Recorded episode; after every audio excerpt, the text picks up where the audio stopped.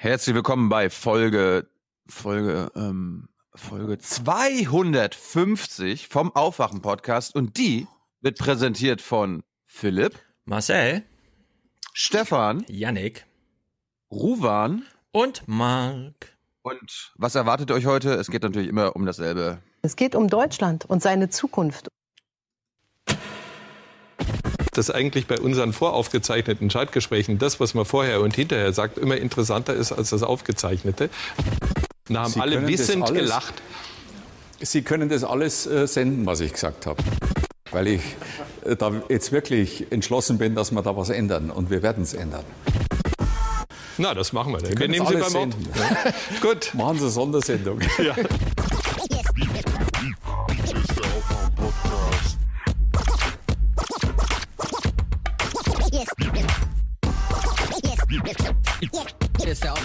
Aufwach-Podcast.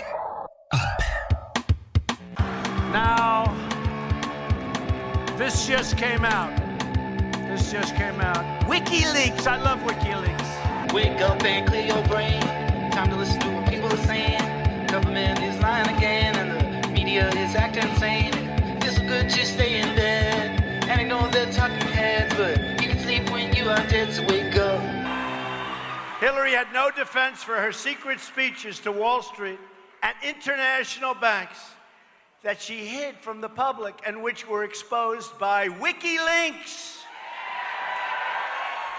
And by the way, just as I'm walking onto the stage, Mayor Giuliani said, You're not going to believe this. Look at this. We have all of these new charges. Did you see it just came down today?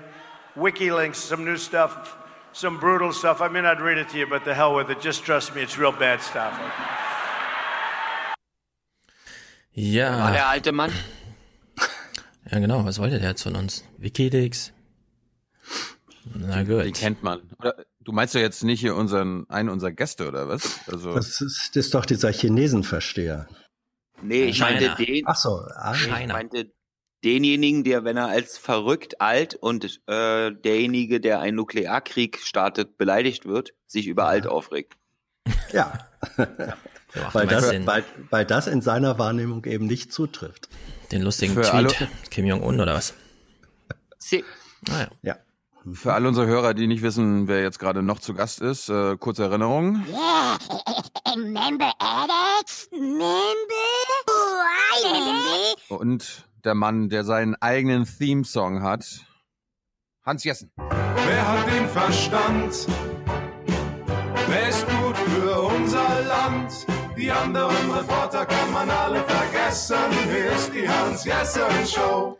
Jawohl, starten wir mal in unseren 1%er Club Ehrentribüne mit äh, Special Audio äh, Kommentar. Happy Birthday to you, Happy Birthday to you, Happy Birthday, Aufwachen Podcast 250. Folge, Liebesgrüße, Happy Birthday to you. Danke, Nicole. Ye are many, they are few.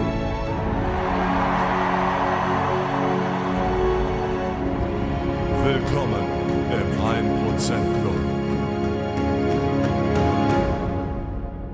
For peace, for justice and cooperation. Ja, Carsten, hallo, herzlich willkommen, machst du bequem. Ebenso Sebastian, Stefan und Sven. Sven hat elfmal fünf Euro geschickt, ist damit Produzent und er schreibt auch in Südafrika downloadbar. Das ist gut. Uh. Kriegen ja recht wenig technische äh, Rückmeldungen, was gut ist, weil wenn technische Rückmeldung ist es immer lädt nicht, läuft nicht, wo sind meine Kapitelmarken? Aber die Rückmeldung, dass es in Südafrika gut läuft, ist gut. Maximilian schickt 50 Liebes- und Geburtstagsgrüße nach Moskau. Oh. oh. Ein alter don't James, ein, Al, ein alter James Bond Fan. Ja, es ist auch ganz, steht nichts weiter da, keine Namen, nichts sonst, also. Henning schickt 17,50 Euro. Wir wissen alle, was 17,50 Euro ist, nämlich Hans, was ist 17,50 Euro? Ähm, 17,50 Euro. Das Ja, ist der die Beitrag. Das ist die Hälfte von 35 und es ist, glaube ich, der Beitrag für, ja, der Es Haushaltsbeitrag. ist der Für Haushaltsbeitrag. Deutschland. Ja, ja. Henning schreibt, gerade aus Versehen in 3 nach 9 bei NDR mit Prinzessin Lilly zu sein Wittgenstein Berleburg reingerutscht. Das reicht. Erste Überweisung. Sehr gut. Robot. Obwohl die, Pr die Prinzessin wäre doch hier auch ein Gast. Mm, Ja, die nee, nee, nee, Prinzessin hier- schon, aber Nee? sie nicht. Majestät, Majestäten kommen hier nicht ins, in die Sendung. Robot. In the morning to you.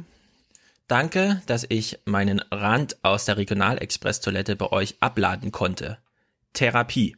Okay, er hat es geschickt, ist auch sehr gut. Ich habe es mir angehört. Wir werden es leider nicht spielen. Es ist zu lang und es ist aus einer Regionalexpress-Toilette. Ich habe mir im Grunde genau das gewünscht. Dass jetzt die Schwelle so niedrig ist, dass man, wenn man im Zug auf dem Klo sitzt, denkt, ich könnte doch mal einen Aufwachen-Podcast-Hörerkommentar abgeben. Ähm, die Frage, die er hat, möchte ich trotzdem kurz aufgreifen, nämlich, was mache ich denn jetzt mit dem ganzen Wissen? Aufwachen-Podcast, Fefe-Blog. Ich bin nur deprimiert. Wie soll ich meine Aggression channeln? Ich würde sagen, erstmal Ruhe bewahren und sagen, das Wissen ist schon ganz gut. Zu wissen, dass man denn nicht alleine ist, ist auch ganz gut. Handlungsvermögen aufbauen, das kann man auch später noch machen. Es gibt genug kl klitzekleine Alltagsentscheidungen, bei denen dir dieses Wissen, was du, wo du nicht weißt, wohin damit, genug Orientierung bietet, sodass am Ende eine gute Summe beispielsweise pro Jahr rauskommt. Also in der Hinsicht, ja, Tilo meldet sich. Tilo meldet, Achtung, Achtung, Achtung, Tilo meldet einen Wortbeitrag an. Nee, apropos Wissen, sollte er sich einfach nur merken, I know nothing. We, the media, the pundits, the experts, know nothing. Ja, trotzdem, ich würde Robert erstmal sagen, wir fühlen hier alle gemeinsam. Hubertus schickt 5 Euro, einmal den Lüders-Jingle bitte, na warum nicht? Wohlan, Kutscher. Spanne er die Pferde ein und spute sich, denn springend klingt die Münze. Jawohl, Joshua, Wolfgang. Aufwachen-Podcast ist gut für unser Land, auch im südlichsten Oberbayern. Das ist gut für unser Land.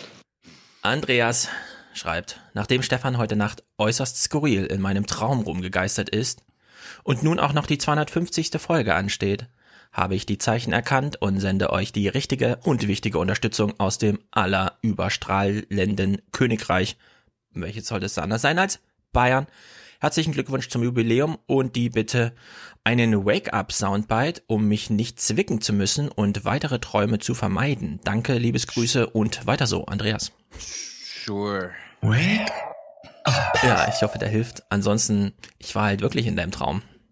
Ja, dass aber die Leute es mal nicht glauben. Stefan, was, was bedeutet, was sagt denn dieser Satz, um weitere Freddy Träume, Krüger. nein, was sagt der Satz, um weitere Träume zu vermeiden? Das weiß ich die nicht. Art deines Auftritts, naja, offenbar nicht angenehm, sonst müsste er es ja nicht vermeiden wollen. Hallo, wer denn gesagt, dass es angenehm sein muss? Es muss einfach nur spektakulär sein. Ich glaube, er hat einen ziemlich spektakulären Traum gehabt. Manche Sachen sind so spektakulär, da braucht man Pause auch. Ja, und dann wünscht man sich nichts Dringenderes, als aufzuwachen. Vielleicht wollte er ja die Hans-Jessen-Show im Traum haben und nicht die Stefan-Schulz-Show. Einfach im Traum von drei rückwärts zählen und dann ist vorbei. Ja. Ruben schickt, ach nee, Ruben hat mir gegeben 10 Euro in Bonn und mir fiel es erst zu Hause wieder auf. Er hat ja auch noch meine Welcome Card bezahlt. Es gab nämlich Museumsermäßigung, wenn man sich, aber da gab es dann nur einen Vorverkaufsstand, bis wir merkten, ach, das kann man ja jedem Fahrkartenautomat kaufen. Na gut. Er hat jedenfalls Aber- auch noch meine Welcome Card bezahlt. Also er hat im Grunde 20 Euro hier beigetragen. Sehr gut. Warst du in der Gurlit-Ausstellung? Ja, ja, wir waren auch in der Gullit-Ausstellung. Ich kann gleich erzählen. Hoch, hochinteressantes Thema. Warst du auch da? Nee, aber ich habe mit dem, dazu ist ja parallel dazu ein Buch erschienen, ähm, das sehr heftige äh, Kritik übt an der Tätigkeit der Staatsorgane. Ah, da, okay, da reden wir gleich mal Umgang drüber. Da reden wir gleich mal drüber, weil die Ausstellung ist da sehr interessant, was es angeht. Ja, ja, genau. Und ich habe mit dem Kollegen Remy, der das Buch geschrieben Ja, hat. sehr gut. Julian schickt, äh, nee, hat mir auch in Bonn gegeben, 100 Euro gemeinsam mit einem Buch.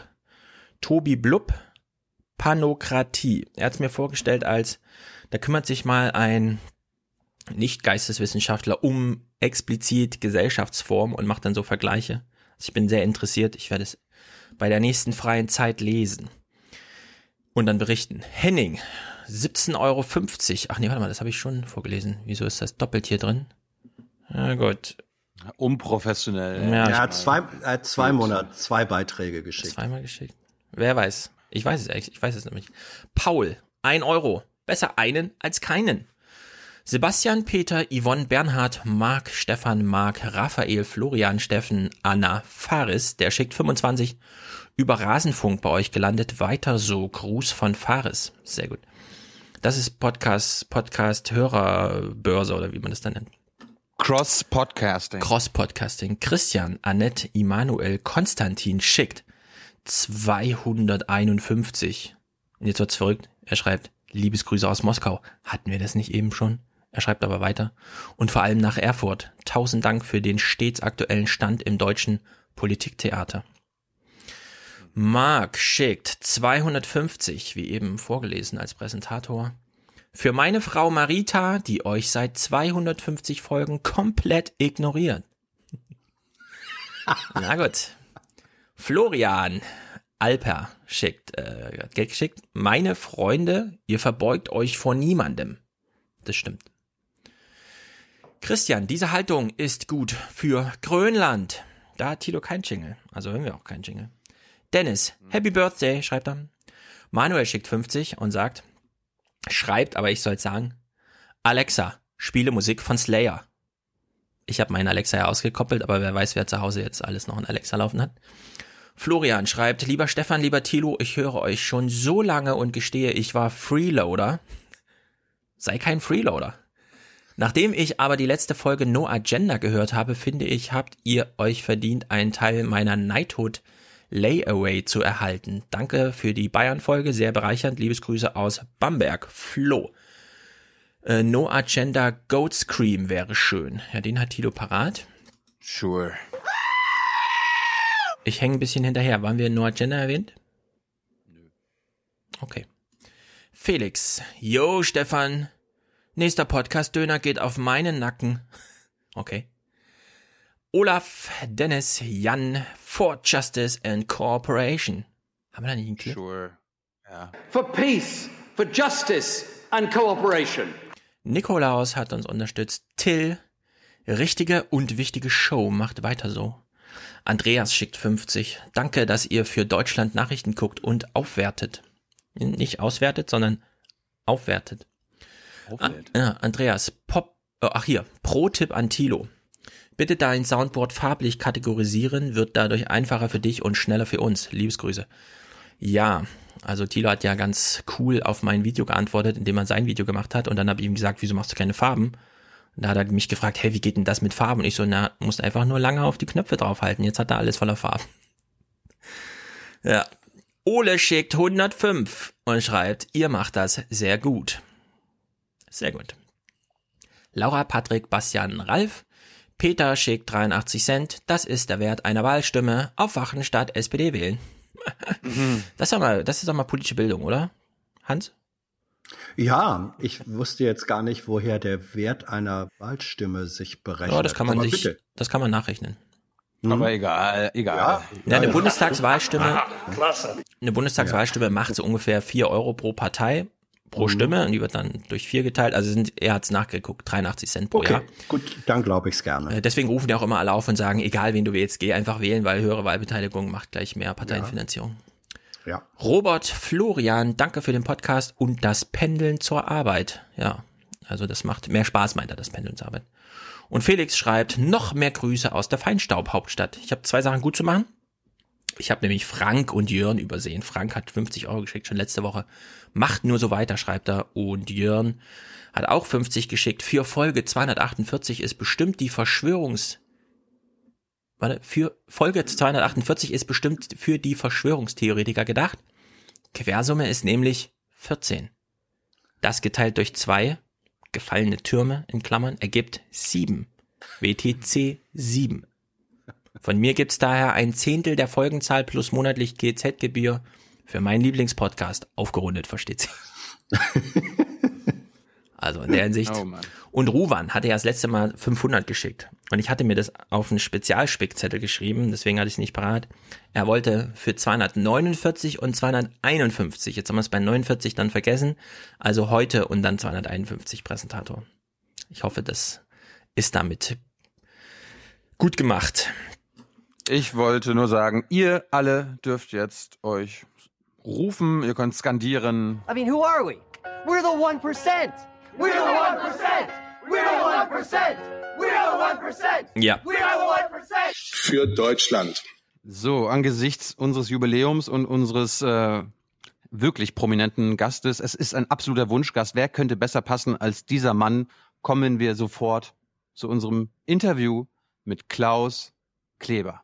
So, extra zur 250. Folge vom Aufwachen Podcast ist unser absoluter Wunschgast dabei, Klaus Kleber. Hallo Klaus. Hab mich bis heute aufgehoben. Super, super. So, du bist uns aufgefallen, weil wir dachten, du bist ja nicht nur der heute Journal-Moderator, du hast auch erst ein Buch geschrieben. Und da habe ich gleich mal die erste Frage zu. Das liest sich nämlich so, als ob Klaus Kleber die Wahrheit rettet. Ist das absichtlich so? das Guck mal hinten, äh, halt mal den Rücken des Buches in die Kamera. Ähm, Ja. So, nee, nee, den Rücken. Nicht die Rückseite, sondern den Rücken. Also dieses schmale Ding, äh, was man sieht, wenn er im Bücherregal steht. Den Bund, Da, Thilo. äh, den Bund, heißt das so, ja? Oh, weiß nicht. Das ist der da. So, die, das war ursprünglich, hatte der Verlag das so gemacht, dass das sich durchlas mit denselben Typen. Klaus Kleber rettet die Welt. Und dann habe ich gesagt, wollt ihr euch das vielleicht nochmal überlegen, ob man vielleicht mit der Schriftgröße irgendwie ein bisschen abgrenzt? Äh, nein, ich habe mir, ich habe mir nicht vorgenommen, die Welt zu retten äh, oder die Wahrheit zu retten, äh, sondern ich äh, lasse einen Aufruf los, uns dabei zu helfen, die Fakten hochzuhalten und die Fakten nicht zur äh, Verfügungsmasse zu erklären. Sehr und gut. Da man das gerne so ein bisschen, ähm, wie soll ich sagen, äh, marktschreierisch macht, weil die Leute ja nur eine Sekunde neben der Ladenkasse auf das Buch gucken und dann sollen gleich wissen, worum es geht. Und deswegen steht das da. Okay, Thilo und ich, wir haben es aufgeblättert und fleißig gelesen. Weil wir sind ja auch Gerne. interessiert im Mediensystem. Also ich habe ja auch die Chance gehabt, ein Buch aus dem Mediensystem herausschreiben zu können, die FAZ. Allerdings war ich dann schon nicht mehr da. Bei dir ist es ja nun so gelagert, dass es sozusagen an einem lebenden System und an dem Leben nimmst du selbst teil. Und jetzt beschreibst du das ja sogar auf mehrere verschiedene Weisen, wie zum Beispiel zum einen ein Fels im Strom der Medien, also der Fels, der sozusagen die Entwicklung, den Entwicklung standhält, oder auch ein anderes Zitat, Dinosaurierfriedhof. Hast du dich schon entschieden, ist jetzt das CDF ein Fels im Sturm der Medien oder ist es doch eher ein Dinosaurierfriedhof? Da ich das ja selber geschrieben habe, erinnere ich mich auch vage an den Kontext, in dem ich die beiden Vokabeln benutzt habe. Ähm, wir würden auf den Dinosaurierhof, äh, Friedhof geschickt, wenn wir nicht mitmachen würden bei der gegenwärtigen Entwicklung, zu der ihr zum Beispiel gehört. Ähm, und äh, das tun wir auch aus vollem Herzen. Es gibt Leute, die wollen uns gerne sozusagen als die Heizer der E-Loks so mit dem Ende des 20. Jahrhunderts jetzt nachträglich noch begraben. Ähm, dabei das für ihre Geschäftsmodelle natürlich besser wäre, keine öffentlich-rechtliche Konkurrenz zu haben. Mhm. Ich bin der Ansicht, ähm, ähm, und da ist jetzt Henne-Ei gleich zu erklären, ich bin der Ansicht, dass es gut ist, dass es uns gibt, ähm, gerade auch in diesem neuen Kontext. Ähm, deshalb arbeite ich hier. Und es ist nicht andersrum. Äh, weil ich hier arbeite, behaupte ich, dass ich es gut finde. Ja. Na gut, du beschreibst eine Entwicklung, in die du per Streitschrift auch eingreifen willst. Also du gehst ja zum Beispiel hart ins Gericht mit äh, im Sinne Altersabriss, also das Publikum fehlt, das Jüngere. Das hast du ja auch in Tübingen schon auf der, der Vorlesung gesagt, mit diesem Charlie Hebdo-Tag. Auf der anderen Mhm. Seite den Einstellungsstopp, das wissen wenige, aber in deinem Buch wird es auch beschrieben. Das ZDF hat 2013 mal für eine Zeit gesagt, und zwar mehrere Jahre. Hier kommt erstmal. jetzt, gehen erst jetzt zu Ende. Ja, die gehen Jahre, ne? jetzt erst Mhm. zu Ende, genau. Trotzdem mal ganz nah rangerobbt an deinen Job, weil es gibt ja so wenig Top-Journalisten, die wirklich mal beschreiben, wie ihr Alltag aussieht. Und du hast dich ja am Anfang richtig für den Tagebuchstil fast entschieden. Und da taucht ja wieder mal das eine auf, was so ein Dauerbrenner ist. Niemand ruft hier von außen an und gibt vor, wie die politische Botschaft, also die politische Nachricht, mit welcher politischen Botschaft sie zu verknüpfen ist, sondern du beschreibst die Eigenlogik. Und zu der Eigenlogik gehört aber, dass du 17 Uhr da sitzt, das fand ich sehr erstaunlich, dass du 17 Uhr da sitzt und noch darüber grübelst, rufe ich Frau Nahles jetzt an oder nicht fürs Interview innerhalb der nächsten vier Stunden. Also der Vorwurf, jemand ruft von außen an, okay, aber du rufst Bundesminister an und die spuren sofort. Nein, nein, nein, nein. Also das ist immer, ähm, die, die machen das, wenn es ihnen in den Kram passt. Da bilden wir uns auch nichts ein. Wir haben ja auch keinen gesetzlichen Anspruch darauf, dass irgendein Minister mit uns redet. Wir können nur nachdrücklich bitten. Äh, es gab auch mal einen Fall, wo ein Minister anrief ähm, und, und, äh, oder sein Sprecher natürlich und sagte, also der Minister stünde jetzt zur Verfügung. Er würde heute Abend mit euch reden. Ähm, das war, ähm, Gott habe ihn selig, ähm, der ehemalige Außenminister Westerwelle, an dem Tag, an dem er in New York gegen die Libyen-Resolution des Weltsicherheitsrats gestimmt hat. Ähm, da haben alle, also die Amerikaner vor allen Dingen, haben gesagt, jawohl, wir wollen in Libyen eingreifen. Die Situation in Benghazi ist für die Anti, ähm, ähm, ähm Anti, na, Gaddafi Koalition dermaßen verheerend, dass wir sofort eingreifen müssen. Und die Deutschen haben sich da dagegen entschieden, äh, gegen die Amerikaner gestimmt ähm, und äh, beziehungsweise enthalten. Und das war äh, damals ein, ein Votum, das war sehr umstritten und er wollte gerne das im, im Heute-Journal begründen. Und ich habe gesagt, nee, das bringt mich in eine blöde Situation. Dann klinge ich wie so ein Kriegstreiber. Ähm, und und äh, der, da ist der friedliche Außenminister und will nicht in einen Krieg ziehen. Und äh, in diese Situation möchte ich nicht kommen, weil ähm, Herr, Herr Westerwelle auch einer war von denen, die dazu neigten, mit einem Satz, äh, den sie unbedingt sagen wollten, in die Sendung zu kommen mhm. und den so lange zu wiederholen, bis die Sendung vorbei ist.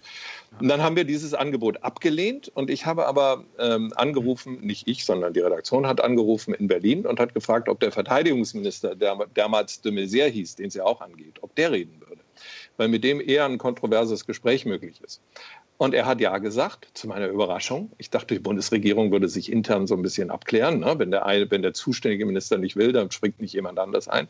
Mhm. Aber der hat das dann gemacht und es war wirklich dann ein spannendes, interessantes Gespräch. Ähm, das ist für uns jedes Mal eine, eine wirklich interessante und wichtige redaktionelle Frage. Mit wem reden wir? Und das bestimmen wir. Klaus, warum, du, du schreibst ja, keiner ruft bei uns an. Wer, mhm. hat jemals, wer hat jemals behauptet, dass jemand, dass jemand bei dir anruft? Also das mit dem Anruf so konkret hat niemand behauptet, aber erstaunlich viele Leute gehen davon aus, dass wir uns ständig irgendwie, völlig egal welche Seite anruft, mit der Bundesregierung über die Frage verständigen, wie das in der Berichterstattung zurzeit so laufen soll. Und ich habe gedacht, das machen hauptsächlich Leute, die sich nicht politisch informieren und die da nicht so viel drauf haben oder nicht so viel Zeit und Interesse für das Thema. Und ja. habe doch gemerkt, dieser Glaube ist weit verbreitet, auch unter Leuten, die anspruchsvolle Zeitungen lesen, die Nachrichtenmagazine sehen, unter anderem unseres. Und trotzdem, die gucken das, obwohl sie glauben, dass wir uns so über Grundlinien mit der Regierung verständigen. Wir hm. denken nicht daran. Und ja. das wollte ich mal klar sagen. Ich will das auch mal äh, spiegeln. Du beginnst ja das Buch damit, so diese Szene zu beschreiben. Du stehst auf der Bühne und erklärst und machst dann so eine Pseudogeschichte auf. Mhm. Ja, wir stimmen uns natürlich ab mit Seibert. Und das drehst du dann über drei Minuten und so, weil es ist ja die deutsche Staatsräson hängt davon ab, das und so. Und danach mhm. klärst du erst auf und dann erfährt das Publikum, also dann hat es erst den überraschenden Moment, ach so, der hat uns gerade belogen die arbeiten tatsächlich für sich. Und das stellst du ja auch da als die noch größere Kränkung, als dass tatsächlich jemand draußen vor der Tür steht und sagt, da ruft doch jemand bei euch an. Mhm. Ist das, also ich lese es nur bei dir. Ähm, in manchen Texten über dich wird es noch so geschrieben, aber dieser Moment der, ach so, es gibt auf der einen Seite die super radikalen und dann gibt's die ganz gleichgültigen. Und die sind vielleicht sogar noch schlimmer. Also diesen Anlass für die Streitschaft. Also ganz, ja, vielleicht ist es äh, gleichgültig das richtige Wort, aber Sie haben ein völlig falsches Weltbild und das macht mich ganz krank, weil ich nun mal seit Jahrzehnten äh, in diesem Beruf arbeite mit so einer bestimmten Wertvorstellung auch. Das muss man, glaube ich, haben äh, von dem Beruf. Und jetzt merke ich, dass Leute, die es eigentlich gut mit uns meinen, äh, da völlig falsch gewickelt sind. Das hat mich richtig kirre gemacht. Äh, ich wollte es erst gar nicht wahrhaben, und bei dieser Veranstaltung da äh, in Heidelberg, die ich da beschreibe, ist es dann mal wirklich wenn man so will, bei einem elitären Publikum. Das war halt so ein Publikum, das für soziale Zwecke gerne und großzügig Geld spendet. Es ging da um einen sozialen Zweck, Sozialarbeit in Heidelberg. Und äh, dass die so falsch über uns denken, wollte ich nicht stehen lassen. Das war einer der beiden Impulse für dieses Buch. Mhm. Für die Hörer und Zuschauer, Klaus und Thilo haben gerade die Seiten gewechselt im Video, aber das passiert, wenn man Skype neu verbindet. Wir wollten dich fragen, du beschreibst ja auch die Räterepublik des ZDF. Also Nikolaus Brenner, na, namentlich nicht erwähnte Mitglieder, die dann, obwohl es keine äh, Fraktionsdisziplin gibt, doch Gruppendruck ausgesetzt sind. Kann man eigentlich im ZDF Karriere machen zu Posten, die unter Vorbehalt Kritik stehen, dass da jemand anruft, die man noch anrufen muss, oder ist man nicht doch durch die Räteentscheidung so ausgesiebt, dass am Ende klar ist, den müssen wir gar nicht anrufen und den wollen wir auch nicht anrufen und wir wissen, dass es läuft. Und zwar unter allen Maßgaben, auch unter der, dass dann nicht der superkritische Journalist plötzlich in der Chefetage sitzt.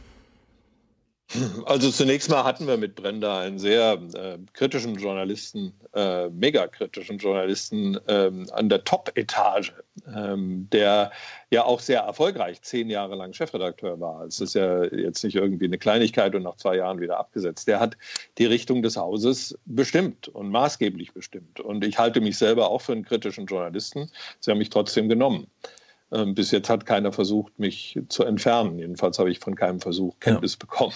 Also Brenda ja, war bei Thilo Jung im Gespräch und hat da erzählt, Zitat, mit einer Bärbeisigkeit hat damals die CDU direkt bei ihm per Telefon zu intervenieren versucht, als Schröders Basta im Raum stand und man meinte, man muss doch die Amerikaner ein bisschen näher halten.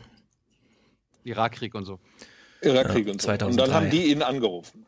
Er berichtet von Telefonaten. Des, ja, dann ist es auch die Stärke dieses Chefredakteurs, erwarte ich im Übrigen von jedem Chefredakteur ähm, und habe ich bis jetzt auch bekommen, dass er dann die Redaktionen, die die Sendung tatsächlich machen, frei, halt, frei hält von solchen Einflüssen. Das ist eben auch ein Punkt, äh, auf den es mir ankommt. Ähm, ich glaube, es hilft nicht so wahnsinnig auf Politiker zu schimpfen, die versuchen, auf ein mächtiges Massenmedium Einfluss zu nehmen, so gut sie können. Mhm. Ähm, es ist unsere Aufgabe, um diese Rundfunkfreiheit äh, jeden Tag äh, zu kämpfen, indem wir sagen, nein, machen wir nicht. Äh, wir nehmen diesen Anruf entweder gar nicht erst an oder richten uns mindestens nicht nach ihm mhm. ähm, und, und zeigen da Rückgrat. Das ist, ähm, Rundfunkfreiheit ist nicht was, was irgendwann mal vor 50 Jahren garantiert worden ist oder 70 Jahren, äh, sondern äh, das ist etwas, was im Alltag ständig neu verdient werden muss und ich halte das für völlig in Ordnung. Ich kann ja mal, ich kann ja mal aus meinem Alltag berichten. Also wenn ich zum Beispiel mit Ministerien, ja, also mit der Bundeskanzlerin, da werde ich irgendwie nie mitgenommen auf irgendwelchen Reisen. Mhm. Da mag Herr, das mag Herr Seibert nicht, aber bei manchen Ministerien klappt das. Ich will jetzt keines, will jetzt keines nennen.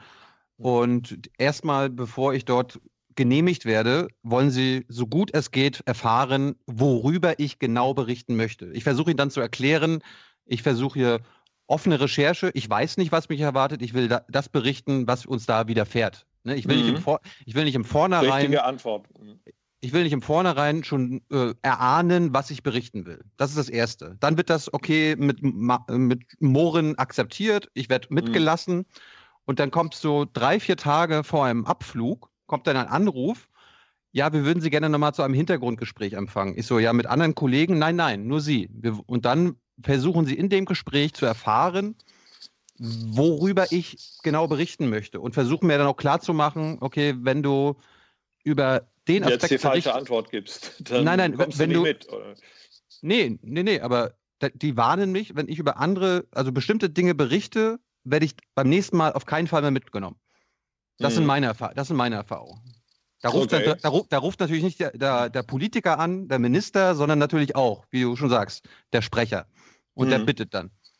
Klar, also dass es der Minister nicht selber macht, ist klar. Also ob, ob der Minister oder der Sprecher anruft, ist im Grunde ja äh, für mich äh, gleichgültig. Die, die, Drohung ist dieselbe. Also wenn ja. das der Mann ist, der am Ende dann äh, entscheiden kann, ob ich nächstes Mal mitkomme oder nicht, ja. ähm, dann ist das kein bisschen besser, wenn bloß der Sprecher anruft. So, und wie hält, verhältst du dich jetzt so in so einer Situation?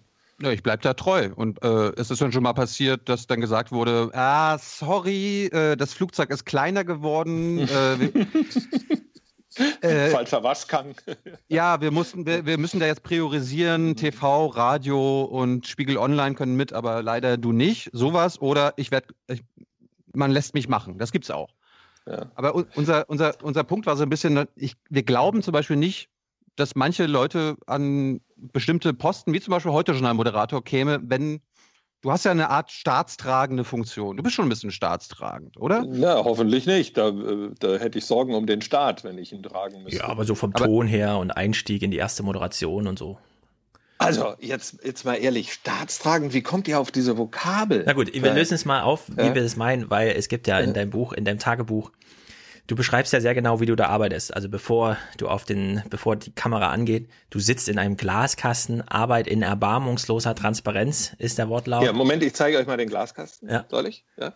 Also ich drehe mich jetzt hier so um. Okay. Also das hier, mhm. das ist so, das, da drüben sitzen die Kollegen, kann man jetzt schlecht erkennen, weil die ähm, absichtlich die, dieser, dieser Tresen da so hoch ist, dass sie ein bisschen Privatsphäre haben. Gegenüber ist nicht etwa das Fenster nach draußen, sondern das der Schlussredaktion und der Planung wenn ich mich noch mehr umdrehe, das ah, hinter ja. mir okay. ist der, ist der Sitzungssaal des Heute Journals. Der ist, Zwei Glaswände. Quatsch. Äh, ne? Und, und Ja. hier ist das Fenster in die Freiheit. Da sehe ich auf die Landwirtschaft rund um den Lerchenberg. So, Okay, bleib mal mal im also Sitzungssaal. ich, ja. Bleib mal mal im Sitzungssaal. okay, das nächste Zitat, um. das nämlich Ja. wichtig Ja, ist. hier, Sitzungssaal. Formale Hierarchie ist kaum spürbar, wenn zum Beispiel wohl Ja. Schmiese dann.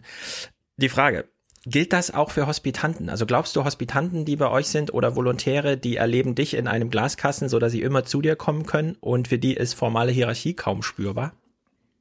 Ähm, Moment, sind Hospitanten draußen. Soll ich mal schnell fragen gehen? Oder ist das. Wenn du sie, machen? okay, probieren wir das mal. Ja, Moment, gehen wir raus. Hier haben wir einen Tageshospitanten und der Hospitanten ist nur ein Tageshospitant. Da, da, ihr seid, wenn ich mich jetzt umdrehe, gleich online bei Jung und Naiv und die wollen wissen, ob äh, Stefan und Thilo wollen wissen, ob es richtig ist, wenn ich sage, von, in unseren täglichen Entscheidungen, hier, ich drehe mich jetzt um, in unseren täglichen Entscheidungen sei von Hierarchie sehr wenig zu spüren. Das ginge um die Argumente und jeder sagt, was er will. So, jetzt sagt bitte, was ihr wollt. Ja, komm mal ein bisschen näher, das hört man ja nicht. Ja. Markus kommt, Andreas kommt. So, Markus, Andreas.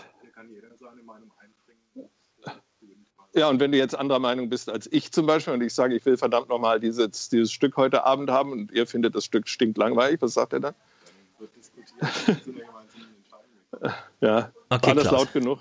Also das war natürlich jetzt nicht überraschend, dass die beiden das sagen. Das haben wir lange geübt vorher.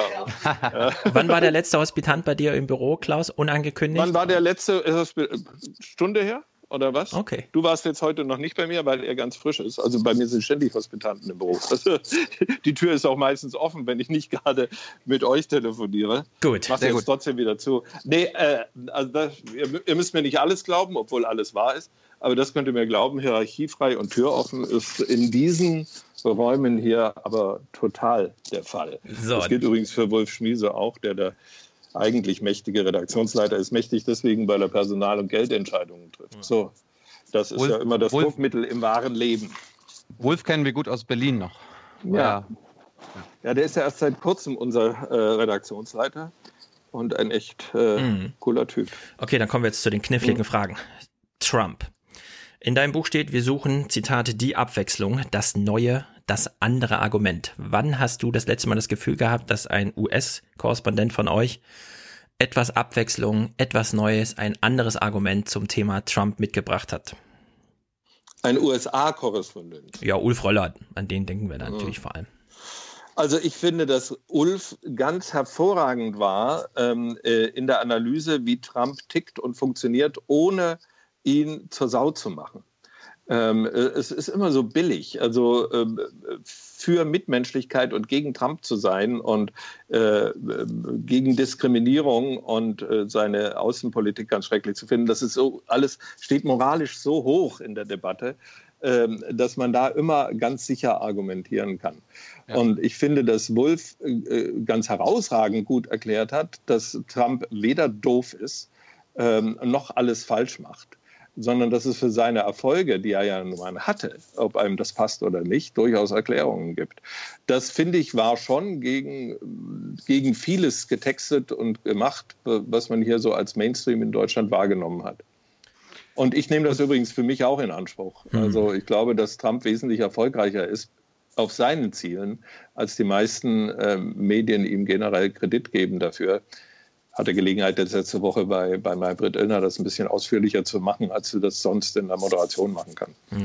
Ja, wir haben, wir haben als Aufwärm-Podcast von Anfang an, seitdem lustigerweise Trump seine Kandidatur verkündet hat, 2016. Nee, 2015 Mhm. war das sogar schon. 15, ja. Äh, Im Frühjahr 2015 haben wir angefangen, uns damit komplett zu beschaffen, äh, be beschäftigen. Wir, wir sind, glaube ich, die einzige Sendung in Deutschland, die alle Debatten von Demokraten bis Republikanern geguckt haben. Ich weiß, hättest du dir nicht antun sollen, war alles ganz schön schwierig und auch sehr lustig teilweise. Uns war sehr früh aufgefallen, wenn Trump, wenn jetzt einer schaffen kann, Präsident zu werden, ist es Donald Trump. Mhm. Jetzt, ist mir, jetzt ist mir in deinem, deinem Kapitel aufgefallen. Du hast, ja, du hast ja im vorigen Kapitel geschrieben, dass du ein Research-Team hast und du hast auch eine Schlussredakteurin, die Mhm. nochmal Korrektur liest. Jetzt frage ich mich, wurde in deinem Trump-Artikel, hast, äh, in deinem Trump-Kapitel, hast du da keine Korrektur lesen lassen? Weil du Doch, sprichst doch. und Du hast unter, anderem- gesagt, ähm, dass im März 2011 Trump in einem Fernsehinterview erstmals öffentlich erklärte, Präsident werden zu wollen. Das hat er schon in den 80ern gemacht, unter anderem bei David Letterman. Er hat das regelmäßig in den 90ern gemacht. Er hat 2000 sogar schon eine Kampagne gestartet. Da wollte er als Independent antreten. Das, das ist das eine. Also das hat mich ein bisschen gewundert, dass Mhm. du 2011 referiert hast. Dann kommt es mir vor, dass du bei Hillary Clinton ähm, ihre, ihre Niederlage, es kommt jeweils so rüber, aus der Fake News-Kampagne von Donald Trump, dass, du- dass du das dadurch erklärst. Du lässt Bernie Sanders, den Faktor Bernie Sanders total unter den Tisch fallen. Du lässt ihre mh, aggressive Außenpolitik unter den Tisch fallen, was für eine Menge amerikanischer Wähler, nicht die Trump-Leute, aber für eine Menge Demokratenwähler ein No-Go war, warum sie sich zum Beispiel Bernie Sanders angeschlossen haben, warum auch viele Bernie Sanders-Wähler am Ende Trump gewählt haben. Das kam ein bisschen komisch rüber. Ähm, du meintest ja dann irgendwie, das waren ihre, ihre E-Mail-Sachen und so weiter, das waren beides Angriffspunkte für Trumps Attacken. Das waren auch Angriffspunkte für Sanders zum Beispiel, also in der, in Mhm. den Vorwahlen. Das war nicht nur Trump. Und dann, dann sagst du ganz am Ende des, äh, des Kapitels, als du über ihre Wall Street-Kontakte und so weiter referierst, zitiere ich dich jetzt hier, solche Begegnungen brachten mich in die kleine Minderheit von Journalisten, die es für gut möglich hielten, dass Donald Trump die Wahl gewinnt. Jetzt haben wir uns erinnert an den Januar, als du in, bei der Inauguration das Heute-Journal äh, begonnen hast, nämlich so. Der Augenblick des Triumphes für den Bauunternehmer aus New York, den sich viele als Präsidenten schlicht nicht vorstellen konnten. Sie haben sich, wir haben uns geirrt. Präsident Obama, das Ehepaar Clinton, die politischen Maschinen der USA, Experten und Journalisten haben die Zeit. Ja, die Zeichen der Zeit nicht erkannt und so weiter. Also, Mhm. ich meine, ist das jetzt eine Moderation, in der du in so einer Ich-Form sprichst? Oder, weil ich meine, es haben sich sehr viele geirrt. In dem Fall hast du dich da aber mit reingenommen. Später, ein Jahr später, kommt dann das Buch, da steht dann drin, ich habe mich schon der Minderheit zugerechnet, die das vorher gesehen haben. Nein, nein, die das für möglich hielten. Äh, das war, äh, diese Moderationen sind dann äh, häufig live, gerade von solchen ähm, Anchor- und Location-Plätzen. Und da fiel mir auf, wie ich so sprach. Sie haben sich geirrt. Dachte ich, Moment mal, jetzt machst du dir ein bisschen arg schlanken Fuß, wenn du sagst, die haben sich geirrt, aber ich Mhm. natürlich nicht. Und äh, mein Geld war auch lange Zeit, äh, lange Zeit, eigentlich bis zum Wahltag äh, fast auf Hillary Clinton. Nicht auf im Sinne von äh, Landslide äh, gegen Trump und Hillary triumphiert mit, was weiß ich, 450 äh, ähm, ähm, Electoral Votes, sondern ähm, ich habe gedacht, es kann knapp werden, aber sie wird gewinnen. Und dann habe ich spontan mich damit dazugerechnet, habe gesagt, ich habe mich schon auch geirrt. Nee, ich, äh, ich habe nicht in Anspruch genommen, dass ich gesagt habe, Trump wird der nächste Präsident. Das habt ihr exklusiv für euch in dieser Dreierrunde jetzt.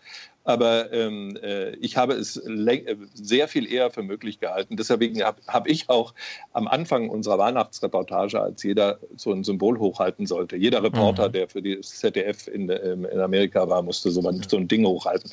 Und da habe ich, ähm, ist jetzt gerade nicht mehr da, ist durch einen Betriebsunfall, keine Tat, ist er geköpft. Ähm, aber ich habe so eine Wackel, Wackelkopfstatue von, von Trump hochgehalten. Ähm, auch ein bisschen aus Lust am Widerspruch, aber ich habe es durchaus für möglich gehalten, wegen Gesprächen, gerade in den letzten Tagen vor der Wahl, Mhm. äh, mit vielen Amerikanern, gerade in Washington, wo im Grunde fast niemand äh, äh, Trump gewählt hat. Trotzdem war dieses komische Unbehagen gegenüber Hillary, und dann jetzt zum Anfang von dem, was ihr gesagt habt, ähm, ihr großes Problem war, dass die Leute ihr nicht getraut haben. Äh, es war, Hm. äh, es gab vieles, die, die, ja, die interventionistische Außenpolitik war ein Problem, äh, natürlich die Mega-Honorare von Wall Street waren ein Problem, aber das Grundproblem war, you cannot trust that woman. Und das, das hat ähm, Trump mit diesem äh, in vielen Stadien gebrüllten äh, Crooked Hillary und Put her in jail äh, natürlich extrem befeuert und am Ende erfolgreich. Ja, aber diese Herausforderung Donald Trump, also das war ja nun, also die Präsidentschaft war ja nun wirklich anderthalb Jahre angekündigt. Und da Mhm. fällt natürlich rein, was du ja auch beschreibst, Hillary hatte nicht den Rückhalt, wie man Glauben gemacht hat und sei es durch die DNC-Propaganda, sag ich mal, oder wie das Propaganda, man nennt das Wahlkampf. Ne? ja, Wahlkampf Aber, ja. oder wie das halt auch. Also man hat schon gesehen, der Sanders läuft da irgendwie besser. Bei den Republikanern hatten wir, die wir die, ähm, die Debatten lange geguckt haben, sehr viel Angst vor Ted Cruz. Also viel mehr Angst vor Ted Cruz als zum Beispiel vor äh, Trump. Das wurde dann weder in der AD noch im Heute-Journal jemals war Ted Cruz eine wirkliche, ein wirkliches Thema. Dann war dieser Mhm. Wahlkampf da und dann kam ja von Elmar Tevis in dieser Kommentar, wir werden Sie beobachten, Herr Trump. Ja, also wir lassen Sie jetzt nicht nochmal äh, sozusagen von der Schippe, sondern jetzt sind Sie Präsident, jetzt schauen wir hin. Und ich möchte es trotzdem jetzt mal auf Ulf Röller münzen. Von Ulf Röller kriege ich immer nur Hinweise darauf, hier hat Trump mal wieder ein Schauspiel aufgeführt, um seine Wählerbasis zu beeinflussen oder zu beeindrucken. Und komplexer wird es einfach nicht. Diese, Ro äh, diese Muller. Da, da steckt aber was, äh, Stefan, da Mhm. steckt echt was dahinter. Äh, natürlich inszeniert jeder Präsident sich oder lässt sich inszenieren von seinen Leuten. Was das Ungewöhnliche ist an Trump ist, dass er sich jetzt im ersten Jahr im Amt, in dem fast also alle, einschließlich Ronald Reagan, der übrigens da, Entschuldigung, seid ihr zu jung dafür, um euch da so aktiv dran zu erinnern, äh, der, der ja ein ähnliches Horrorgemälde für, für Europa war, wie Trump es jetzt ist, ohne inhaltlich vergleichbar zu sein, aber der, der, die, die, die Abwehrreaktion war ähnlich. Reagan hat sich unheimlich bemüht darum, ähm, im Kongress und in der Öffentlichkeit auch die Leute zu erreichen, die nicht für ihn waren. Und Trump fährt eine ganz andere Linie. Und das ist, habe ich jedenfalls in meiner Amerika-Beobachtung noch nicht erlebt. Er richtet sich ausschließlich an die Hardcore-Leute, die ihn unterstützen. Und das amerikanische politische System ist so gewickelt, dass man damit gewinnen kann, weil er im Moment im, im, im Kongress äh, lauter Leute vor sich sitzen hat, im Abgeordnetenhaus 435 vor ihnen, die zittern, ob sie die Vorwahlen in ihrer eigenen Partei nächstes Frühjahr gewinnen. So. Und zu den Vorwahlen gehen nur die Hardcore-Unterstützer. Die anderen bleiben an dem Abend zu Hause, die wissen gar nicht, an welchem Tag Vorwahl ist. Und äh, wenn du durch diese Vorwahl nicht durchkommst, kannst du einen Löffel abgeben. So. Und in, bei diesen Hardcore-Leuten hat Trump eine so starke Stellung, dass im Moment alle im Abgeordnetenhaus und ein Drittel der Senatoren, die dieses Jahr, äh, die in dieser Saison jetzt, also nächstes Jahr wieder dran sind, äh, zittern vor ihm. Und deshalb reicht es im Moment, eine Politik zu machen, über die 35 bis 38 Prozent der Amerikaner jubeln und völlig wurscht, was die anderen 60 Prozent machen, denn die bestimmen das nicht. Ja, Und das nutzt er Mhm. anders aus als alle anderen vorher. Deshalb ist das, was äh, Ulf äh, sagt, dass er wieder zum Beispiel beim Ausstieg aus dem Klimaabkommen äh, zu seiner Kerntruppe spricht und sich nicht für Mehrheiten interessiert. Er braucht nur die Kerntruppe. Ähm, das ist eine sehr zutreffende Schilderung. Und da sich das nicht ändert, kann er auch nicht alle 14 Tage was anderes erzählen. Ja, aber wenn man vor Ort die Nachrichten sich anschaut, es gibt ja auch Senatoren und Kongresswahlen oder Kandidaten schon, wo jetzt so Nachrücker kommen, zum Beispiel für Sessions, äh, wo Ja. dann, wo dann klar ist, da tritt jemand unter auf Bannons Ticket gegen jemand von auf Trumps Ticket an und dann gewinnt aber der Richter, der auf Bannons Ticket fährt. Also dass Trump gar nicht In dem Fall passiert, ja. gar nicht von Mhm. links unter Druck kommt, sondern noch viel Sondern von krasser von rechts. rechts. Und das erfahren wir in Deutschland überhaupt gar nicht. Also da ist einfach offene Flanke sozusagen. Ne? Das, das, Also da reden jetzt natürlich drei intensive Amerika-Beobachter hier auf diesem Bildschirm. Na gut, dann nehmen wir uns ein anderes Thema. Mhm. Mullers Investigation. Muller klärt jetzt den Wahlkampf auf. Das Ziel von Muller ist nicht, Trump zu stürzen. US-Berichterstattung von Ulf Röller läuft nur darauf hinaus, war es ein guter Tag für Trump oder nicht? Was hat Muller rausgefunden? Dass Muller einfach den ganzen Wahlkampf nacharbeitet, dass da sehr viele Leute Jobs verlieren noch werden und vielleicht sogar ins Gefängnis gehen. Das ist das eigentliche Ziel, dass irgendwann auch mal Trump persönlich davon belastet wird. Das kann ja sein, aber das ist nicht explizites Ziel und darauf läuft auch nichts hinaus. Trotzdem ist das das Einzige, was wir von Ulf Röller erfahren. Tja, aber es ist auch Wo ist das, die alle- Komplexität? Jetzt mal, die Komplexität können wir jederzeit liefern. Aber in Amerika wie hier ist die große Frage dieser Mueller Investigation, fällt am Ende Nixon-like äh, der Präsident? Das ist Ja. die Frage, die alle stellen. Ähm, jetzt wirfst du ähm, der wirklich, also Chapeau, ich rede selten mit deutschen Journalisten, die sich so intensiv mit Amerika von hier aus beschäftigen, wie ihr das macht. Aber jetzt ähm, verlangst du zu Recht mehr Komplexität. Äh, aber die Komplexität, die die New York Times aufbricht, äh, aufbringt, ist für mich schon irgendwie eine Referenz und auf der, in der Liga bewegen wir uns. Ähm, wir können uns gern vertieft beschäftigen, aber für, wir haben jetzt wieder, wie- wann hatten wir den letzten richtigen Trump-Beitrag bei uns? Zwei Wochen her, sowas. Ähm, dann, ähm, und wir müssen schon in den drei Minuten, die wir dafür haben, auf das Kernthema kommen. Dass da mehr ist, zum Beispiel den Hinweis darauf, dass was, es bei dem letzten Schritt jetzt war mit der Hausdurchsuchung bei Manafort, dass das äh, witzigerweise Dinge betrifft, ähm, die, die Trump nie und nimmer das Amt kosten werden. Ähm, das habe ich zum Beispiel in der Moderation gesagt und Röller danach in der Schalte, wenn ich mich nicht. Also deine Moderation, ich habe sie noch im Ohr. Hm. Oh. Dann schlägst naja, du mich jetzt. Es okay. findet vieles statt, was Muller macht, zum Beispiel diese Hausdurchsuchung bei Manafort. Das sind aber Nebensächlichkeiten. Also Zitat Nebensächlichkeiten. Das eigentliche ist doch, fällt Trump oder nicht. Und ich finde, also Kinkerlitzchen ja. und Kleinigkeiten, beides viel. Wir haben Kinkerlitzchen, ja. haben wir dann den Podcast genannt, weil das Wort so schön war. Mhm. Aber ich, ich will es mal nur so widerspiegeln. Wir haben jetzt ein Jahr Trump und für, für uns war Anfang an, die, also Trump kam ins Amt, für uns war klar, die verhandeln jetzt völlig neu wie eine Gesellschaft mit sich im Selbstgespräch ist. Obama ist ja gegangen mit diesen Sprüchen, die Demokratie ist jetzt echt in Gefahr, wir müssen uns zurückerinnern, was ist eigentlich Demokratie? Und dann kam Trump. Und du machst ja in deinem Buch auch zu Recht diese Social-Media-Sache auf. Betont das, das verändert die Gesellschaft, das ist auch nur der Anfang, da kommt danach eine Welle auf vielen anderen Gebieten. Und ich finde, Trump ist genau diese Diskussion. Und dann immer nur zu mhm. fragen, stürzt er jetzt oder nicht, das ist dann kann man nicht, ja, kann man nicht einfach festlegen, so wie, so wie er im Buch festlegt, heute kein Hamburg, dass man sagt, heute über Trump, aber nicht die Frage, ob er stürzt oder nicht, sondern was ist da los? Eine Etage tiefer. Dass man wirklich mal diese Auseinandersetzungen. Guckt euch mal, guckt euch mal die, die, die Berichterstattung an, die wir jetzt, ähm, übrigens anders als amerikanische Medien, die dieses Datum 8. November gar nicht groß beachtet haben, die gucken mhm. dann am 20. Januar. Wir guckten jetzt schon. Geh mal auf die heute.de und guck dir an, welches Spektrum da ist von ZDF-Berichterstattung über die gesellschaftliche Seite Amerikas. Da geht es gar nicht so sehr um Trump. Aber Oma ähm, Erna, aber Klaus, Oma Erna guckt deine Sendung. Gute. Oma Erna, die 70-jährige Oma, guckt deine Sendung, die guckt nicht auf heute.de. Aber, aber sie guckt die anderen Sendungen, die auf heute.de sind, hoffentlich auch. Markus Lanz, Kreuz und Quer durch Amerika. Das ich, war ich der beste nicht, Film der, überhaupt. Der war der beste. Das war der beste Na? Film war das überhaupt. War ein super Film?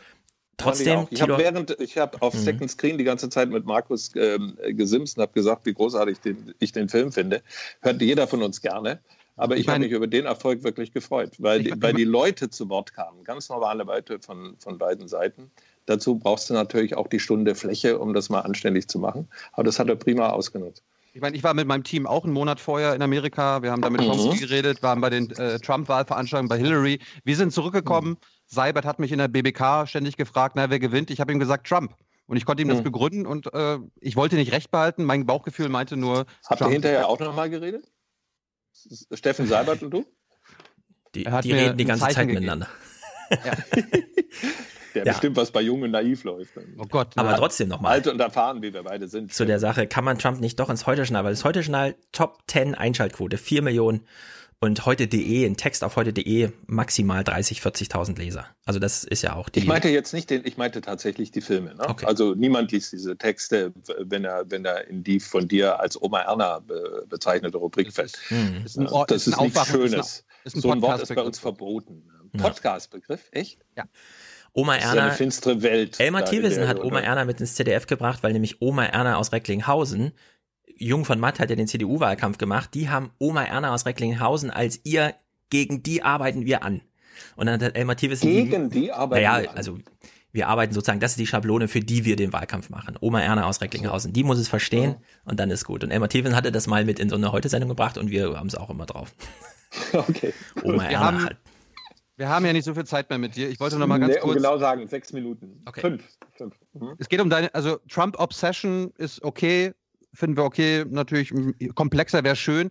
Äh, warum konzentriert ihr euch, wenn ihr auf einen potenziellen Weltenzerstörer wie Donald Trump euch so sehr konzentriert? Warum konzentriert sich das Heute-Journal nicht auch mal auf einen potenziellen Weltenretter wie Jeremy Corbyn? Ich habe von dir noch nie irgendein Wort über Jeremy Corbyn gehört.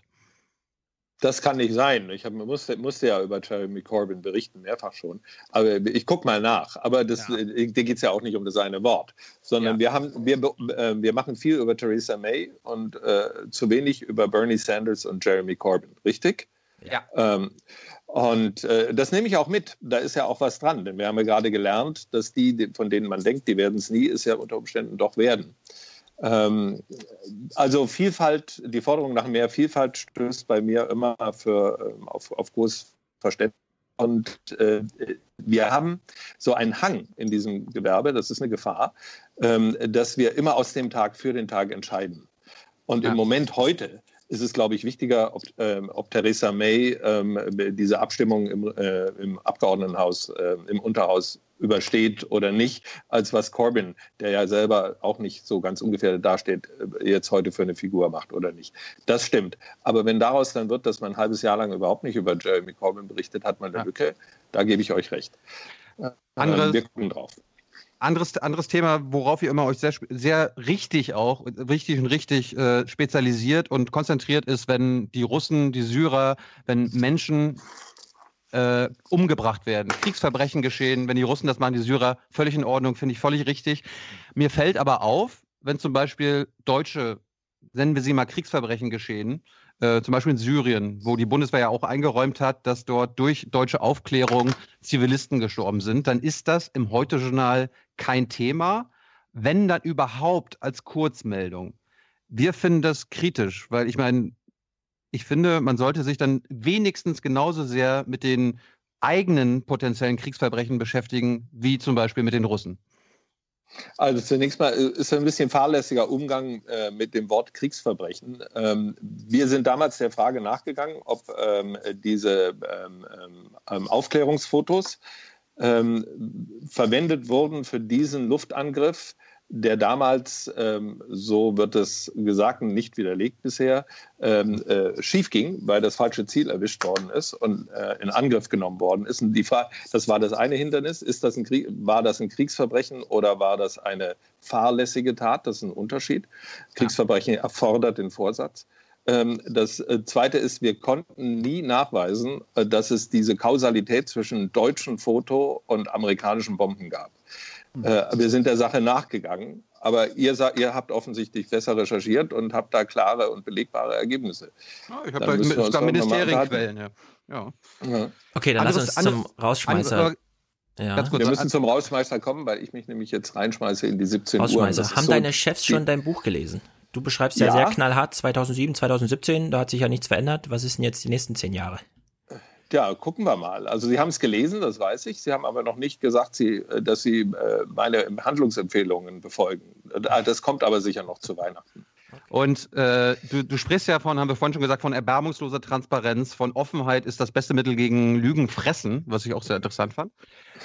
Schönes Wort, schönes Wort. Äh, Schenke ich ja, euch, dürft ihr benutzen. Jetzt habe ich noch mal zwei Fragen, die wir uns seit Jahren stellen. Erstens, ne, totale Transparenz. Bist du gläubig? Äh, nein. Ich bin Katholik, ich bin Mitglied der Kirche. Ich bin ja. ein, äh, ein zweifelnder, äh, so noch nichts richtig durchgerungener äh, Christ. Das ist mir klar geworden in arabischen Ländern und im Umgang äh, mit, mit Juden in Israel, ähm, dass wir doch alle kulturell von dem, wie wir ähm, aufgewachsen sind, geprägt sind. Und wenn, ja. wenn mich ein Moslem fragt, was bist du eigentlich, dann sage ich, ich bin ein Christ. Und ich habe auch erlebt, dass äh, sowohl Juden als auch Moslems sehr viel freier mit einem reden, wenn man, wenn man sagt, jawohl, ich bekenne mich auch zu meinen Zweifeln und Schwierigkeiten und ich, ich gehöre aber zu, der, zu dem anderen Buch. Ja. Ähm, und das sind eigentlich immer schöne Momente gewesen. Und zweite Transparenzfrage: Ist es Fake News, wenn man dich als bestbezahlten Nachrichtenmoderator Deutschlands bezeichnet? Äh, das weiß ich nicht, weil ich die Gehälter der anderen nicht kenne. Und weil offensichtlich niemand, niemand hat mein richtiges Gehalt äh, schon geschrieben. Deshalb äh, kennt nenn auch es, niemand andere. Nenn es uns. Was, was bekommt Nein, man? War, ich jetzt nicht. Ähm, Aber du weil, wolltest doch Transparenz. Ja, Transparenz. Halt. Transparenz. Ich werde dir auch, ich werde auch die Frage Jockeys or uh, Briefs äh, nicht, nicht, äh, nicht beantworten. Die Unterhosenfrage, äh, die ja. im amerikanischen Wahlkampf gestellt wird, werde ich dir auch nicht beantworten. Und warum, auch Transparenz und, hat ihre Grenzen. Und warum, warum lese ich nicht, dass du äh, nur alle zwei Wochen arbeitest? Also in, im Heute-Journal. Das stand ähm, jetzt hier nicht drin. In dem Buch? Ja. Äh, das, das ist der zweite Band. Meine also. Freizeit. Klaus Kleber Übersicht. Genau, sehr gut. Okay. Ja, und, und, und das ist die Frage. Was machst du in den zwei Wochen im Monat, in denen du nicht im Heute-Journal arbeitest? Freizeit, Band 2. Es ist, ja, es ist der Wahnsinn, wie diese Wochen sich auffüllen. Ich weiß es. Ist, ähm, die Welt retten. Die Wahrheit retten und dann die nein, Welt ich retten. Schreibe nur, ich schreibe, schreibe nur Bücher, die das behaupten. Okay. okay. Vielen Dank, Klaus Kleber. Danke, Danke euch. Für deine Dank. Zeit. Hat Freude gemacht. Ciao. Danke. Ciao. Das war Klaus Kleber und jetzt stürzen wir uns zurück in unsere Aufnahme, die wir vor dem Gespräch mit Hans und Tyler gemacht haben. Also Bonn und Gurlitt. Hörertreffen war sehr gut, war auch sehr lang.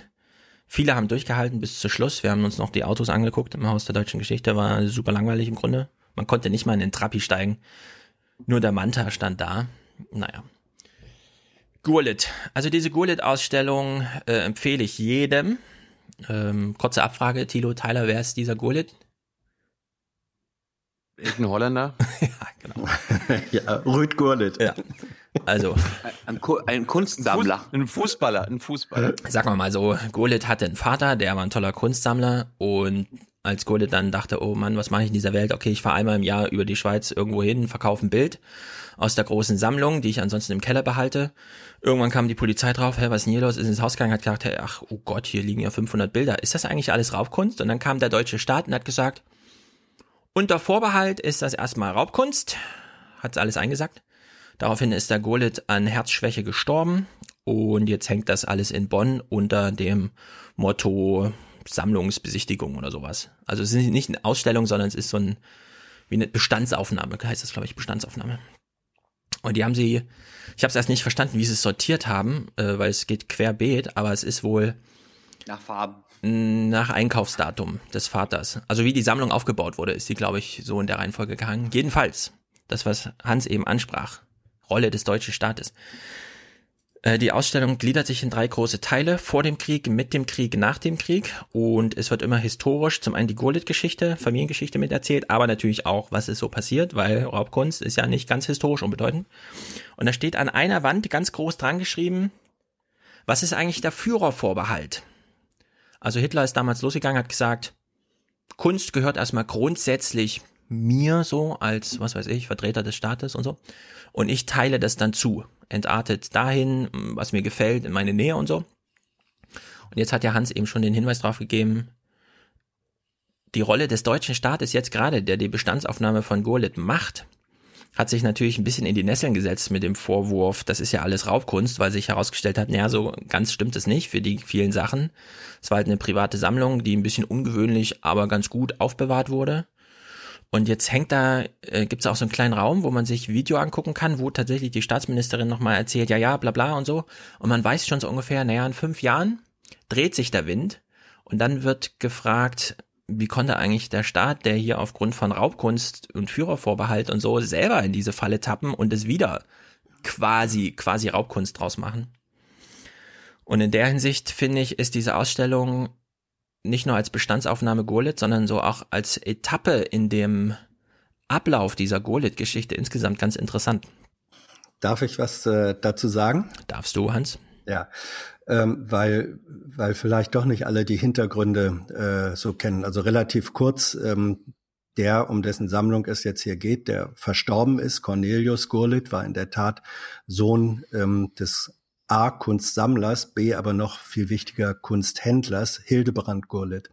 Und Hildebrand Gurlitt hatte ähm, vor allem im deutschen Faschismus eine zwiespältige Rolle.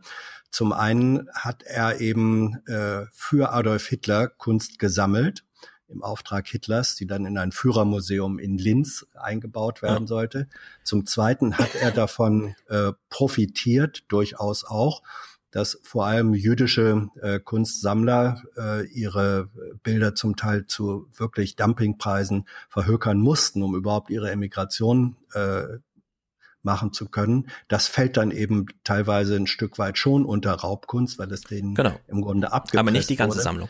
Nee, richtig, das ist der Punkt. So, also von daher die, die Person des Vaters, Hildebrand Gurlitt, der ähm, äh, im Übrigen diese Sammlung, die eine sehr schillernde ist, die aus unterschiedlichen Quellen zusammenkam, da sind auch Sachen drin, die er lange vor dem deutschen Faschismus selber gesammelt hatte, die hat er nach dem Krieg dann äh, auch versteckt, hat die Amerikaner belogen, hat sie also unterm Deckel äh, gehalten, hat gesagt, die gibt es gar nicht mehr und dann hat sein Sohn die geerbt und der Sohn hat dann eben Wohnungen in Salzburg und München, ähm, wie du gesagt hast.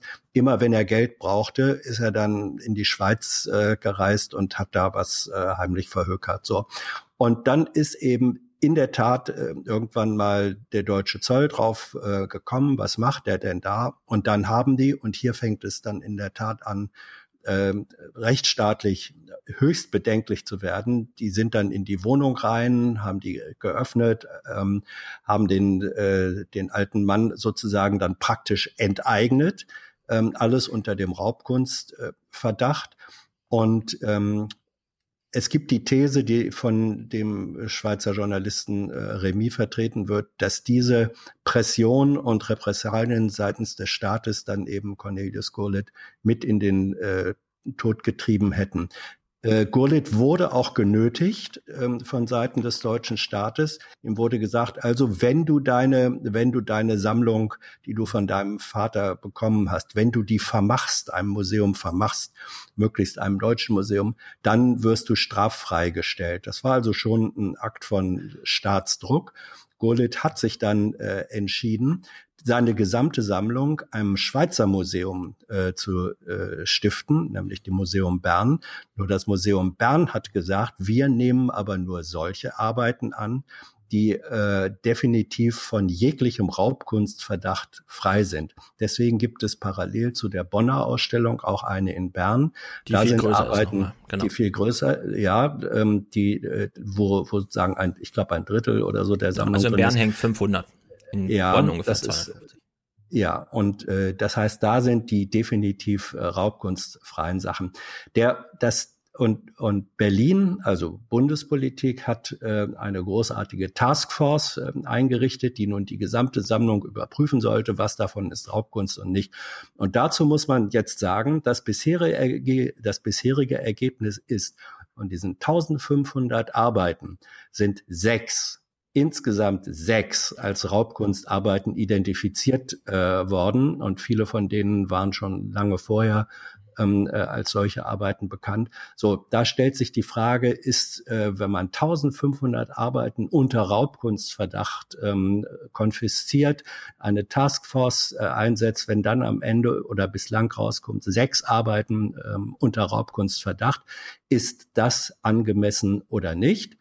Und da gibt es eben zunehmend Zweifel dran. Wobei die Staatsseite, also vor allem die Kulturstaatsministerin Monika Grütters, die argumentiert folgendermaßen, die sagt, ja, das ist doch aber toll, wenn durch unsere Arbeit äh, rausgestellt werden konnte, was hier so alles nicht Raubkunst ist. Das ist ja im Interesse der ähm, äh, Raubkunstopfer. Also das ist eine äh, höchst interessante äh, Argumentation und Diskussion und diese, die wird auch noch weitergehen. Deswegen, das ist also für alle, die sich mit Kunst, Kunstraub, deutscher Geschichte und aktueller Staatstätigkeit, ähm, die sich dafür interessieren, ist dieses Buch von Herrn Remy sehr zu empfehlen. Ja, also die Grütters hat da sehr viel Platz in der Ausstellung. Die hat da so einen eigenen Film Ja. in so einem extra Raum, wo Ja. die das so erzählt und so und man weiß so ungefähr, wie die Diskussion ablief.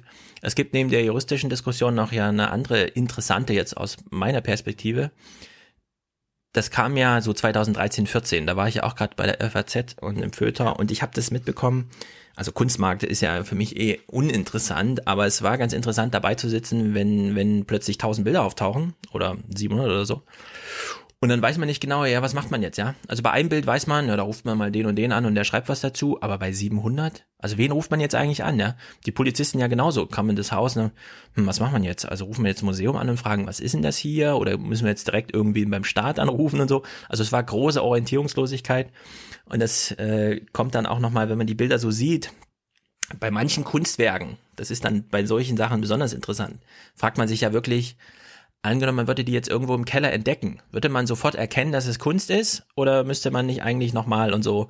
Und äh, unter dieser Maßgabe ist diese Ausstellung auch sehr interessant, ja, wenn dann irgendwelche, ich würde mal so sagen, Kartoffeldruck oder so Sachen, die natürlich eine tolle Geschichte haben und so und auch anmutig sind, aber wenn man die dann nochmal sieht, ob das dann äh, sofort erkennbar ist als Kunst, so für so einen Polizisten, der vom Zoll aus irgendwie und so. Naja. Gut, so viel zu Bonn. Nächstes Hörertreffen, Seebrücke in Heiligenhafen. Montag, 27. November. Special Guest Rena. 16 bis 18 Uhr, leider ein bisschen zeitlich begrenzt und es ist wirklich dann kurz vor Fehmarn, also nur für Leute, die dann in der Region da oben wohnen. Steht auch hier in der Podcast-Beschreibung nochmal. Tilo meldet sich. Tilo hat sein Mikro aus, das ist natürlich nicht so gut. Ist ein Fall für Lippenleser. Ja. Sorry, ich hatte meinen Kaffee gemacht und wollte euch damit nicht belästigen. Ich wollte nur mal darauf hinweisen, das ist die 250. Folge. Ich hätte nicht damit gerechnet, dass wir jemals so weit kommen. Ich weiß nicht, wie, wie es dir geht, Stefan. Wir hatten, wir hatten das angelegt auf einen, schätze ich mal, einjährigen Zeitrahmen, während du dein Buch schreibst. Ja. Und Ich wollten plane das hier von Sendung weitermachen. zu Sendung. Genau, das könnte passieren, dass 251 es gar nicht mehr gibt. Aber davon Ja, gehen aber- wir jetzt mal, wir mal Entschuldigung, nicht davon Sch- Entschuldi- Entschuldigung, 250 ist doch noch nicht mal ein Jahr. Ein Jahr hat 365 Tage. Zweieinhalb Jahre, zweieinhalb Jahre machen wir das jetzt hier. Ja, ja, ja. Das war ein Karlauer, ich bitte um Entschuldigung. Und ich wollte mich hiermit nicht nur bei Hans und Tyler bedanken für die regelmäßige Teilnahme. Ich wollte mich auch bei Stefan bedanken. für Bitte diese schön. Tolle Sendung, die ich mit dir machen darf. Ja. Und dementsprechend, du hast es gerade angesprochen, du hast Rena angesprochen. Ich habe einen unserer regelmäßigen Gäste gebeten, uns doch eine Message zu schicken. Guten Morgen, lieber Stefan, lieber Thilo. Ich grüße euch und gratuliere herzlich zur 250. Aufwachenfolge. Aber förmlich. Das ist nicht nur als Jubiläum ein Grund zum Feiern, sondern mit dieser Vielzahl von Anschlüssen habt ihr auch soziologisch aufgezeigt, um es mit Niklas Luhmann zu formulieren, dass, Zitat, die moderne Gesellschaft zur Normalisierung von Unwahrscheinlichkeiten nicht länger auf ein Zentrum oder eine Spitze angewiesen ist. Zitat Ende. Vielen Dank, dass ich das miterleben und in einigen Folgen auch daran mitwirken durfte. Ich wünsche euch viel Spaß bei der 250. Folge und hoffentlich noch länger andauernden Normalisierung von Unwahrscheinlichkeiten jenseits eines organisatorischen Zentrums. Ein großes Lob auf die Podcast-Interaktion. Oh, sehr gut. Ähm, eine Frage, weiß Klaus Kleber das schon, dass die Medienwelt jetzt ohne Zentrum und so auskommt? Hm, weiß ich nicht. Wir fragen ihn jetzt und danach kehren wir hierhin zurück. Hm, Wir warten vielleicht noch mal ein bisschen, weil ich habe dann doch noch jemand anderes gefragt. Aha. Lieber Stefan, alles Gute zu 250 Folgen Aufwachen Podcast von deinem Lieblingsfußball-Podcast, dem Rasenfunk. Ich weiß, dass du jede einzelne Folge bisher gehört hast des Rasenfunks und Jede. sie von vorne bis hinten durchsezierst und damit dein liebstes Hobby dem Fußball frönen kannst. Deshalb bin ich stolz und froh, dir hier zu deinem eigenen Podcast-Jubiläum gratulieren zu dürfen und an alle Leute, die uns ständig auf der Straße miteinander verwechseln. Ich bin der mit der Brille. Und Thilo, ja, auch dir alles Gute zu 250 Folgen Aufwachen Podcast. Schade, dass du dich für Fußball überhaupt nicht interessierst und dafür nur Propaganda verbreitest. Und nochmal ernsthaft, danke für eure Arbeit. Ich denke, eigentlich allen Hörerinnen und Hörern wird es so gehen, Nachdem man Aufwachen gehört hat, zum ersten Mal, zum zweiten Mal, zum dritten Mal, dann sieht man Nachrichten mit einem anderen Auge, es fallen einem andere Dinge auf und man hat andere Fragen, die einem auf einmal im Kopf herumschwirren. Allein für diese Horizonterweiterung danke ich euch beiden sehr herzlich. Ich möchte den Aufwachen-Podcast wirklich nicht mehr missen in meinem Podcatcher. Ich hoffe, dass ihr noch viele Folgen produzieren könnt, dass ihr viel, viel Unterstützung erhaltet, weiter von euren Hörerinnen und Hörern und dass ich euch dann vielleicht irgendwann sagen wir so in einem Jahr zu 500 Folgen gratulieren kann. Das wäre doch nett. Ja. Feiert schön, ihr zwei. Ciao. Apropos Fußball. Ich hatte ja gestern auch so einen warmen Moment. Pascal, glaube ich, war es, äh, war auch mit dem Bonn, hat auf Twitter geschrieben, was jetzt schon wieder alles als Kurzmeldung oder Eilmeldung durchgeht. Und in dem Falle war es Italien, nämlich nicht an der EWM teil. Da habe ich gedacht, na, das ist nun wirklich gerechtfertigt. da, das verstehe ja sogar ich. Dass wenn Italien nicht zur WM fährt, dass es dann, ja, man müsste ihn quasi einen Stern wieder abziehen vom Trikot. Das hätte ich fast in die Debatte eingebracht. Wir haben jetzt eine WM ohne Holland und Italien. Ohne Holland auch? Ja. Guck mal, da fehlt jetzt der, der Jingle, das ist gut für unser Land. Meinst du?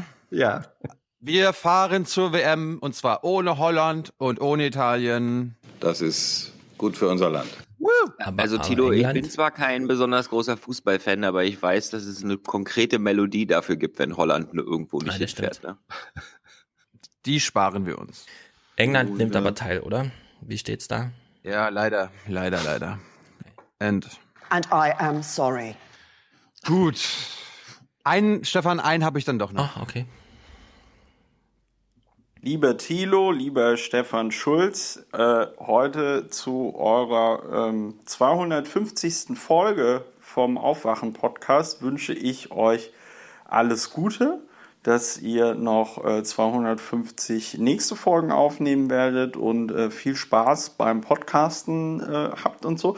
Und vielleicht kriege ich es ja auch hin, mal in einer der nächsten äh, 250 Folgen Gast zu sein bei euch. Würde mich sehr freuen. Euch, wie gesagt, alles Gute und weiterhin frohes Schaffen. Wer war das? Die Stimme kenne ich irgendwie, aber. Ein Pirat, ein, Christopher ein Lauer. Oberpirat. Ja. Ach, das ist ja. natürlich, das ist natürlich, äh, ich frage mich auch, warum, Entschuldigung, ja. warum haben wir eigentlich Christopher Lauer noch nicht hier zu Gast gehabt?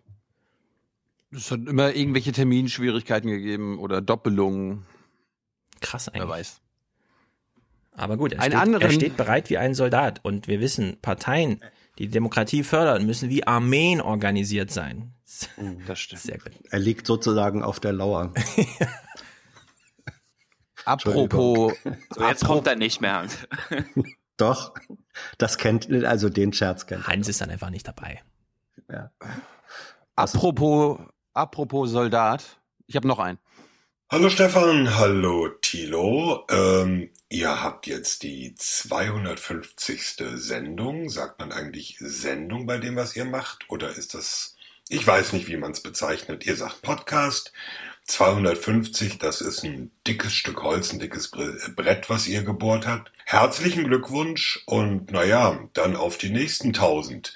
Und äh, soll ja keiner in Stunden umrechnen. Meine Güte. Viel Spaß, viel Erfolg und weiter so. Ja, der 1000-episodige Podcast No Agenda hat vorgelegt. Also ihr geht Darf- jetzt davon darf- aus, dass alle Hörer immer alle Stimmen kennen, weil ihr immer, Ja. also das war jetzt. Das war Thomas Wiegold.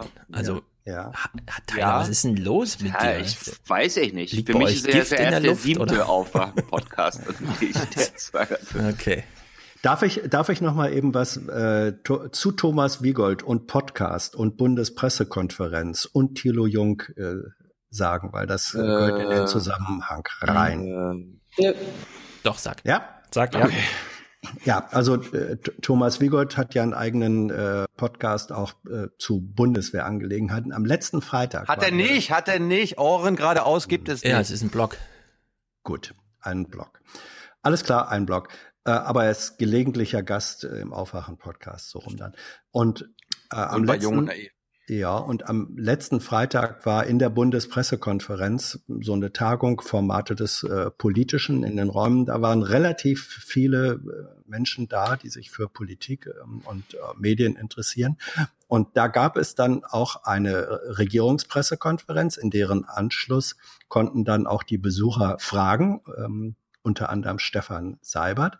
Und da hat Stefan Seibert Sätze gesagt und es war so Stefan? Steffen Seibert. Steffen? Steffen, Steffen Seibert, Steffen Seibert hat Sätze gesagt, ähm, äh, ich zitiere mal aus dem Gedächtnis, er hat gesagt, ja, ähm, und um die Popularisierung dieser Bundespressekonferenz, der berühmte Thilo Schulz, der ja Leut, leider heute nicht hier Was ist. ist mit deinem Namensgedächtnis los hier?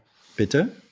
Was mit deinem Namensgedächtnis Ja, das los? Thilo Jung ist so- gesagt, oder? Was, was habe ich gesagt? Der berühmte Thilo Jung. Ja, wenn ich, wenn ich Stefan Seibert, Steffen Seibert, Ja. Thilo Jung, Stefan. Okay. Also gut, ich fange nochmal an.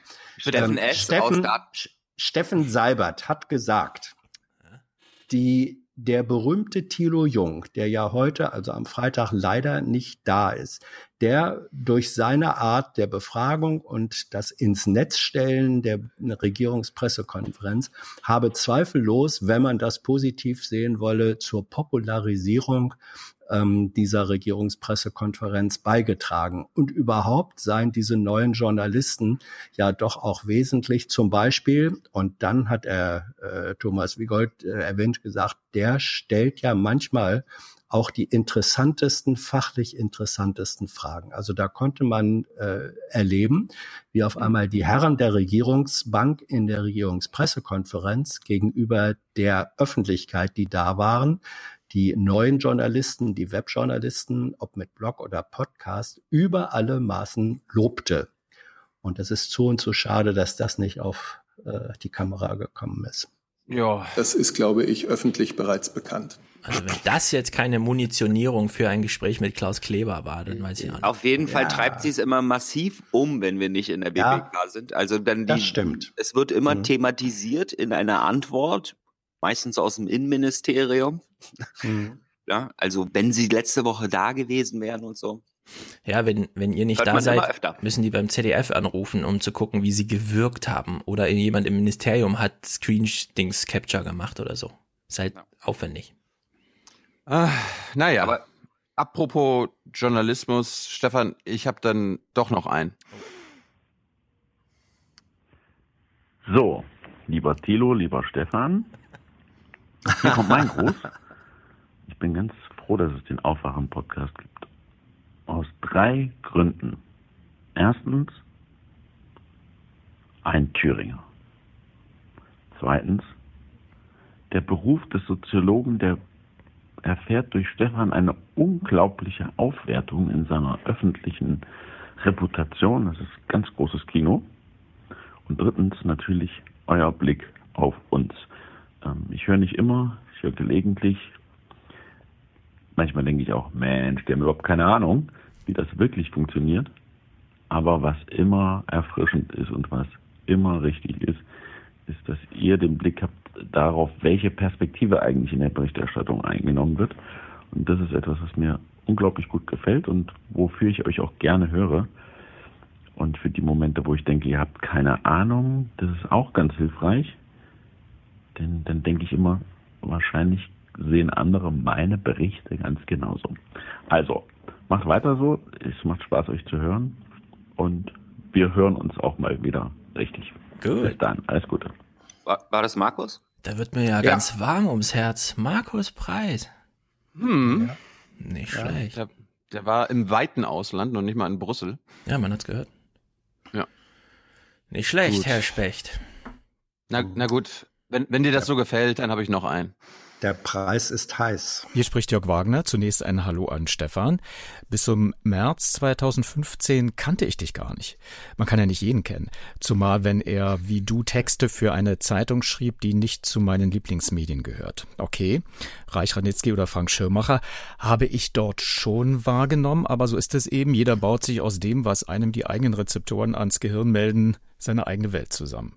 Ich glaube, die Wissenschaftler nennen das radikaler Konstruktivismus, sagte mir zumindest neulich Hans Jessen, den du auch kennst, äh, den ich jedoch erst in diesem Jahr bewusst wahrnahm, weil er sich bei einer öffentlichen Veranstaltung des Aufwachen-Podcasts auf eine Bühne setzen durfte. Es geht also darum, wie schafft man Aufmerksamkeit? Und da ist es wichtig, dass man versteht, warum ich dich überhaupt wahrnehme, Stefan. Weil es da Thilo Jung gibt. Ohne ihn würde ich von dir wahrscheinlich bis heute nichts wissen. Nicht, weil du keine tollen Gedanken hättest, die in der für mich nicht favorisierten Zeitung stehen, oder weil du Bücher schreibst, die in der Flut anderer Bücher für mich untergehen.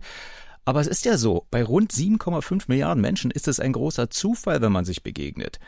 Und dieser Zufall war deine Kritik an krautreporter.de oder besser der Umgang mit Thilo, als er, der Meister der Aufmerksamkeitsexplosionen, wie nebenbei ein Foto knipste und es am Weltfrauentag als sein Kommentar verschickte.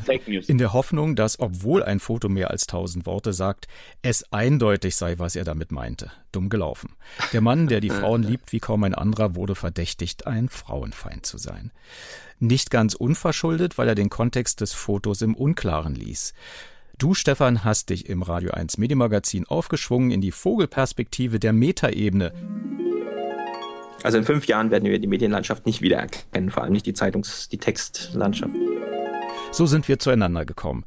Durch das Einordnen einer reflexartigen Empörung und Medienkritik. Dank Thilos Naivität. Dass daraus letztlich einer der erfolgreichsten Podcasts wurde, der auf Anhieb vom Sprachassistentensystem Alexa gefunden wird, lässt mich anerkennend verblassen. Bitte nenne den Namen des Podcasts. Aufwachen. Ich spiele jetzt A Ausrufezeichen 249, Markus 2018 von Aufwachen. Vom 10. November 2017 ab. Folge 249 vom Aufwachen Podcast wird präsentiert von Simon, Simon und Max.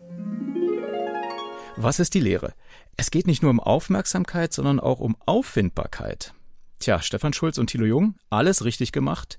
Ich weiß gar nicht, ob ich euch zudem noch mehr Klugheit wünschen sollte. Der Erfolg des Aufwachen-Podcasts ist ja, dass es auch für Menschen wie mich Gelegenheit gibt, das eine oder andere mit eurem Selbstbewusstsein einer radikalen Medienweltkonstruktion durchtränkte Argument zu hinterfragen. euch die Arroganz gegenüber Oma Erna auszutreiben, die unser Land nach dem Krieg aufgebaut hat. Also versteht euren Erfolg auch als Teil eigener Beschränktheit und letztlich kollektiven Weisheit. Das ist, was die Philosophen wohl mit Dialektik meinten. Und was ich meine, wenn ich jede Woche auf Radio 1 den folgenden wahrscheinlich nicht mehr lebenden Vorfahren sprechen lasse. Vergessen Sie nicht, Ihre Antennen zu erden. Bleibt also in Kontakt mit euren Fans, aber auch mit euren Kritikern und erdet euch. Jawohl. Machen wir, Jörg. Danke an, danke an Jörg Wagner. Mhm. Nicht schlecht. Ja, hab mir gedacht, wir, ich kann ja mal unsere regelmäßigen Gäste und Lieblingsgäste fragen. Schöne, schöne Sammlung. Sehr gut. Ja. Das Ding ist, ich habe nicht nur Leute gefragt, die in der Sendung waren, sondern auch Leute, die unsere Konkurrenz sind. Lieber Stefan, herzlichen Glückwunsch zum Podcast-Geburtstag. 250 Folgen Jon Naiv. Das ist schon eine bemerkenswerte Leistung und ich kann mir gut vorstellen, auch wenn wir bei der Lage erst irgendwo in den 70ern sind, ähm, was für eine Herkulesarbeit es war, so viele Folgen gemeinsam aufzunehmen. Ich wünsche euch weiterhin viel Erfolg und alles Gute für euer Projekt. Herzliche Grüße von Ulf. Sehr gut, Ulf. Äh, soll ich kurz sagen, wie ich das erste Mal Kontakt mit Ulf hatte? Weil er Bitte. schon von Herkules-Aufgabe spricht. Mhm. Ulf hat einen guten Text geschrieben. Und ich wollte den in der FAZ unterbringen. Und wie das nun mal so ist, wenn lauter, ach, da ist noch was vom Kunstmarkt offen, Stehsatz voller Literaturkritik und so. Und dann bin ich jeden Morgen zu Edo Rehns gegangen und gesagt, Edo, kann man heute mal Ulf bringen oder was? Und so nach zwei Wochen, wenn nicht sogar länger, haben wir es dann endlich geschafft. So war das damals. Wow. Hm. Interessant. War mir nicht klar, hast mir nie erzählt. Ja. Aber Ulf war nicht der Einzige. Ich habe noch einen. So, Liebesgrüße an einen Podcast, den wir äh, seit vielen Monaten, Jahren und auch Wahlen hören. Äh, alles Gute an den Aufwachen-Podcast. Obwohl alles immer schlimmer wird. ja, es ist nur mit diesem äh, Podcast eigentlich zu ertragen. Äh, dank Stefan Schulze, Thilo Jung. Alles Gute zu 250 Folgen. Da müssen wir beide erstmal hinkommen, mein junger Padawan. Ja, das, aber wir arbeiten dran. Wir arbeiten dran. Ja. Aber man muss ja auch sagen, die, in der Wissenschaft passiert ja bei weitem nicht so viel wie in der Politik. das ist ja eher so ein träges System. Genau, da ist ja nicht so ein Feuerwerk an Emotionen. Das stimmt. Das stimmt, ja. Denn äh, mit euch beiden äh, werden selbst so, äh, so Entwicklungen, die einem die Tränen in die Augen treiben können, so real-dystopische Entwicklungen, wie die Amerika-Wahl habe ich mit euch begleitet. Das erste Jahr Trump haben wir mit euch durchlebt. Den Brexit. Äh, die Anfänge des Brexits. Genau, da sind wir noch mittendurch. Den Schul äh, Schulzzug, den, sowohl den Anfang als auch das Ende vom Der Schulzzug. Schulzzug, der Schulzzug erinnert mich auch sehr an die Deutsche Bahn. Man, man hofft und dann kommt trotzdem nichts. Genau, ganz im Gegensatz zu euch. Äh, ihr liefert Woche für Woche und deswegen seid ihr bei 250 Folgen. Äh, vielen Dank. Ich möchte, dass dieser Podcast stark bleibt. Ich möchte, dass Aufwachen stark bleibt. ähm, bleibt so, wie ihr seid. Äh, macht Wir noch mindestens nochmal 250 Folgen. Das ist gut für unser Land, so ein Podcast. Bist du durch mit deinen Zitaten? Ich wollte eigentlich Ja. noch sagen, ich wähle trotzdem Aufwachen. Vielen Dank, ihr beiden. Macht weiter so. Bis bald. Tschüss. Ja, Nikolas braucht Ja. auch mal so ein, so ein Board. Also Nikolas lieber Tyler. Hm? Ja, also sag mir mal, wer das war. Das waren jetzt, äh, das war Nikolas und sein kleiner Padawan von methodisch inkorrekt. Das sind die, weshalb der CCC dies ja nicht in Hamburg stattfindet, weil die damals Saal 2 gesprengt haben. Oh. Ja. Nikolas hätte ich ja fast gesehen in München, aber er wollte dann doch lieber in den Urlaub fahren und nicht nochmal seiner Frau drei Tage vorher sagen, "K- kann ich nochmal kurz abbiegen nach München? Verschieben wir dann auf später. Ja, du hast gemerkt, ich habe mir, äh, ich habe mir deine Lieblingspodcasts vorgenommen. Ja, sehr gut. Und ähm, die haben alle reagiert. War ich sehr, sehr stolz drauf. Sehr gut. Und einen, einen habe ich noch, Stefan. That's where you can uh, give Eric the show all of your information, and uh, we'll get the ring out to you as soon as possible. I also want to congratulate uh, the Aufwachen podcast on their 250th episode. Now, this is uh, Tilo. Uh, we like his stuff. If you yeah, remember. so it was probably one of the better podcasts. And he Germany. says, uh, probably the best in Germany. So he had a request. He says, uh, uh, "Happy belated 10th anniversary from Berlin." I hope you're all up for a Skype interview someday, but that's not why I'm emailing you. The 250th episode of our Aufwachen podcast, which shares a lot of German listeners with no agenda, is coming up this Tuesday. Since we frequently push no NA and talk about your deconstructions, I wanted to ask you to send me a short congrats to your guys' 250th episode audio or something like that. Feel free, whatever. Uh, it would be an awesome surprise for my co host Stefan, who adores you. Hmm. So I think we should do something together. That's a good idea. So I'll kick it off. All right. Okay. And then you just uh, jump in. All right. Hello, Deutschland. Here's the Hoff. With the Aufwachen podcast, 250th episode. Congratulations, guys. I adore you too. Here's John. Ditto. No? I, I loved it. That was perfect. Yeah. I'll send him something special. I w- I wouldn't change a thing. Yeah, perfect. We Okay. like to entertain you. Habe ich noch nicht gehört, habe ich noch nicht gehört. Ja. Geilo. War, war das was oder war das was? Das war was. Ich kann eine Anekdote nachschieben. Sehr nee, viel. wa warte noch. Warte noch, eine habe ich noch. Ich meine die Wirklich letzter. Neugender-Episoden. Ne? Hey, congratulations on your 250th episode of the Aufwachen podcast. When I'm in Deutschland, that's the only podcast I listen to. I'm John C. Dvorak, No Agenda Show. Ja, und er spricht und versteht Hi, this is perfekt John. C. Dvorak of the No Agenda Show, congratulating you guys on the 250 episodes of the Aufwachen podcast. The only podcast out of Deutschland that I listen to. Woo! Jetzt, bin- jetzt bin ich wirklich durch. Ja, sehr gut. Ich brauche gleich ein neues T-Shirt. Also, No Agenda. Die haben ja jetzt 981. Folge. Und die 500. Folge haben sie ja von mir einen Geburtstagsartikel in der FAZ bekommen. Und es hat nur geklappt, weil niemand den Podcast kennt. ich konnte einfach schreiben, ja, die sind halt einfach immer dagegen und so. Drei Spalter, glaube ich. Ist doch schön. Das waren noch Zeiten damals. In der FAZ einen Text über No Agenda schreiben, ja. Das, das muss mal einer machen. Ich habe noch eine, einen Nachtrag. Wir hatten ja vor einer Woche, gab es so eine Frage von einem Hörer hier mit Journalismus und wir hatten doch gesagt, hm, ja, also sollte man auf eine Journalistenschule gehen. Mhm. Hans Jessen, Hans Jessen kann uns ja gleich mal seine Sicht der Dinge verraten. Ich habe ja gesagt, spart euch die Journalistenschule, bereist die Welt und lernt äh, das Handwerk beim Machen. Ja. Und ich habe da noch einen Befürworter dieser Theorie, nämlich auch einen anderen Friend of the Show, Jeremy Scale. Den hatte ich bei Jung Naiv. Vor langer, langer Zeit, ja. Vor langer, langer Zeit. Folge neun- 95 und ich spiele mal ab, was er dazu sagt. Uh, finally, I was going to ask you two questions about journalism itself.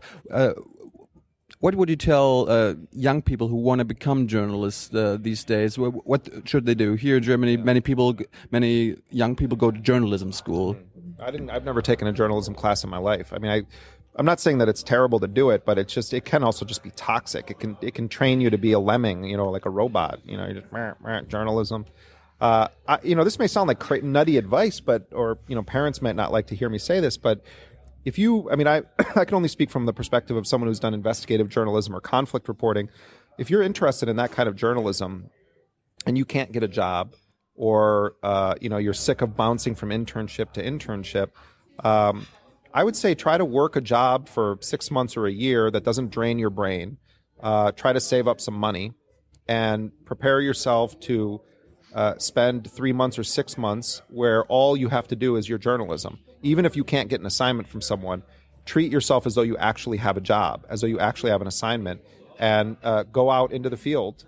And even if you just start by a blog or a newsletter or a Tumblr account or what have you, take yourself seriously as a journalist. Most of the people I know who have continued to work in conflict reporting and others, in some form or another, started by simply going to the place they were interested in and doing it. Because um, it's right. And that's and that's how I started doing it. And and I for the first decade I was working in media. I, I did. I, I made no money doing it. I was I was begging for money to get a plane ticket and going. I was living sort of story to story and begging people to to to take my work. And if I couldn't get paid, I would do it for free. Um, It's- It's funny because like uh, the whole show here, Young and Eve, started the same way. We we did it because we, we felt uh, doing it, uh, like doing it. We kept doing it for six months without pay, Yeah. and then uh, we actually mm, figured a way out uh, to to make money. It's now a TV show. It gets sponsored by uh, a huge corporation. oh, great. Which, what's the corporation? So I'm going to make sure to boycott it. Huge. Google. You're sponsored by Google? I, you know, I spoke out at the Google headquarters in California. And when I went there, I, I was asking them if I, if I could go and uh, and delete uh, all of my my emails, like permanently delete them, like get them off their servers. And I, you know, I I was sort of joking when I said that, and there was like silence in the room. And I was like, no, no, seriously, I actually want to go and do it. They wouldn't let me do it. I, I should ask them that. Yeah, you can ask them. Ask them if they'll permanently delete it. You know, 'cause the, the NSA is all up in your business. I'm sure. Well, I'm glad I could participate in this uh, corporate Google festival here. Ja.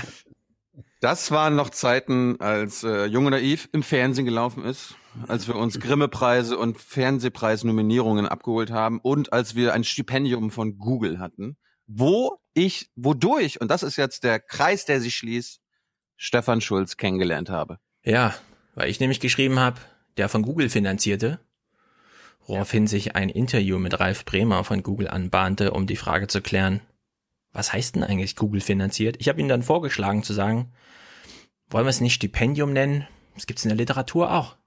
Menschen kriegen halt ein Stipendium. Und er so, hm, gute Idee. Da haben wir in der FAZ im Interview Stipendium geschrieben. So, Ja. die Frage an Hans Jessen. Ja. Empfiehlst du jungen Menschen, die Journalisten werden wollen, auf eine Journalistenschule zu gehen? Erstmal nein. Ähm, also hinter, ja, pass auf, Hintergrund ist, dass ich ja selbst, wie, wie ihr auch, ähm, als sogenannter Quereinsteiger in Journalismus gekommen bin. Also ich habe eben auch neben dem Studium, was ich eigentlich gemacht habe, Soziologie, Literaturwissenschaft und so weiter, ähm, habe ich geschrieben und bei, bei Fernseh- und Hörfunkproduktionen mitgearbeitet bei Leuten, die das machten. Dann habe ich festgestellt, das ist was, was mir irgendwie liegt, was ich mache und bin dann so äh, in den Journalismus äh, gekommen. Das ist mein eigener Weg. Und äh, wie eigentlich alle, die ihr jetzt gehört habt, ähm, ist das ein Weg, den man gehen kann.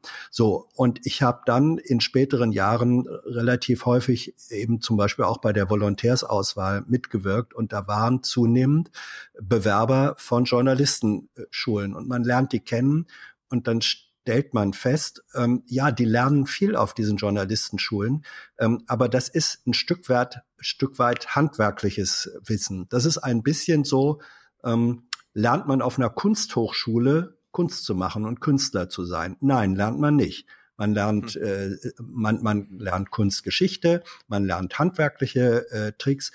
Aber wenn nicht der Kern äh, da ist und der Kern des Journalismus ist, neugierig in die Welt zu gehen, ähm, sich anzugucken, was passiert da, die richtigen Fragen zu stellen, das zusammenzufassen, das in einem journalistischen Produkt weiter zu vermitteln, äh, das lernst du eben, glaube ich, nicht in erster Linie auf der Journalistenschule, sondern wirklich, da musst du in die Welt raus und mit manchmal auch handwerklich äh, ungenügenden Mitteln das machen.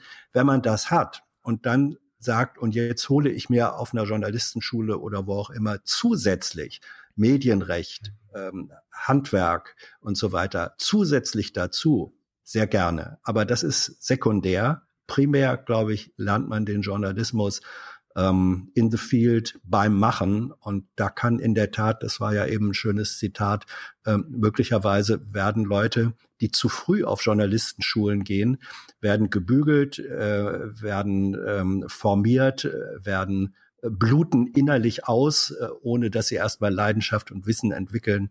Das ist gefährlich. Also ich würde sagen, Journalistenschule nur als Ergänzung, aber auf keinen Fall als primärer Weg. Die, die denken, man wird Journalist, indem man so schnell wie möglich auf eine Journalistenschule geht, irren sich nach meiner Auffassung in den meisten Fällen. Dito. Amen. Amen. Ja. Ich habe noch, einen Nach ich hab noch einen Nachtrag zu Freitag, unserer Bayern-Folge. Äh, ich habe nämlich hier guten Journalismus anzumerken, nämlich von Berlin direkt.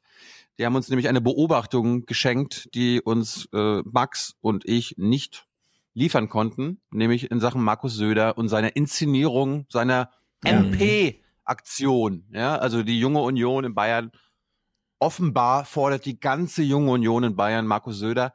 Ist nicht ganz so. Das Vakuum, das Seehofer hinterlässt, scheint sich wie von selbst zu füllen. Sogar die bayerische Opposition wirkt verwirrt, wer der Herr im Hause ist. Übrigens zeigt auch, dass der Ministerpräsident Söder, dass der Ministerpräsident Seehofer.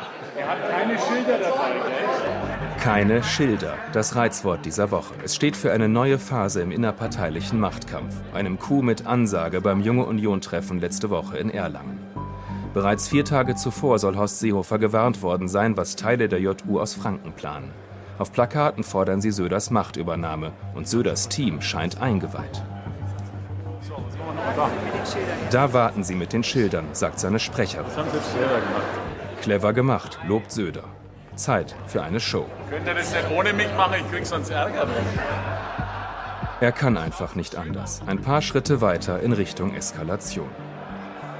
Diese Bilder bleiben hängen, selbst wenn es sich in Wahrheit nur um einen kleinen Teil der Jungen Union aus seinem Frankenland handelt. Sägen und sägen lassen am Stuhl des Chefs. Naja, so geht's. Hm. Ja. Mhm. Es ist ein bisschen erschreckend, Äh. dass man wirklich alles jetzt im Fernsehen dokumentiert sieht, ja. Also es gibt gar keine Intrigen mehr, sonst wird alles auf offener Bühne und so. Mit solchen sinnlosen Spielereien. Na, War das ich glaube, nee, nee, die Intrigen gibt's natürlich äh, nach wie vor. Also das, was man da sieht, ist ja noch nicht mal ein Siebzigstel äh, des Eisbergs. Ich meine, wie kam das mit den Schildern denn überhaupt zustande, bevor das in diese und das hat Zufall, Söder- Zufall. Ha- Ja, Hans, ja. Äh, da, war- da, da, hat eine, da war eine Druckerei. Ja. Da war zufällig, Zufällig eine einem- Druckerei in Erlangen, genau neben diesem Veranstaltungsort und dann sind die da spontan hingegangen.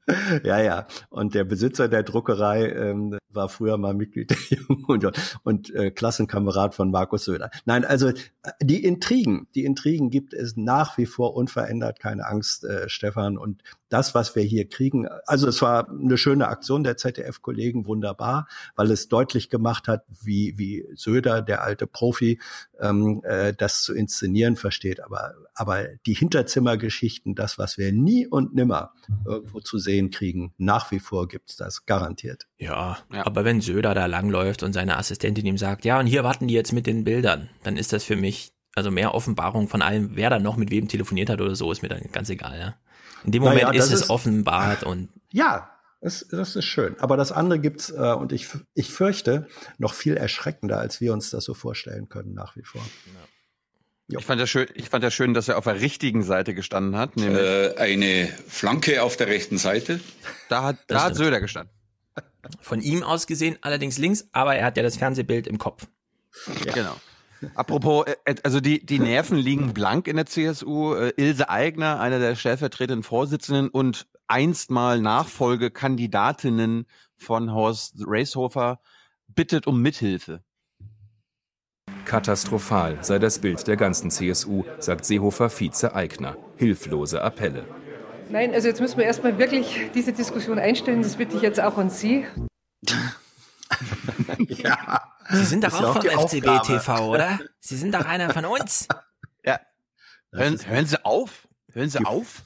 Die vornehmste Aufgabe von Mediendiskussionen zu stellen.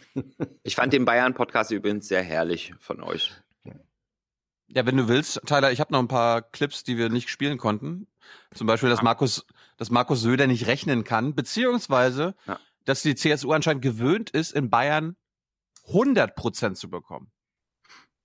Und sind wir ehrlich, wir stehen an einer echten Weggabelung.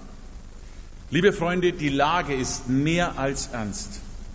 Es ist die zweite Wahl hintereinander nach der Europawahl, die wir stark verloren haben. Bei der Bundestagswahl wollten 62 Prozent der Wähler, liebe Freunde, nicht mehr uns unterstützen. 38 Prozent oder 39 Prozent sind sogar noch deutlich schlechter als unser gefühltes Katastrophenjahr 2008. Also ich verstehe da, 38 Prozent haben CSU bei der Bundestagswahl gewählt und 62 Prozent wollten es nicht mehr. Dementsprechend, nach Söders Logik, haben 100 machen sie Prozent. jetzt- Ja. ja. Deswegen machen sie jetzt Politik für die 62 Prozent. Alles klar. Das, das ist doch schön. Gut, den Rest sparen wir uns, ist egal. Gut, ich habe auch einen Nachtrag noch zur letzten Folge, einen wichtigen allerdings. Ich möchte eine Rüge aussprechen. Für Nasenmann im Forum. Er schreibt zum Thema Kohleausstieg, Klimawandel, pipapo. Er ist natürlich Techniker, kennt sich aus, pipapo und schreibt, ich empfehle die Technik den Technikern zu überlassen. Journalisten können sich doch mit den gesellschaftlichen Themen auseinandersetzen. Also wir haben in Deutschland, wir haben in Deutschland eine sehr alte, sehr lange, fast traditionelle Diskussion zum Thema It's not my department. Ist das eigentlich ein okayer Satz? Damals Zweiter Weltkrieg. Ich habe die Bombe nur gebaut, abgeworfen haben die doch andere und so, ja. Da gab es ein großes CCC-Motto dazu, äh, wo das mal diskutiert wurde.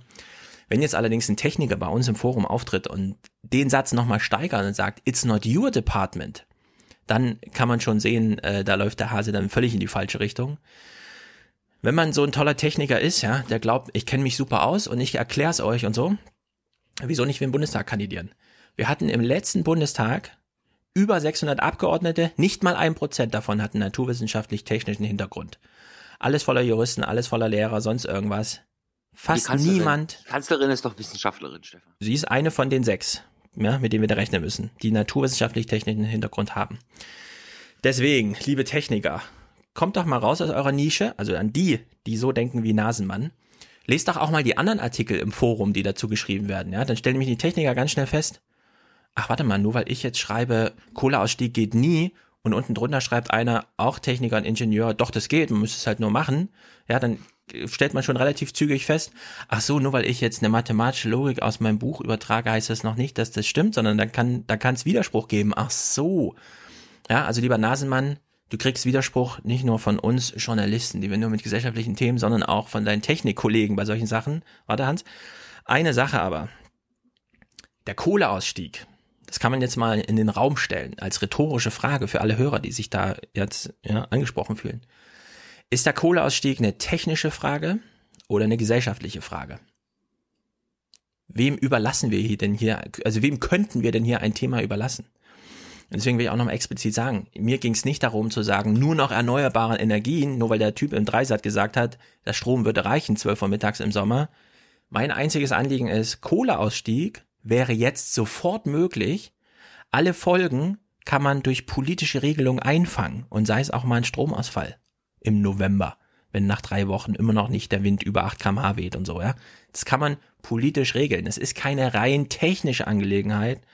Vor allem nicht für Leute, die dann meinen, haltet ihr euch mal raus aus so Sachen wie, wie versorge ich euer Haus mit Strom? Das ist eine Technikangelegenheit, ja. Also das fand ich völlig daneben. Man kann es ja mal kontrastieren mit den Audiokommentaren, die wir heute zum Thema hören. Vier Stück. Alle super. Leute, die sich auskennen und deswegen in die Diskussion einbringen. Ja, aber solche Beiträge im Forum, also dafür gibt's die erste Aufwachenrüge. Herzlichen Glückwunsch dafür auch. Hans? Ich habe ja an einer damals noch technischen Universität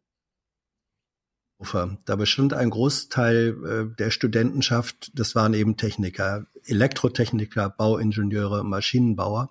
Und für die gab es da, und viele von denen wollten Berufsschullehrer werden. Und für die gab es dann als Pflicht im Studium Veranstaltungen wie Soziologie für Ingenieure, also Sozialwissenschaften für Ingenieure.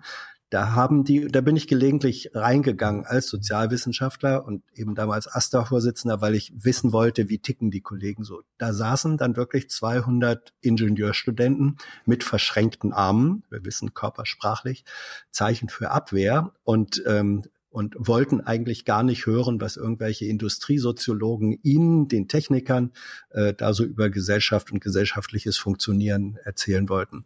Das Interessante ist, die mussten das machen, weil sie sonst nicht zum Examen äh, zugelassen worden wären. Relativ viele von denen habe ich dann auf einmal 10, 20 Jahre wieder getroffen, ähm, in Funktionen, wo sie auf einmal äh, auftauchten, ähm, zum Beispiel in der ähm, äh, in Ministerien, äh, in anderen politischen Funktionen, in Verbänden, die eine Schnittstelle waren von ähm, technischen Fragen, aber dann eben auch gesellschaftlicher äh, Umsetzung. Und viele von denen haben gesagt, ja, ähm, es war so, wir wollten das eigentlich damals gar nicht, weil wir als Techniker immer dachten, ja, also als E-Techniker wissen wir dann doch, wie wir einen Motor konstruieren oder eine Energieversorgung. dann sagen sie, äh, dass wir uns dann aber mit Sozialwissenschaften beschäftigen mussten, hat unser Wissen dann doch so erweitert, dass wir irgendwann zu dem Punkt gekommen sind, wir wollen nicht einfach nur als sture Techniker funktionieren, sondern wir haben auch eine politische Verantwortung für das, was mit unserem technischen oder mit dem technischen Wissen passiert. Und sie sind dann bewusst an, in diese Stelle reingegangen. So unterm Strich wäre das vielleicht die Empfehlung an Herrn Nasemann.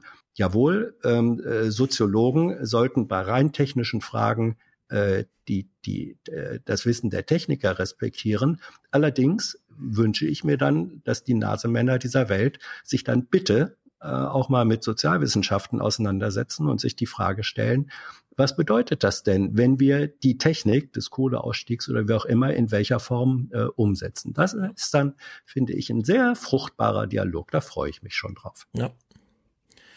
Sehe ich genauso. Und in der Hinsicht, ich meine, wir machen hier drei Stunden Podcast und so, da kann ich auch mal kurz Frequenz und Spannung miteinander verwechseln und sagen, die Herzzahl, okay, Leute? Sorry hallo, dafür. hallo, wenn unsere Hörer nur einen einzigen Begriff, wenn die nur einen einzigen Begriff hören, der irgendwie nicht passt, Ja. der ihnen den Kopf platzen lässt, dann hören sie auf. Dann boykottieren sie den Podcast. Hatten wir jetzt auch bei Junge Naiv mit Dieter Tome, der hat da einen Satz gesagt, dem einer nicht gefallen hat und er dann gleich so, ich schalt ab. Ja. Das ist das Niveau, liebe Leute. Das ist, das ist gut für unser Land. Ja. Ich bin auch offen für alle. Sich nur Argumente das und ist- irgendwelche Meinungen Wenn du jemanden als Experten ankündigst, dann gucke ich einfach so lange zu, bis ich den ersten Fehler finde. Damit spreche ich ihm genau. allgemein die Experteneigenschaft ab und werde mich nie wieder mit ihm beschäftigen. Ja, Weil gestern auf Als Twitter. Experte in Deutschland musst du schon immer Recht gehabt haben, Ja. musst gerade Recht haben und musst auch in Zukunft immer Recht haben. Ja, also gestern Ja, auf da Twitter gab's, gestern auf Twitter gab es auch wieder so eine Diskussion, wo ich angeschrieben wurde. Stefan, Thilo, warum interessiert ihr euch nicht für Katalonien? Und ich dann so, doch. naja, keine Ahnung, es ist halt ein Spaßthema irgendwie. Was es natürlich nicht ist, worauf ich dann so eine Textempfehlung kriege. Und ich frage dann zurück, okay, dann hilf uns doch, wenn du dich damit auskennst. Und ich stelle dann eine Frage, die lautet, warum wollen die Katalanen aus der EU aussteigen? Weil auch wenn die das nicht wollen, ist das die Frage, die im Raume steht, weil aus Spanien austreten, aber in der EU bleiben, das ist halt blöd. Und die Antwort, die ich dann auf solche Fragen bekomme, ist dann, hast du den Text schon gelesen? Oder eine andere Gegenfrage. Gegenfrage, Gegenfrage, Gegenfrage, ja. Also wenn ihr, ich habe jetzt auch nicht so unendlich viel Zeit, aber manchmal interessiert es mich ja doch, ja, auf Twitter, auch auf, also auch auf Twitter zu diskutieren. Und wenn ich dann eine Frage stelle, muss eine Antwort kommen und nicht eine Gegenfrage, weil dann ist das Gespräch vorbei. Und wenn dann acht Stunden später nochmal, Stefan, hast du jetzt endlich den Text gelesen? Da gibt's dann von mir keine Antwort, ja. Also wen das Katalonien-Thema interessiert, äh, ich und Thilo, Jung und Naiv, hat sich schon mit der Katalonien-Frage vor zwei Jahren beschäftigt und zwar in Katalonien. Wir haben zwei Interviews geführt, die man suchen kann. Das eine ist mit dem, ist einer der Organisatoren der Unabhängigkeitsbewegung, der erklärt, warum sie unabhängig werden wollen. Und dann ein äh, Staatsrechtler auch von der Universität in Barcelona, der den ganzen juristischen Zusammenhang EU, neuer Staat etc. erklärt. Ja. Das Thema haben wir schon beschäftigt. Das ist gut, da Guck mal frage ich jetzt einfach das zurück. Hast du schon meinen Text gelesen? Frage ich zurück, hast du schon Junge Naiv geguckt? Hast du schon die Interviews geguckt? Und im Übrigen, dieses, dieser Verweis Texte, also sozusagen äh, Texthinweis statt eigenes Argument, das ist ein bisschen Verstecken Gerade auf Twitter. Gerade auf Twitter ist das egal wo, nervig. egal wo. Also wann, wann immer jemand nicht in der Lage ist, ein Argument selber zu formulieren, sondern sagt, lies doch mal das und das oder hör dir das und das an oder vielleicht auch lieber Thilo, wäre nicht mal das und das ein toller Gast für Jung und Naiv, das hat was zu tun mit Verstecken hinter dem großen Bruder Ja. und im Grunde diskreditiert man äh, damit eigene Urteilsfähigkeit. Sollte man nicht machen. Ja, ich meine, man, man, man, man versteckt ja genau seine ei- eigene Urteilsfähigkeit, indem man, Man hat darauf sie nicht. setzt, man setzt darauf, dass Stefan die Antwort, die man selber Mhm. im Kopf hat, auf die selber gestellte Frage, dass Stefan die selbst im Text findet und dann äh, ihm anscheinend antwortet, ach scheiße, stimmt ja, äh, äh, krass, ja, das ist doch ganz offensichtlich. Das ist doch ganz offensichtlich. Ah ja, scheiße, hätte ich, Ja. hätte ich ja ahnen müssen. Also bei Katalonien, ich möchte das Thema für diesen Podcast auch abschließen. Wenn das Nö. eine soziale Entwicklung wird, bei der etwas äh, Neues entsteht und Menschen dabei gewinnen, okay, aber das sieht absolut nicht danach aus. Und Ja. ich warte drauf, dass Madrid äh, Belgien bombardiert. Ja, die werden den, die werden den gewaltsam rausholen, den Putschemann. Du meinst, du meinst, die haben da Wenn schon, man schon so heißt. Stefan, äh, nee, Tyler guckt zu viel Fox News. My resolution airstrikes. Bomb them. Bomb them. Keep bombing them. Bomb them again and again. Ja, ich meine, wenn das so weitergeht, äh, es gab ja schon Texte, die ernsthaft die Frage gestellt haben, sind EU-Staaten für sich gegenseitig sichere Drittstaaten? Also gibt es Auslieferungsgesuche? Und dann war die Antwort, ja, ja, haben wir nachgeguckt. Man müsste jetzt wirklich nochmal nachgucken, gibt es in der EU eigentlich einen Nicht-Angriffspakt oder müsste man diese Frage jetzt auch nochmal klären? Ja, und dann gibt es so einen Welt.de-Artikel oder so dazu. Ja, also in, in Europa ist Krieg verboten. Okay. Verboten. Verboten, ist verboten. Artikel 17, Paragraph 7. Bitte nicht angreifen. Wir gucken jetzt Nachrichten. Die letzte Nachrichtenwoche war gewöhnlich, äh, auch wenn uns viel versprochen wurde, wie zum Beispiel jetzt wird das, das Weltklima gerettet, eine Jamaika-Koalition entscheidend auf die Schienen gesetzt und so weiter und so fort. Also wir gucken uns das mal genau an und beginnen beim Klima. Weil Klima so ein wichtiges Thema ist. Also, ähm, ich will noch mal, es gab eine Information, die ich jetzt am Wochenende auch gehört habe. Es gibt ja, sagen wir mal so, im Keller von irgendeiner so Haltestelle da, ein Museum und so weiter, steht der alte Zug von Adenauer, mit dem er damals rumgefahren ist. Und da kann man sich mal angucken, vor 50, 60 Jahren, Kühlschrank, Bett, Konferenzraum, sogar ein Telefon und so. Also gute alte Züge. Heute hat man ja Flugzeuge. Warum ist Air Berlin eigentlich pleite gegangen? Es gab ja Köln-Bonn-Berlin eine Verbindung. 30.000 Flüge hat die Bundesregierung pro Jahr bei Air Berlin gebucht. Hans, rate mal, wie teuer so ein Flug ist. So ähm, rabattmäßig waren, und so. Ja, ja, die waren, äh, ich vermute mal 20, 20 Euro oder so. Ja, 20 Euro jetzt nicht, aber es ist 60 Euro. 30. 60 naja, Euro. Aber und hin und zurück, ja. Aber daran ist Air Berlin nicht pleite gegangen. Nee, aber ich finde es trotzdem katastrophal, dass wir hier so eine, ach, die Klimakanzlerin und hm. Wenn Donald Trump aussteigt aus dem Klimaabkommen, dann will Merkel die Welt trotzdem retten. So, und die Bahntickets sind doppelt so teuer auf der Strecke. Als wenn man jetzt, ja, und dann buchen die einfach 30.000 Flüge, dann geht Air Berlin pleite und sie stellen intern in der Rechnung fest, warte mal, 80 Prozent waren ja total sinnlos, das kann man ja auch. Und dann war die Antwort nicht per Zug machen, sondern per Skype. Ja, aber. also das zum aber, Klima. Ja, ja.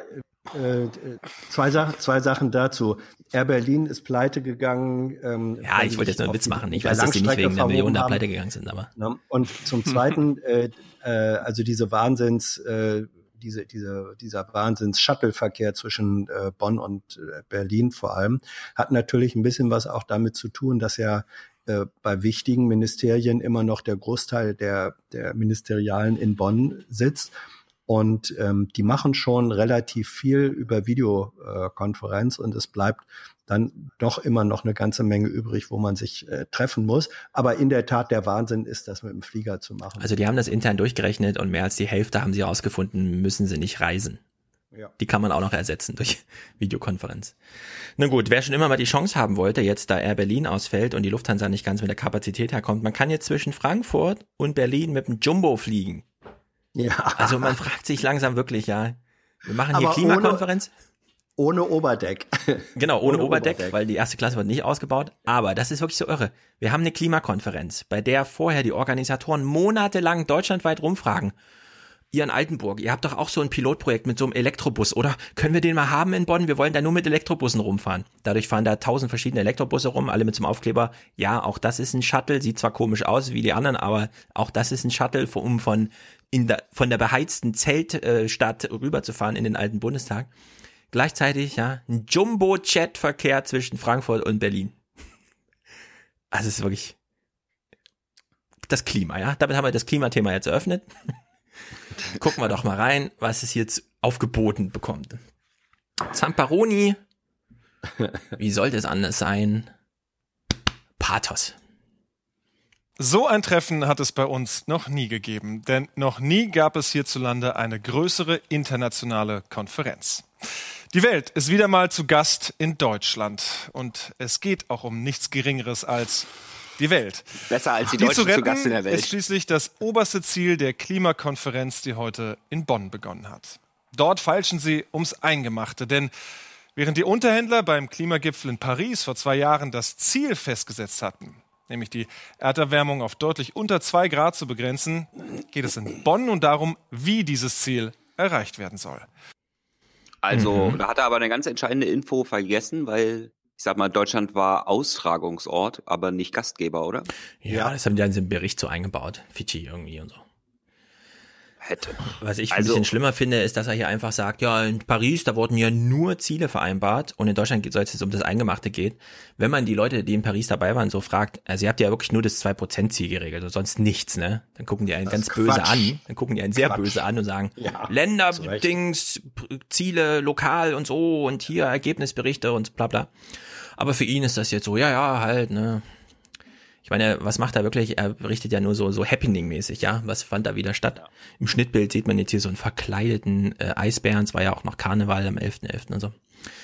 Nun gut, worum es ja eigentlich geht, deswegen, wir switch, wir machen jetzt mal so switchy-switchy, was sie sich sonst nie trauen. Die machen ja immer nur Klima, Welt und dann irgendwie lokale Verschmutzung ist dann so ein, ein Kleinigkeitsthema, was dann 20 Sekunden Kurznachricht. Wir gucken aber mal in so eine Kurznachricht. Worum geht's der Welt eigentlich? Klimawandel oder eher so Umweltzerstörung und Umweltverschmutzung? Smog-Alarm in Neu-Delhi. Seit Tagen liegt die 17-Millionen-Metropole unter einer dichten Dunstwolke. Der von der Weltgesundheitsorganisation empfohlene Grenzwert für Feinstaub ist um das 20-fache überschritten. Die Behörden riefen den Gesundheitsnotstand aus. Alle Schulen bleiben bis Sonntag geschlossen. Die Regierung macht Bauern, die in den umliegenden Regionen Ernterückstände verbrennen, für die Situation verantwortlich. Ja, ich weiß jetzt nicht, wie fein der Unterschied ist, wenn ich das so sage, aber ich würde mir wünschen, jedes Mal, wenn die vom Klima anfangen, dass sie sich in der Redaktion noch mal kurz im Benehmen setzen und fragen, sollten wir nicht über Umweltzerstörung reden? Weil dann hat man lokale Phänomene, man hat kleine Phänomene, man hat handhabbare Phänomene. Klima ist man gleich da die ganze Welt und so, ja, da weiß man immer nicht genau, ja gut, okay, löst das jetzt der, der Obama da in Paris oder macht das jetzt die Merkel gegen Trump oder was? Also diese Verknüpfung fehlt mir immer komplett. Ja, aber, äh, aber zu der Ver darf ich Entschuldigung, zu Hans, der aber Verknüpf ja, aber mach du. Ja. Nee, Tyler, du, komm. Ja, ich meinte diese, das finde ich sehr gut, was Stefan gerade gesagt hat, weil diese, die, die tatsächlichen Folgen, wir haben hier vor allen Dingen in Deutsch, in der Bundesrepublik immer dieses Gefühl, ja, Klimawandel, das geht uns ja eigentlich gar nichts an. Ja. Ja, das ist ein Problem, was die anderen haben, ja. Aber es gibt auch hier schon messbare Klimawandelfolgen, ja. Rede einfach mal mit irgendeinem Ökobauern, wie der seine Fruchtfolge umstellen musste, weil das Ja, Riesling wächst Ja. jetzt auch fast in Süddeutschland, ja. Genau. Ja, okay, das ist ja jetzt nichts. äh, Nichts Schlechtes, ein blödes Beispiel, ja, aber eher eher so, dass du quasi du hast ein Rezept und du brauchst jetzt im Juni keine Ahnung was für Beeren und die gibt's jetzt im Ja. Juni nicht mehr. Ja. Ja. Gibt's jetzt die gibt's jetzt entweder im Februar oder im August. Genau. Hans? Ja. Ja, äh, also Klimawandel äh, und Umweltverschmutzung zwei Seiten einer Medaille und du hast recht, Stefan, da wird zu selten die Verknüpfung hergestellt. Aber tatsächlich ist es natürlich so, dass das, was wir, äh, wir oder auch in Indien erleben äh, als Umweltverschmutzung, ähm, hat zum Teil, zum erheblichen Teil damit zu tun, dass fossile Brennstoffe verbrannt werden. Und das sind wiederum diejenigen, die auch für den Klimawandel äh, verantwortlich sind. Man kann das vielleicht äh, mit langen Wellen und kurzen Wellen äh, vergleichen. Die, die erfahrbare Umweltverschmutzung, das sind sozusagen die kurze, ist die kurze Welle, das, was wir täglich erleben. Ähm, aber das, was dieses bewirkt, ist eben auch äh, verantwortlich für den Klimawandel und die Auswirkungen des Klimawandels. Ähm, da hat Tyler recht. Zum Teil merkt man sie schon. Ähm, äh, in anderen Teilen wird sie noch sehr viel dramatischer äh, kommen, dass eben äh, die Fidschi-Inseln bedroht sind, Hm. existenziell bedroht sind, hat auch was damit zu tun. Es gibt da diesen schönen Begriff, den ich toll finde, Slow Violence, also langsame Gewalt. Das überfordert uns häufig noch in der Wahrnehmung, weil normalerweise unter Gewalt verstehen wir, oh, jetzt kommt es aber plötzlich und hart und schnell. Und diese Prozesse des Klimawandels sind von ihren Auswirkungen her noch viel gewaltsamer als die schnelle Gewalt. Sie passieren aber so elend langsam und sie sind deswegen trotzdem nicht weniger dramatisch. Und diese Verknüpfung herzustellen, da scheitern ähm, auch viele Medien immer noch dran. Das ist eine ganz dringende Aufgabe. Ja, wir sind der Frosch, der in dem Wasser sitzt, was langsam immer mehr zum Siegpunkt erhöht. Ja. Wir, mer wir Ja. merken es nur Aber ich nicht, mein- weil wir schon seit 50 Grad. Die verstecken hier Neu-Delhi in so einer Kurzmeldung. China, den Ja, ja. Smog ja genau das gleiche. China will ja diese 8% äh, E-Mobilitätsquote. Da würden wir immer sagen, geil, die retten jetzt auch das Klima. Nee, die retten nicht das Klima, die retten ihre Städte vor dem Smog. Denen geht's um die Umweltverschmutzung vor Ort. Deswegen auch diese ganzen Bemühungen, äh, die Kohle da irgendwie und so. Und jetzt fackeln die halt noch ihre Felder ab. Aber das ist halt lokale Verschmutzung. Und da könnte man auch in Deutschland so viel, ja. Also wie jetzt äh, mittlerweile die Ostsee und die Nordsee so aufgeschlüsselt werden für wenn du auf Land irgendwo in die Umwelt eingreifst, musst du ja irgendwo einen Ersatz schaffen, äh, aktiv. Und das kann jetzt auch das Meer sein, das ist ja ganz neu. Ja, solche Sachen, die kann man ja alle mal. Aber nee, es geht immer gleich global. Und deswegen auch dieser Bericht, ja, wir gucken nur kurz in den Bericht rein, der Singsang wird sofort klar. Es ist so dieses globale Blabla, bisschen traurige Musik und so. In Bonn sind die Eisbären los. Von der Arktis bis nach Deutschland. Jugendliche demonstrieren für mehr Klimaschutz und senden ein Signal an Sie, die Verantwortlichen des Klimagipfels. Den Vorsitz haben die Fidschi-Inseln, die die Konferenz mit einer Zeremonie eröffnen.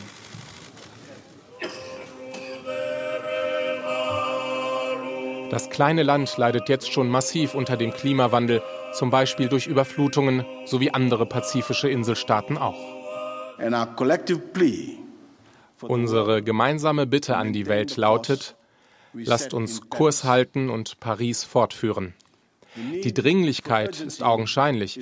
Unsere Welt ist in Not durch die extremen Wetterereignisse, die der Klimawandel verursacht. Aktuelle Daten dazu präsentierte heute, pünktlich zur Bonner Konferenz, die Weltwetterorganisation der Vereinten Nationen.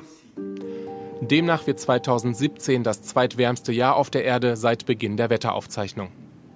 Die vergangenen fünf Jahre sind damit die heißeste Periode, die es bisher gab. Außerdem steigt die Kohlendioxidkonzentration in der Luft auch in diesem Jahr, ebenso wie der Meeresspiegel, der weiter kleine Atolle überflutet. In Bonn müsse man angesichts dieser Daten vom Fairhandeln zum Handeln kommen. Uh, it's all fake news. It's phony stuff.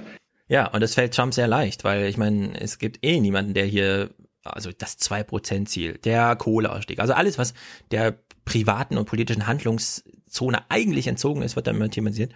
Der Bericht ging natürlich unendlich weiter, die animierte Weltkugel, wo es am schlimmsten ist im Zeitverlauf.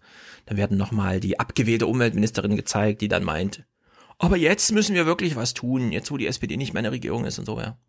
Experten kommen natürlich zu Wort, die nochmal sagen, also wir brauchen jetzt ganz neue Verkehrs- und Ernährungskonzepte. Inhaltlich alles richtig, aber es, es führt im Grunde, man weiß es immer nicht, ja. Das ist immer die Idee, ja, wenn, der, wenn El Gore nochmal einen Film macht, ist alles wieder gut. Naja, ich, ich gucke diesen Film und am Ende denke ich mir, boah, was für ein Glück, dass ich nicht auf Fidschi-Inseln lebe. ja, so irgendwie, genau. Man, man schafft sogar noch so psychische Ausflüchte irgendwie, ja. Also dieser Bericht endete dann so halt, ja. Die ging ja los mit dem Eisbären, der demonstriert hat. Den Eisbären von Bonn reicht das noch nicht. Nee, dem Eisbären von Bonn, dem reicht das alles noch nicht. Jetzt hm. könnte man ja, wenn man es ein bisschen anders dreht, nämlich über Umweltverschmutzung kommt, könnte man ja sagen, naja, jetzt kann man ja mal, nachdem man das Globale abgehakt hat, einen Bericht über die Klimapolitik, zum Beispiel unserer Bundesregierung machen. Ja, so ein Bericht über Klimaverantwortung der Konzerne und so weiter. Ingo Zamparoni hat hier eine Entscheidung getroffen, wie seine Moderation weitergehen soll. Wieso aktuelle Politik? Warum nicht einfach mal eine Geschichtsstunde? Zu Beginn der Industrialisierung, die ja den menschengemachten Klimawandel einläutete, da war von Erderwärmung sicher keine Rede. Und dass der Nordpol mal eisfrei sein könnte, das konnte sich wohl auch niemand vorstellen. Dennoch suchten damals zahlreiche Expeditionen nach der berühmten Nordwestpassage, also einem Seeweg vom Atlantik zum Pazifik über die Arktis. Die meisten dieser Suchen nach einer verkürzten Handelsroute nach Asien, die scheiterten katastrophal im scheinbar ewigen Eis. Doch der Klimawandel zeigt, so ewig ist das Eis dort im hohen Norden nicht, wie Jan Philipp Burgert aus Alaska berichtet. Ja, äh, ein bisschen strange, ne? Also früher war es echt schwer, durch die Antarktis zu gehen. Jetzt Zum Glück gibt es jetzt den Klimawandel oder äh, ja, ja. Äh, wie ich, darf ich da das warten wir mal ab, wie der Bericht gleich weitergeht. Ich will mal eine Ja. andere Frage stellen. Wenn man in Bonn, wir waren ja jetzt in Bonn, Hörertreffen und da sind wir auch mal kurz rübergelaufen zur COP und da hat der Gerd Müller hat sich gedacht, ach, Bundesregierung ist zu Ende, Budget ist noch da, warum nicht mal hier so eine geile, so eine riesige Erdkugel und dann machen wir dann Kino rein und dann machen wir hier äh, große äh, Kontrolle am Eingang, wie beim Flughafen, damit sich alle ganz wichtig fühlen. Alle kriegen noch, ich bin ein Besucher, damit sie sich fast wie ein Delegierter fühlen. Und dann setzt man sich so rein und guckt so einen Film, der projiziert ist auf eine Kugel und so, ja, damit man, okay, die Erde halt. Moderiert wird der Film dann von Kersten, Kersten Schwenke, Wer ihn nicht kennt, also wer ihn kennt, das tut mir wirklich leid, aber ihr müsst das Tagesthemen Wetter nicht gucken. Ja, also der Moderator der Tagesthemen Wetter äh, erklärt dann noch was zum Klima und so. Und Carsten Schwenke fängt dann an und dann wird's wirklich interessant. Eis nebensächlich. Ja, also immer was die Tagesthemen so im Schnellschuss ganz schnelles Denken, Klimawandel, Eis, haben wir eine Reportage über Eis, Eis schmilzt, haben wir Eis im Archiv, ja, haben wir am Eis, okay. Eisbären, man, Eisbären, Eisbären. Genau, Eis kann man immer zeigen, aber in dem Film, wenn man sich da mal ein bisschen länger, in dem Fall 40 Minuten, dann geht's auf einmal, das ist auch eine super Information, ja. In den letzten 40 Jahren ist der Krill im Ozean um 80 Prozent in der Biomasse zurückgegangen. Also wir haben nicht nur ein Insektensterben an Land um diesen, um dieses Verhältnis, sondern wir haben das auch global in den Nahrungsgrundlagen für alle eigentlich. Dadurch kann weniger CO2 gespeichert werden, dadurch ist mehr CO2 in der Luft, Sachen verändern sich. Äh, man hat nicht nur durch Temperaturveränderungen neue Fruchtfolgen, sondern auch durch die Zusammensetzung der Luft. Im Boden kommt anderes Zeug an. Düngerei ist ganz anders notwendig. Also wir haben eine, durch Klimawandel eine grundsätzliche Veränderung der Welt. Na, äh, äh, Moment. Aber hier wird reduziert auf Eis. Der Krill, der Krill stirbt nicht wegen Klimawandel im Wasser, sondern wegen der Sonne. Und deshalb müssen wir Ja. halt. Wir sollten die Sonne verklagen. Können wir uns darauf einigen? Ja. Das ist, das ist hier Science, okay? Ja. Science! Also ehrlich gesagt, es ist vom Intelligenzgrad nicht so weit weg wie so ein Beatrix von Storch Gespräch, wenn man immer nur beim Eis bleibt die ganze Zeit und sagt, Klimawandel, das ist doch global, da können wir uns doch am ganzen Globus bedienen, also gehen wir mal auf die andere Seite der Welt für den Zuschauer, wo man nie hinkommt und reden übers Eis. Und genau das haben sie gemacht. Sie waren in Alaska bei einem Eiskletterer, statt einfach bei einem Bauern in Schleswig-Holstein, der ihnen genau das gleiche erzählen kann. Aber Eis kann man so schön filmen. Gerade wenn es Nee, nicht mehr so eine gerade Eis Platte ist schwer ist, zu sondern filmen, muss ich dir als Kameramann sagen. Vielleicht waren sie auch einfach zu stolz, dass die Bilder was geworden sind. Guck dir mal diese Bilder unter an, Eis Tyler, bei. Sonnenschein filmen ist echt schwer. ich glaube, du liegst falsch. Eis lässt sich natürlich wunderbar filmen, vor allem wenn es eben nicht mehr eine plane Fläche ist, sondern so weggeschmolzen Stück für Stück und wenn es schmutzig ist. Das Juneau-Eisfeld in Alaska. Knapp 4000 Quadratkilometer. Gletschergebiet. Für Alan Gordon der schönste Ort der Welt. In jeder freien Minute kommt Alan Eis, hierher. Dreck. Der Kraftakt Genau. des Aufstiegs wird mit weitem Blick belohnt. Doch diese Schönheit ist vergänglich. Das Eis schmilzt. Das Eis schmilzt. Ja, in diesem Das Eis. Tourismusempfehlung. Also wenn du noch mal Eis klettern, Ja, dann genau. jetzt. Ja. Unter der Maßgabe stimmt das, weil als Anlass braucht man auf jeden Fall jemanden, der das aus innerer Überzeugung, Freude am weiten Blick und so weiter macht. Aber, oh Wunder, man trifft im Eis natürlich auch einen Wissenschaftler. Zufall. Mit dem nüchternen Blick des Wissenschaftlers betrachtet Erin Hood die Entwicklung. Immer mal wieder laufen er und Alan Gordon sich über den Weg. Sie tauschen sich aus über Wetter, Wege und wunde Punkte der Natur. Mit seinen Messgeräten hat der Wissenschaftler herausgefunden, dass das Eis hier pro Jahr fast 10 Meter an Höhe verliert. Doch Präsident Trump will davon nichts hören. Seine Regierung kürzt Finanzmittel für die Klimaforschung. Erin Hood sagt, Trump versuche nicht nur seine Forschung zu behindern, der Präsident habe auch bei vielen Amerikanern erfolgreich Zweifel an der Existenz des Klimawandels gesät. Trump, ja. So, natürlich ist Trump schuld. Trump ist schuld. Nur. Natürlich. Also vor, vor dem Kandidaten Donald Trump gab es keine Klimaleugnung, keine Mainstream-Klimaleugnung in den USA. Das haben wir auch im Aufwachen-Podcast nie in irgendeiner Weise gefeatured. Das, daran ist Donald Trump schuld. Ja, und ich will jetzt auch sehr pingelig werden, was das angeht, weil woran ist Trump genau schuld? Das haben sie ja hier explizit gesagt. Er streicht den Forschern das Mittel, die Mittel zur Forschung. Da muss man sich doch wirklich fragen mittlerweile, 2017. Also noch mehr Forschung zum Klima würde das Klima dann retten. Also Klimaforschung würde jetzt die Welt retten. Also liegt ein Wissensproblem vor oder ist es nicht tatsächlich irgendwie ein bisschen anders gelagert? Naja, naja. so na schlimm ja. das Also- alles ist, dass Trump das macht, aber eine Ausrede ist es nicht. Nein, eine Ausrede ist es nicht. Ähm, es ist aber sicherlich trotzdem richtig, dass wenn die, äh, Thilo hat ja recht, die Klimaleugner äh, hat's die, oder Klimawandelleugner eigentlich, hat's natürlich schon lange vor äh, Trump gegeben. Ähm, Trumps Wahlerfolg ba basiert ja zum Teil auch darauf, dass die jetzt endlich äh, sich mit einer prominenten Stimme äh, versehen wollten. Also er ist durch sie befördert worden und dadurch, dass er jetzt da ist und von der Spitze her das macht, befördert er natürlich aber diese Tendenzen auch wieder. Das ist ja beides wahr. Aber die Gegenbewegung doch genauso. Ja, die Gegenbewegung, genau. Das ist ja das Interessante daran. Ja, es wird beides, es wird beides befördert. Äh, es sind auch politische äh, Polarisierungen und historisch ist das ja noch völlig offen, wo, wo das mal endet. Es ist aber eben auch richtig, ähm, dass gerade im, im Bereich ähm, der Klimawissenschaft äh, und Veränderungs, da, da gibt es wirklich immer noch permanent neues Wissen äh, zu schöpfen. Und da würde ich nicht sagen, Stefan, es mangelt uns nicht an Wissen. Wir haben oder die Wissenschaftler haben da schon viel Wissen, aber das, was sie alles noch nicht wissen, ist noch viel gigantischer. Das ist ja, das weißt du doch auch, sowieso ein wissenschaftliches Prinzip. Ja, das ist hypermäßig. Für jedes Wissensfeld, was ich neu besetze, öffnen sich sieben andere, wo ich erkenne. Ja, aber oh wir sind jetzt wieder am Anfang. Wenn ich sage, ja. ich will aus der Kohle aussteigen, und zwar ja. sofort, weil ich sage, das ist eine ja. politische Sache. Das ist keine technische Sache. Es ist auch keine Wissenssache. Brauchen wir jetzt noch mehr Forschung für den Kohleausstieg oder nicht? Und ich würde sagen, nee. Und den Kohleausstieg, Nein, das könnten wir jetzt einfach nee, nee, auf der Basis da, entscheiden. Das ist richtig. Beim, Kohleaus, beim Kohleausstieg brauchst du ganz andere, äh, das sind eher sozial, äh, politische Entscheidungen.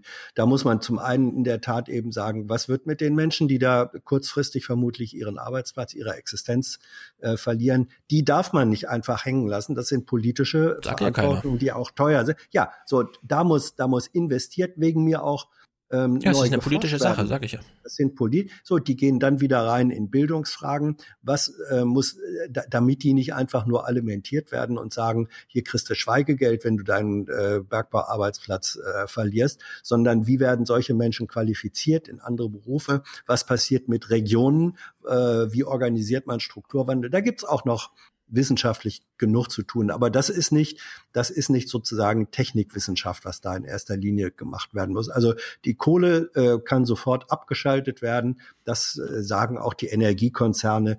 Ähm, und dann ist die Alternative eben nicht Atomstrom aus Frankreich oder äh, noch schmutzigerer Kohlestrom aus Polen, sondern dann werden Gaskraftwerke äh, für die Bereiche, äh, die da ersetzt werden müssen, kurzfristig angeschmissen. Steht alles zur Verfügung ähm, da, da gibt's keine Wissenslücken, aber das ist bei der Frage Klimawandel und äh, global und Auswirkungen des Klimawandels, ähm, das ist eine andere wissenschaftliche Dimension. Ja, da haben die recht, die das beklagen. An dich die Frage, weil du ja mit den Skeptikern mhm. angefangen hast. Was ja. ist eigentlich schlimmer?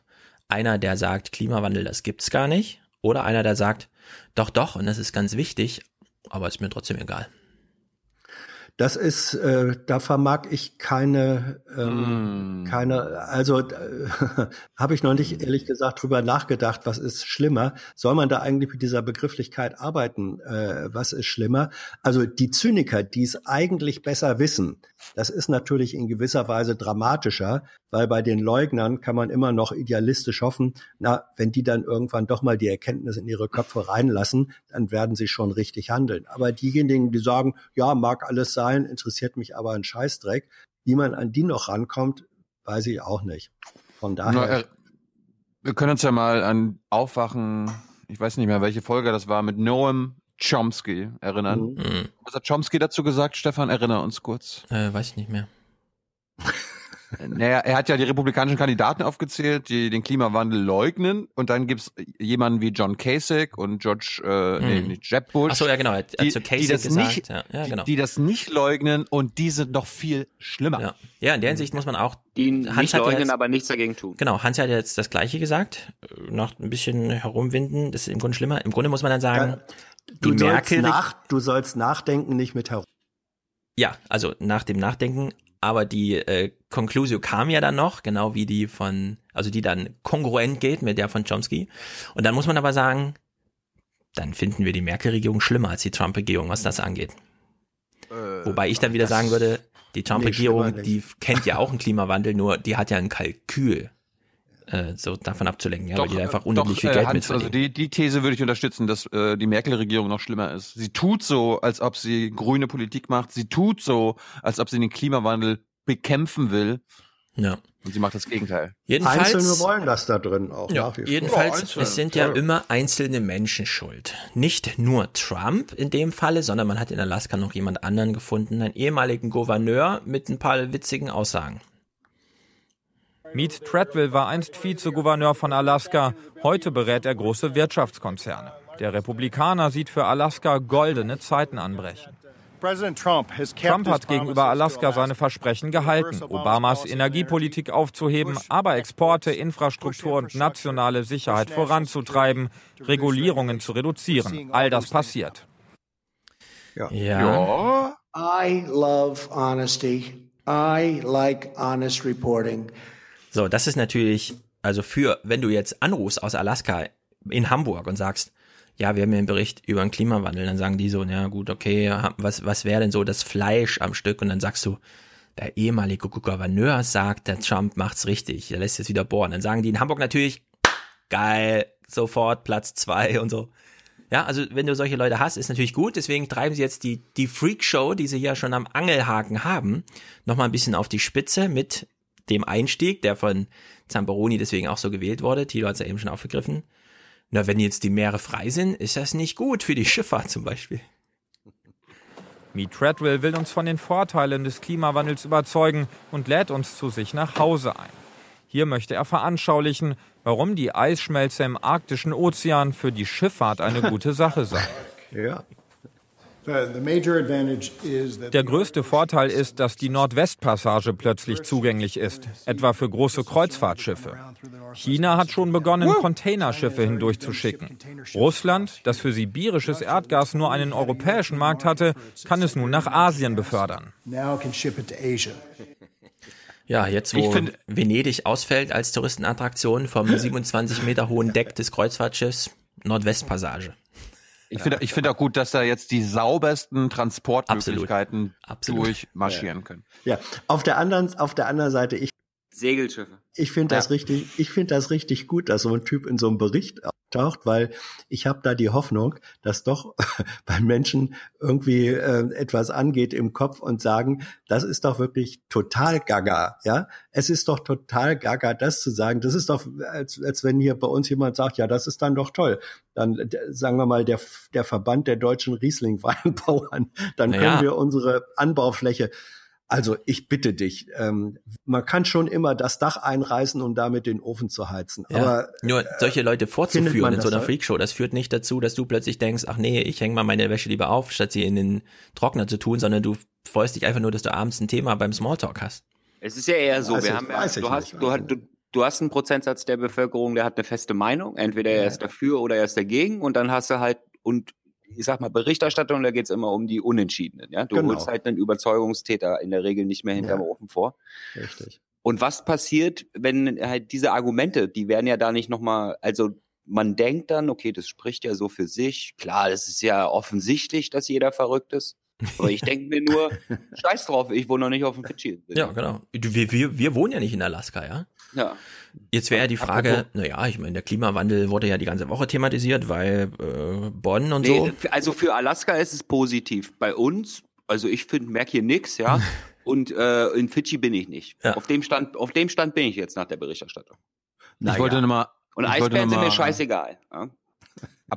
Apropos, apropos Tiere, ich weiß nicht, ob ihr dasselbe Standbild seht. Liegt da ein toter Wolf oder ist das sein Hund? Was? Also ich Also sehe Ingo unserem- Zamperoni vorm, vorm, vorm Regenwald. Nein, Ich das Standbild ist natürlich. Eisbären. Das Standbild Jetzt ist ein Eisbär. Ja, Ne, dann hab, ist ein ha, bei mir war es noch eine Sekunde vorher. Ja. Äh, Tyler hat es jetzt schon ein bisschen verraten. Äh, sie bleiben beim Klima die Woche, ist ja klar, große Berichte.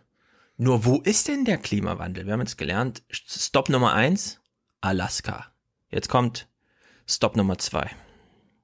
Wenn bei der Klimakonferenz in Bonn seit dieser Woche über die Rettung des Weltklimas verhandelt wird, dann geht es auch um diese Wälder.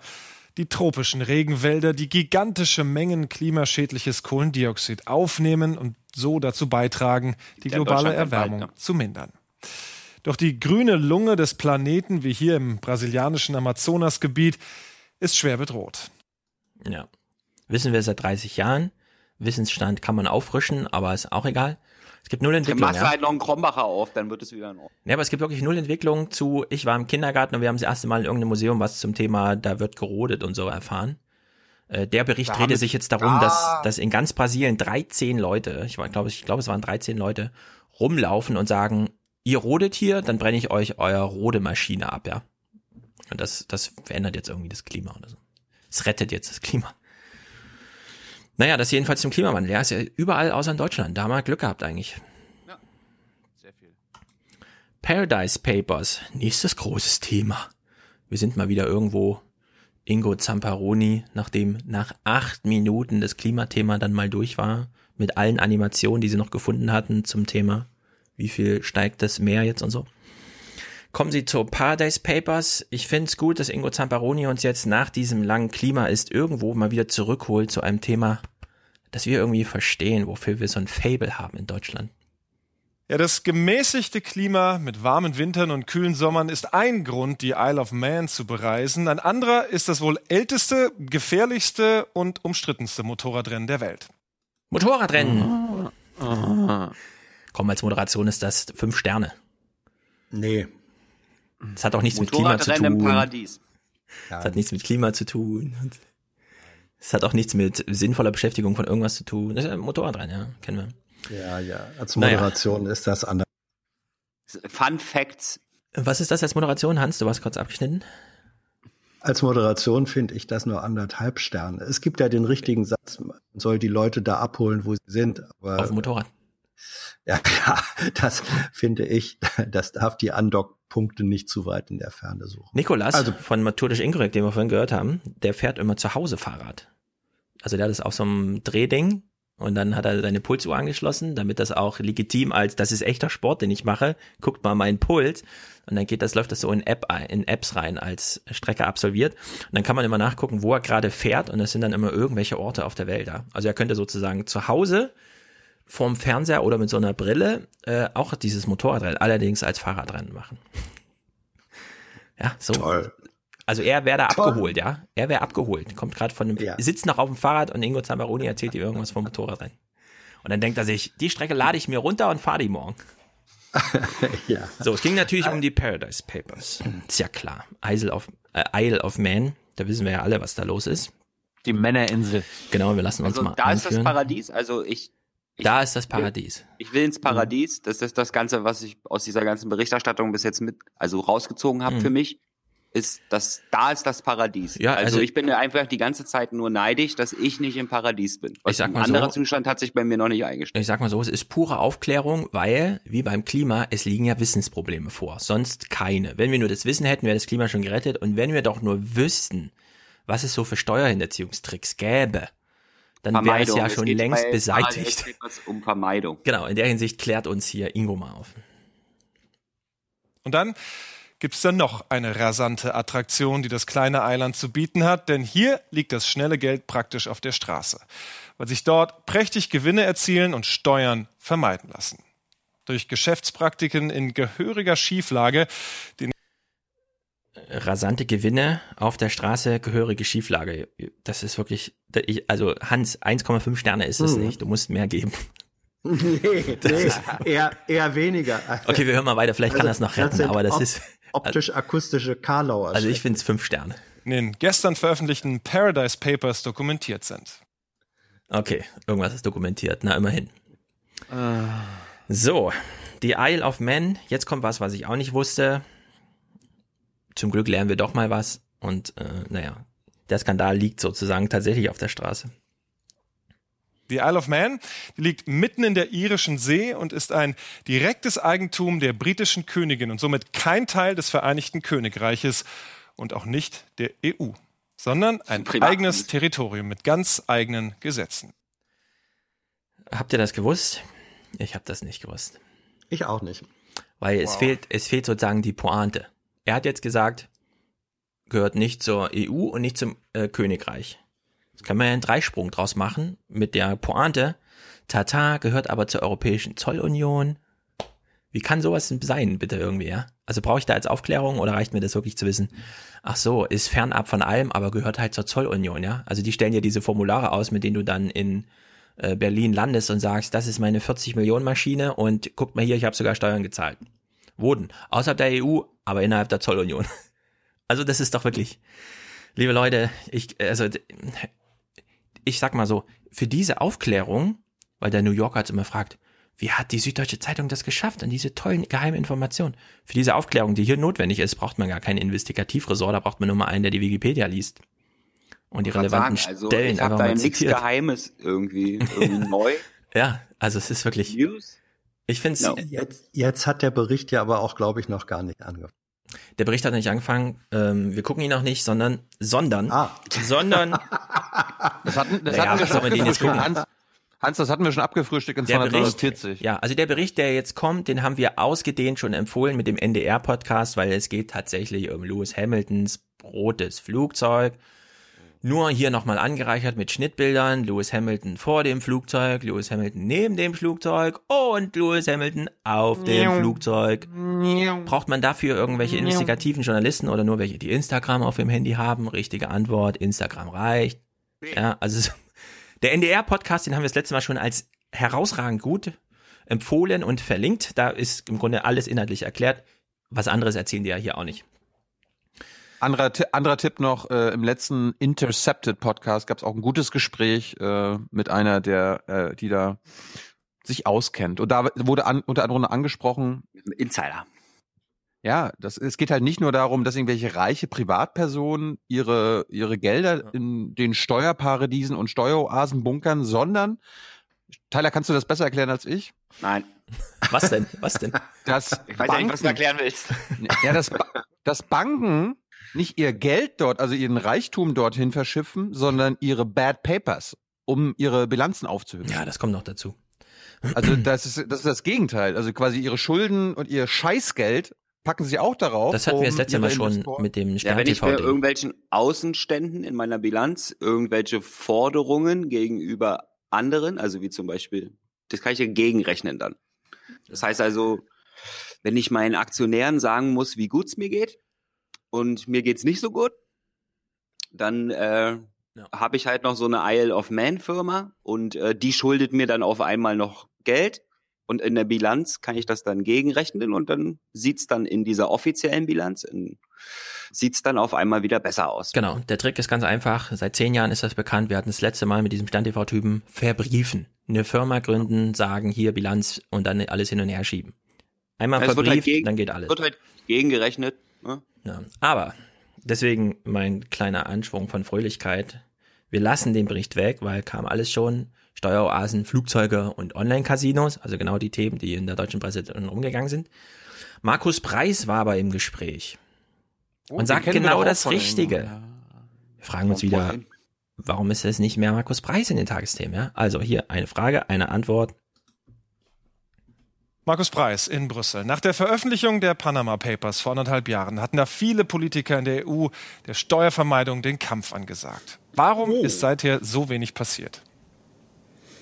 Ja, weil einfach die Steuerpolitik ganz klar in der nationalen Hoheit der Mitgliedstaaten liegt. Und das ist nicht einfach nur eine Direktive oder eine Richtlinie, die man da erlassen muss, sondern das ist ganz, ganz tief in den äh, Verträgen der EU verankert. Ich nenne mal ein Beispiel. Als der Lissabon-Vertrag verabschiedet wurde, da hat Irland dem zunächst nicht zugestimmt. Und dann gab es nochmal ein neues Referendum. Vor diesem Referendum hat die EU Irland nochmal schriftlich versichert, dass man sich niemals in die Steuerpolitik des Landes einmischen wird. Daran sieht man, wie schwer es daran äh, etwas zu ändern gibt.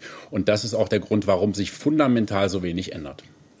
Ja, und das ist auch nächstes Jahr so und übernächstes Jahr. Hier kann man jetzt mal konkret an eine Sache rangehen und sich fragen, warte mal, hat er nicht gerade gesagt, in dem Vertrag von Lissabon steht drin, wir kümmern uns nie, also wir, wir mischen niemals mit in der nationalen äh, Haushaltspolitik. Gilt das denn auch für Griechenland?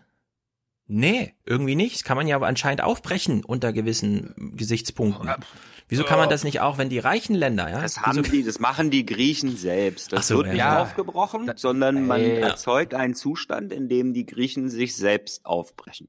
Ja, wir sind jetzt hier wieder das, diese Verschwörungstheorien von Herrn Schulz, ey. Das scheint Wir mir, können ja einfach mal drei sehr, Tage sehr, lang- sehr weit hergeholt zu sein. Die EZB kann ja mal drei Tage lang kein Bargeld in diese ganzen Länder da schicken. Ja.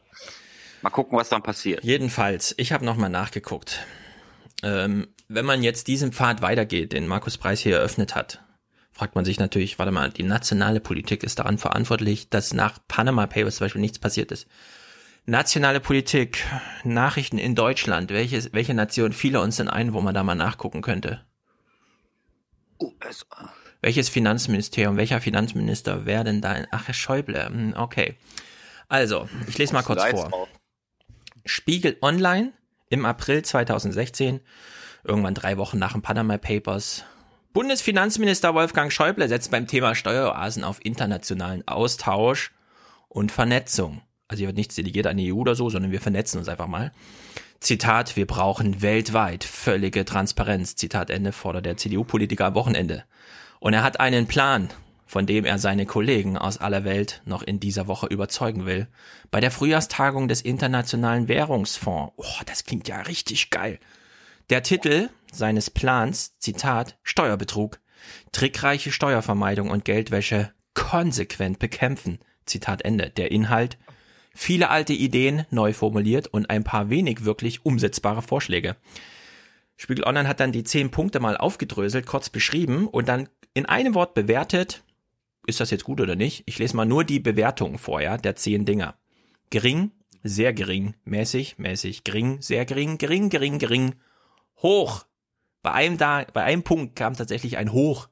Ich will es kurz vorlesen. Schäuble will erreichen, dass die Verjährung von Steuerhinterziehung erst einsetzt, wenn ein Steuerpflichtiger auch seine Anlage im Ausland gemeldet hat.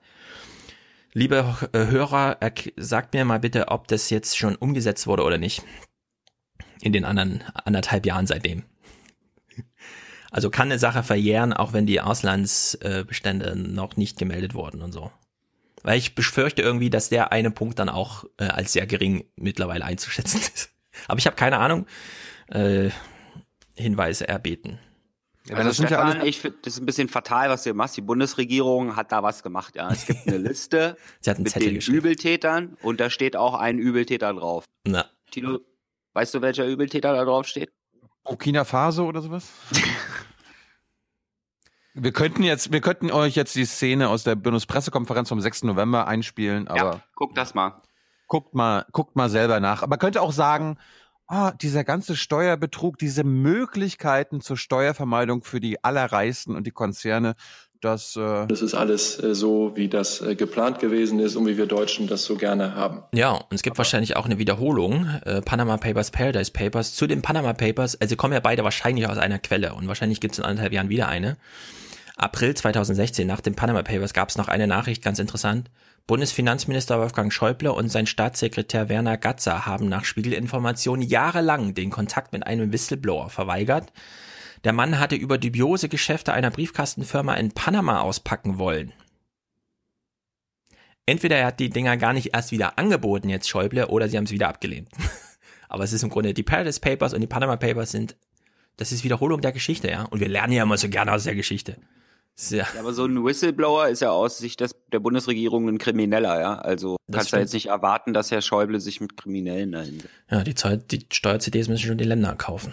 Naja, naja, es ist ja wirklich so, dass die Bundesregierung den einzigen Whistleblower-Schutz, den sie bietet oder ge äh, durch Gesetze geboten hat, oder bietet, ja, Aber in dem bietet, Fall, ja. ist für, ist für Finanz-Whistleblower. Also für alle anderen hier mit Sicherheits- äh, und Überwachung und Google, also alles andere, was mit Whistleblowing zu tun hat, das wird kriminalisiert. Ja, naja, da Das gibt's ist- halt eine ganz, ist kriminalisiert. da gibt's halt eine ganz einfache Return on Investment Rechnung, ja. DVD, da wird dann, ah, warte mal, 4,7 Gigabyte, ja. Ist die, ist die DVD voll?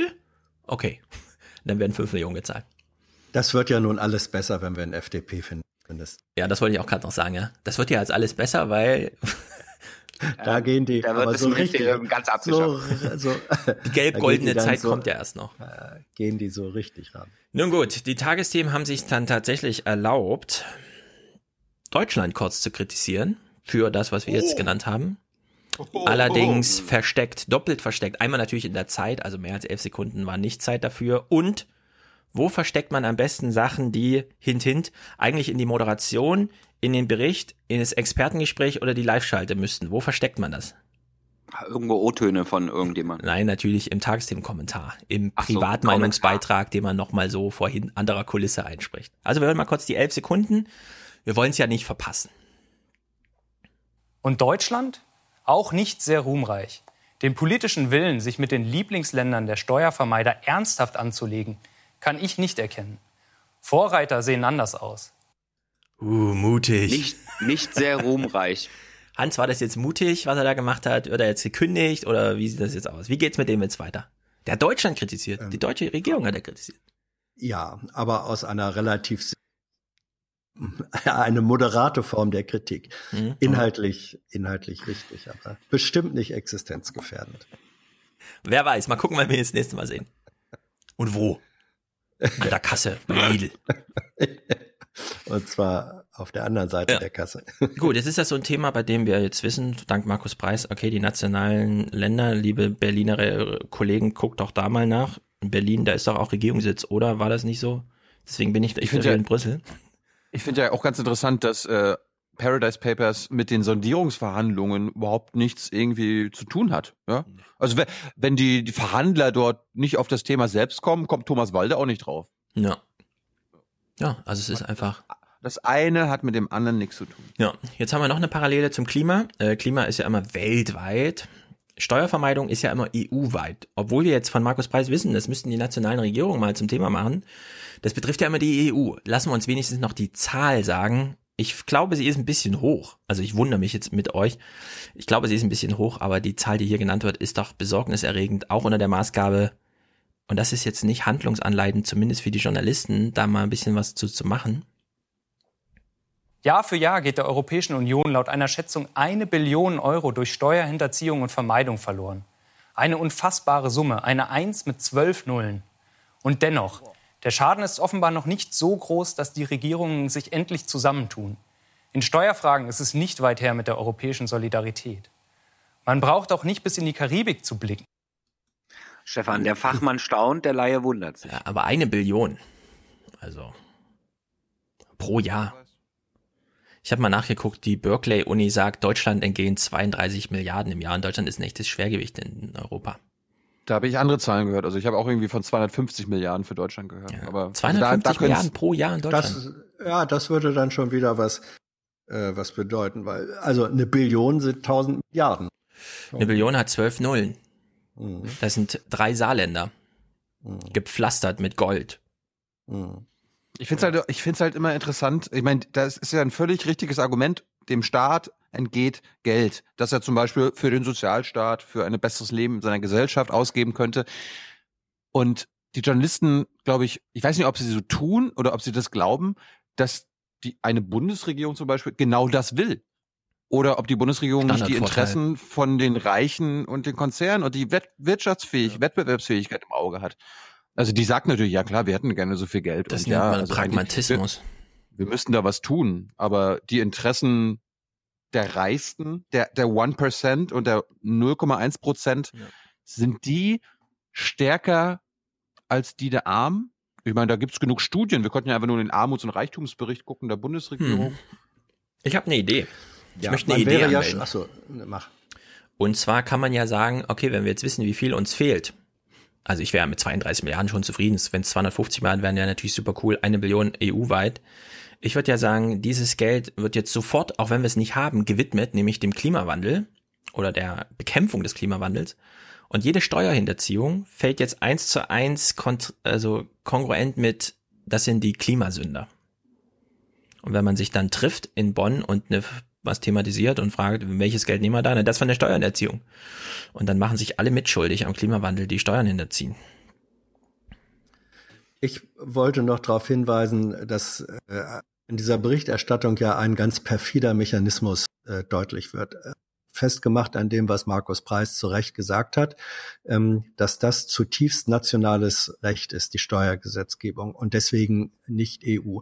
Wenn jetzt aber die nationale Seite, und das kam ja auch deutlich, zum Beispiel Deutschland, herzlich wenig macht, und zwar mit der Begründung, dass man das nur im internationalen Verabredungskontext machen kann und dass man leider, leider, leider die anderen nicht dazu kriegt, dann hast du die Situation, äh, wo sozusagen etwas äh, eine Torte hin und her geschoben wird. Nicht? Und die einen sagen, ja, wir als als supranationale Organisation sind nicht zuständig, es sind die Nationalen und die Nationalen sagen, ja, wir können als Einzelne ja leider nicht, weil wir das mit den anderen verabreden müssen. Das ist sozusagen die Inszenierung von Stillstand. Ähm, und das ist, das ist der eigentliche politische äh, Skandal, der in dieser Konstruktion äh, und Diskussion deutlich wird. Ja, willkommen im Zeitalter von. Wie sagt man auf Neudeutsch so schön? Post-Truth Politics. Postfaktisches Zeitalter in der Politik. Ja. So Haben wir jetzt eigentlich alle die Anstalt geguckt? Du auch, Tilo? Nein. Och. Da wird das jedenfalls auch gut erklärt, der Mechanismus dahinter. Ich gucke das immer mit Tyler. Ach so. Gut, wir kommen mal, äh, wir wissen ja, das findet, alles was wichtig ist, findet nicht in Deutschland statt. Wir kommen also nach Jamaika. Zwei Kurzmeldungen zur Einstimmung, wollen wir mal Kurzmeldung gucken. Nicht dieses Thema Nummer eins und so, der große Aufmacher, sondern wir gucken mal Kurzmeldungen und lassen uns nach Jamaika führen. Kurz vor dem Treffen rückte Grünen-Chef Özdemir von der Forderung nach einem Aus für den Verbrennungsmotor bis 2030 ab. Mhm. Nötig sei aber ein klares Bekenntnis dazu, alles für emissionsfreie Fahrzeuge der Zukunft zu tun, sagte Özdemir der Stuttgarter Zeitung und den Stuttgarter Nachrichten. Die Autokonzerne stehen wegen irreführender Verbrauchswerte in der Kritik. Eine Studie der unabhängigen Forschungsorganisation ICCT hat ergeben, dass Neuwagen nach wie vor deutlich mehr Sprit verbrauchen als von den Herstellern angegeben. Also ich habe das nicht geschnitten, das haben die so gesendet. Als sie mir sagt, ach nee, ist nicht so wichtig, dass wir aus dem Verbrenner mal Dings aussteigen und die nächste Meldung, ja, aber die verbrauchen 40 Prozent mehr, als wir dachten. Ja, aber trotzdem. Es Ein Fest der Demokratie. Sauberen Diesel, es ist gar keine Frage. Sowieso, mit Kretschmann feiern wir hier eh ein Fest der Demokratie. Ich lese mal kurz vor. Frankfurter Allgemeine Sonntagszeitung. Wir wissen ja, Kretschmann ist ja ein Grüner, ne? Und die Grünen wollen ja jetzt in die Regierung. Der baden-württembergische Ministerpräsident Winfried Kretschmann, man müsste ihm eigentlich so gepresst, so wie er immer spricht, so ganz angestrengt, als wäre, als würde so richtig, oh, Puls 170 und so. Aber wir können es auch locker lesen. Also Herr Kretschmann rät zur Vorsicht beim Setzen von zeitlichen Zielen, um den Klimaschutz zu fördern. Quoten und Grenzwerte, so beginnt das Zitat, sind immer gute Instrumente, aber zeitliche Begrenzungen sich das radikalste, sind das radikalste Instrument, das wir haben. Sinnvoll ist das überhaupt nur bei Technologien, deren Ende absehbar sind, ist. Zitat Ende, sagt Kretschmann. Der, das ist aber auch witzig, sagt Kretschmann der Frankfurter Allgemeinen Sonntagszeitung, hint, hint, das ist die Zeitung, die Sie gerade lesen, deswegen machen wir nochmal Klammer auf, FAS ist die Abkürzung, Klammer zu. Also jetzt wissen wir alle, wo wir sind. Ja, das kann er nicht absehen, Stefan, weil solange er da was mitzureden hat, passiert das nämlich nicht. Ja, ich lese mal weiter. Kretschmann verwies in diesem Zusammenhang auf seine frühe Skepsis gegenüber der Entscheidung seiner Partei für den Verbrennungsmotor ein Enddatum im Jahr 2030 zu setzen. Ich bin nicht grundsätzlich gegen, schreibt er im Zitat, gegen gesetzliche Vorgaben, nur der Zeitpunkt erschien mir beim Abschied vom Verbrennungsmotor viel zu früh. Das Verhältnis von Elektrofahrzeugen zu Autos mit Verbrennungsmotor beträgt 45.000 zu 45 Millionen. Das sind doch ganz andere Dimensionen. Wir wissen nicht, wie es in fünf oder sechs Jahren aussieht, sagt Kretschmann, der FAS. Ich finde ich es gut, dass die Grünen sich an ihrem Motto halten. Zukunft wird aus Mut gemacht. Ich finde das Sie Argument behalten geil. den Mut. Sie behalten den Mut. Das Argument ist geil.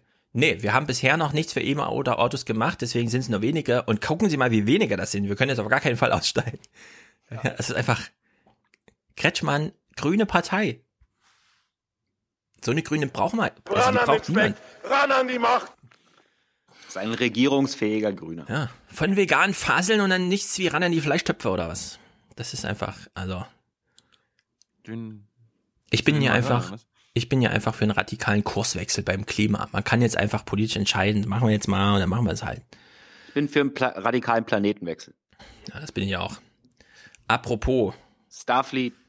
Mit wem? Mit wem ist Kretschmann eigentlich jetzt schon in der Koalition? Noch bevor die Bundesregierung steht. Wir wissen ja, die geheime Weltregierung. Wir hören mal genau zu. Mit den Linken, oder? Die politische Unsicherheit lässt den Ölpreis steigen. Saudi-Arabien und der Iran gehören dem Ölkartell OPEC an. Dieses ist sich sicher, bis ins Jahr 2040 bleibt Rohöl der Schmierstoff der Weltwirtschaft. Wird die Nachfrage um 17 Prozent steigen. Die Zahl der Autos werde sich weltweit auf zwei Milliarden verdoppeln. Vor allem wegen der hohen Nachfrage aus China. Ja, hätte, noch, hätte sie noch sagen sollen, also bei der OPEC reichen die auch sich die FAS rum, in denen Kretschmann sagt, also nicht mal in Deutschland steigen die aus, ja. 17 Prozent mehr Sorgen. Öl, genau, macht euch keine Sorgen. Macht euch keine Sorgen um Deutschland, äh, konzentriert euch auf China. Ja. Die machen Scheiße. Die Jetzt- wollen hier Elektroautoquoten einführen und Ja. so. Hans muss jetzt, jetzt mal eine Bewertung geben. Es gibt, wir hören jetzt einen Satz, der letzte Woche schon sehr viel rumging, weil er für sehr viel Aufsehen erregt hat. Äh, er bezieht sich auf die Grünen, die sagen, ja, so wichtig ist das alles gar nicht mit unseren Zielen. Wir machen gerne Einschnitte bei unseren Klimadingern, der Hauptsache, was auch immer sie dann wollen. Das wurde ja, Ja, harsch zurückgewiesen. Genau, das wurde ja harsch zurückgewiesen. Wir hören erstmal Lindner, der sich dazu äußert, und dann Dobrindt. Die Äußerungen äh, von Bündnis 90 Die Grünen am heutigen Tag äh, legen nahe, dass diese Position der Versorgungssicherheit äh, eine größere Bedeutung bei den Grünen gewinnt. Und das ist ein richtiger, realistischer und auch zu äh, beachtender ähm, Wechsel dort. Das Abräumen von Schwachsinnsterminen ist noch kein Kompromiss. Und das müssen sich alle diejenigen auch sagen lassen, die meinen, sie könnten Werbung damit machen, dass sie Unsinniges äh, über Bord werfen. Hashtag Doofbrenn. Ja, was will er denn jetzt? Was will er denn jetzt plötzlich? Das Abräumen von Schwachsinnstermin, also 2030 Verbrennerausstieg und so, ist noch kein Kompromiss. Ja, das ist doch klar, was Dobrindt will. Erklär das ist doch klar, was das, ja.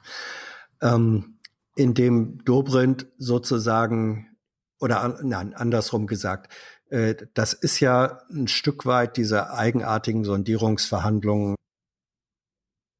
basieren ja darauf, dass man sagt, okay, jetzt äh, räume ich hier eine Position ähm, ein Stück weit, dann erwarte ich aber auch, dass ihr auch was liefern müsst. So, das war der grüne Ansatz zu sagen, ähm, und da ist es natürlich äh, Cem Özdemir ziemlich leicht gefallen, zu sagen, äh, 2030 müssen wir nicht unbedingt dran festhalten. Der Meinung war er mit seinem baden-württembergischen Ministerpräsidenten, die beiden sind ja eng miteinander sowieso schon immer gewesen. Also Özdemir hat da seine tatsächliche Position äh, deutlich gemacht. So, wenn dann die, das grüne Kalkül ist zu sagen, und deswegen, weil wir jetzt hier eine Position, an der uns was liegt, aufgegeben haben, jetzt müssen aber auch die anderen mal liefern.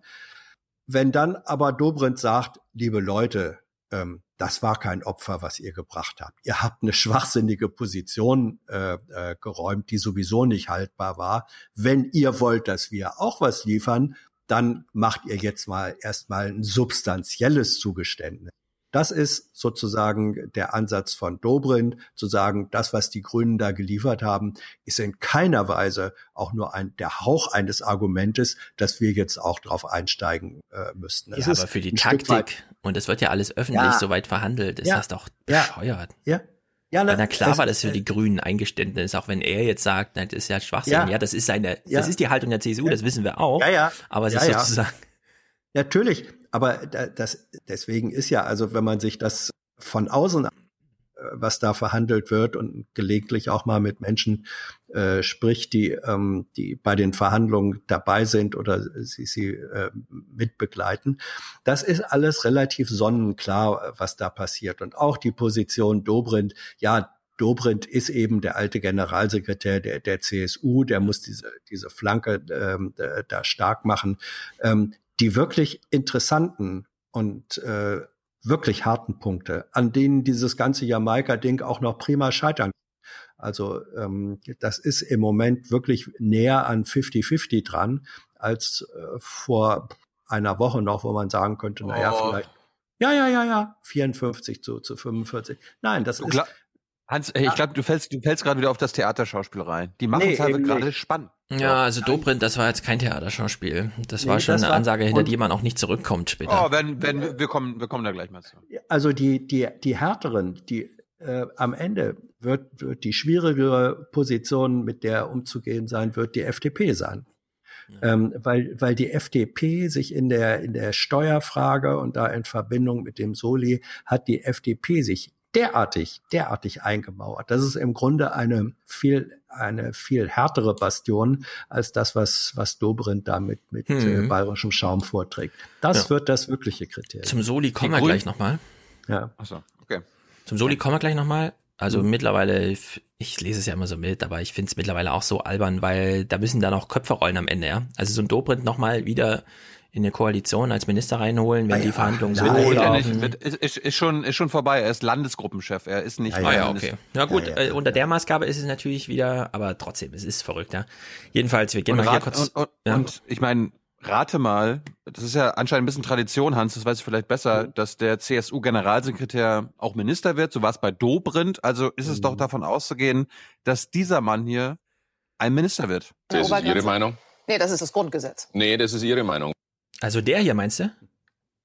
Ich muss an die Macht, alle Macht zu mir. Genau. Welchen Posten denn? Verkehrsminister. Nee, das, das macht Hofreiter. Nein. Das glaube ich nicht. Gut, wir gehen mal kurz weiter, weil wir machen natürlich nicht mit bei diesem Theater, ist ja klar. Wir interessieren uns nur dafür, wir interessieren uns nur für die einzige Frage, die uns jetzt auf den Nägeln brennt. Wenn die Grünen sagen, wir würden in eine Koalition mit Merkel in eine Regierung eintreten, wenn und ja gut, dann machen wir halt das mit diesem Wackel dann nicht so ein gewisser Nimbus. Die einst als Klimakanzlerin bezeichnete Angela Merkel wird das in den nächsten Tagen besser organisieren müssen, beweisen, ob ihr dieser Titel überhaupt gebührt, ob ihr das Thema noch glaubhaft am Herzen liegt. Anderen Menschen nämlich ist das wichtig. Tausende sind in Bonn schon für die Klimarettung auf die Straße gegangen. Die Klimakanzlerin wackelt. Hm. Bei Merkel wackelt was ganz anderes. Oh, was denn? Ähm, also, äh, das hat man ja zur Kenntnis genommen, dass äh, Merkels Rolle in den bisherigen Gesprächen eine relativ zurückhaltende war. Sie bimmelt dann mal mit dem Glöckchen und sie mahnt. Das ist Sie ja nimmt da ihr- teil, ist mir noch gar nicht aufgefallen. Ja, sie nimmt da teil. Und äh, das ist ja traditionell ein bisschen Merkels politischer Führungsstil, der ja viel mit Finger äh, in die Luft halten und moderativ ist. Und äh, das hat in der Vergangenheit auch relativ häufig geklappt, weil Madame Merkel eben sozusagen eine politische äh, äh, Hausnummer war, eine, eine politisch unumstößliche äh, Bastion. Also sie hatte eine politische Autorität und wenn du diese Autorität hast, dann reicht es manchmal eben auch schön zu sagen, so liebe Leute, jetzt äh, sag ich mal ganz am Ende, wo es lang gehen soll. Tja, da hat sie mit Lindner jemanden im Nest sitzen, der ihr das nicht ja, lässt. das ist, ja, A, hat sie mit Lindner jemanden im Nest sitzen, der ihr das nicht durchgehen lässt. Und B, ist Merkels politische Autorität, ähm, auch im Zusammenhang mit dem Wahlergebnis, ist einfach ein Stück weit abgeschmolzen, wie diese äh, Gletscher in Grönland, Grönland. Und in dem Maß, wie ihre politische Autorität durch die Wahl, vor der Wahl, auch durch die Auseinandersetzungen jetzt innerhalb der Union und durch Leute äh, wie Lindner, ähm, in dem ihre politische Autorität schwindet, schwindet auch ihre Möglichkeit, mit diesem moderativen Stil äh, Dinge durchzusetzen. Also ob Merkel im Moment sagen ja alle oder sagen viele, na ja, es gibt dann nachher die, die Nacht der langen Messer, äh, Nacht vom, vom Donnerstag auf Freitag und da wird dann Merkel schon ähm, durchsetzen, äh, was, was allgemein konsensual machbar ist. Ob das noch so klappt, ob das noch so klappt, wie es vor einem halben oder einem Jahr geklappt hätte, da, hab, da würde ich mindestens ein, ein äh, Fragezeichen dran machen. Also Merkels politische Autorität schwindet und damit wackelt ihre Möglichkeit, so zu führen, moderativ zu führen, wie sie das in der Vergangenheit äh, erfolgreich gemacht hat. Das meinte ich. Nachvollziehbar. So, wir spiegeln das mal kurz mit, der, mit den Wünschen. Wir haben ja die Wirklichkeit gerade gehört. 40 Prozent mehr Energie wird verbraucht in den Autos, auch wenn sich das alle anders wünschen und so weiter. Die EU zum Beispiel, ja, also ich, nur weil die Zahl hier vorkommt. 40 Prozent verbrauchen sie mehr als angegeben, haben wir im Hinterkopf und jetzt kommt die EU nochmal mit irgendwelchen Wünschen um die Ecke. Vorgesehen ist, dass der Kohlendioxidausstoß von 2022 bis 2030 bei Neuwagen um 30 Prozent reduziert werden soll. Bei Nichteinhaltung der Vorgaben drohen den Autobauern Strafen. Also eigentlich 80 Prozent oder so, meint sie. Mal ein bisschen grob gerechnet. 40 plus 30 plus ein bisschen plus minus. Naja. Jedenfalls, es, äh, ähm, Hans hat es eben angesprochen, es sieht ja nicht sehr gut aus. Wenn jetzt nochmal Neuwahlen wären, dann wäre es ja nicht sehr gut und so. Die, die Unterstützung für die Grünen zum Beispiel, äh, oder sagen wir so, das Schicksal der Grünen ist den grünen Wählern nicht ganz egal, weshalb sie so hier votieren, wenn man sie fragt. Ende September bzw. Anfang Oktober, da haben 57 Prozent der Deutschen gesagt, eine Jamaika-Koalition, die finde ich sehr gut oder gut für unser Land. Jetzt im November Für sagen das nur noch 45 Prozent minus 12 Punkte. Noch deutlicher wird dieser Absturz, wenn wir mal auf die grünen Anhänger gucken. Die haben Ende September, Anfang Oktober 79 bzw. 76 Prozent gesagt, das ist gut, Jamaika. Jetzt im November sagen es nur noch 55 Prozent der grünen Anhänger. Ja, das ist mal Desillusionierung. Gehst mit Ja, 80 mit dem Prozent, ich wünsche mir die Grünen endlich mal wieder und sei es Jamaika und dann, äh, warte mal, was? Und so und dann 55 Prozent. Also Zustimmung fällt, weshalb Herr Michael Keller den besten Spruch überhaupt gemacht hat. Ja, es ist nicht mehr der Fußball, es ist jetzt die Politik. Ich würde mir insgesamt von allen Seiten noch mehr Rückenwind wünschen. Rückenwind von allen Seiten. Ich frage mich manchmal, tagen die zu lange, trinken die die falschen Rückenwind kann Getränke? nur von hinten kommen, nicht von allen. Seiten. Ja, also ich bin, ich bin ja, ich bin, ich, ich bin ja Segler oder ich war in einem früheren Leben mal äh. Segler. nee. Man kann auch seitwärts segeln. Ja, ich habe mich auf mich bezogen gerade. Ach so, alles klar. Ja, ja, nein. Ich war schon auch Steuermann.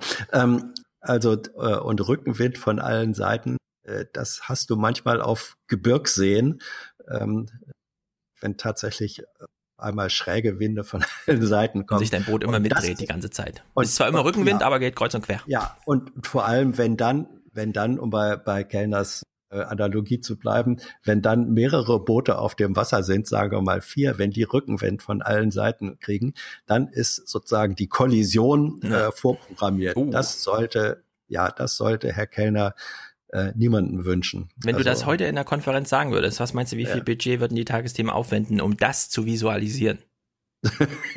Wie vier kreuzende kleine äh, Nussschalen auf einem Bergsee mit Rückenwind in alle Richtungen ineinander fahren. Ich, ich fürchte, die, ich fürchte, die Tagesthemen würden es nicht machen, aber für einen Bericht aus Berlin könnte man sich sogar äh, mal, man, die, die, ähm, das Heute-Journal hat ja manchmal ganz hübsch, äh, nee, Berlin direkt. Ja, genau, Berlin die haben direkt Zeit dafür. Hat manchmal hinten dieses Berlin direkt da. Da sind manchmal ganz hübsche Gimmicks dabei. Also das könnte ich mir auch Mhm. vorstellen, wenn da, wenn da eine gut gelaunte Redaktion ist und sagt, lass uns das doch mal visualisieren. Rückenwind von allen Seiten und dann Das kriegen die hin, rauscht auch. Armada dazu. Ja, ja, ja.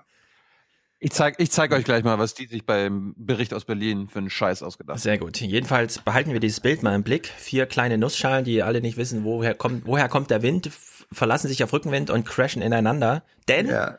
Jamaika kommt eh nicht und dann gibt's schon Szenarien.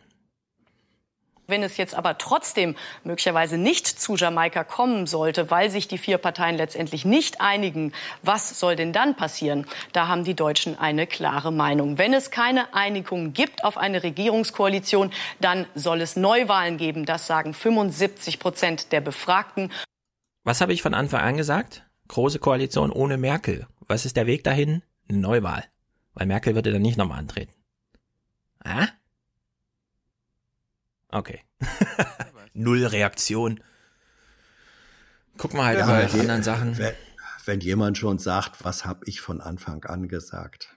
Ja, was denn? Das sind legitime, so kann man das doch machen. Ja. So führt man heute hatte ja Diskussion. Tilo hat, fragt mich auch regelmäßig, kommst du im Podcast? Und ich habe, glaube ich, den letzten Monat immer so gesagt, ja, wenn es Neuwahlen Siehst du? Jetzt- jetzt- Mehr jetzt Teiler bei Neuwahlen. Ja. Ist das nicht ein Ja, Anreiz? jetzt ist Die wandeln Ju- sich so langsam. euer. Jubiläum den Neuwahlen vor, äh, voraus. Genau. So, hier, wichtige Sache. Nein, nein, nein, nein, nein, nein, wir bleiben jetzt erstmal bei der Ah, Jamaika-Koalition. Äh, und zwar der Regierungsbericht äh, hat ist folgendermaßen gestartet. Ich finde das, also jetzt angesichts der letzten Minuten, die wir im Podcast verbracht haben, ist das jetzt Realsatire. Thomas Baumann, bitte. Die Jamaika-Sondierer auf dem Weg zur Presseunterrichtung. Die vier im Gleichschritt. Erinnert Sie das an etwas?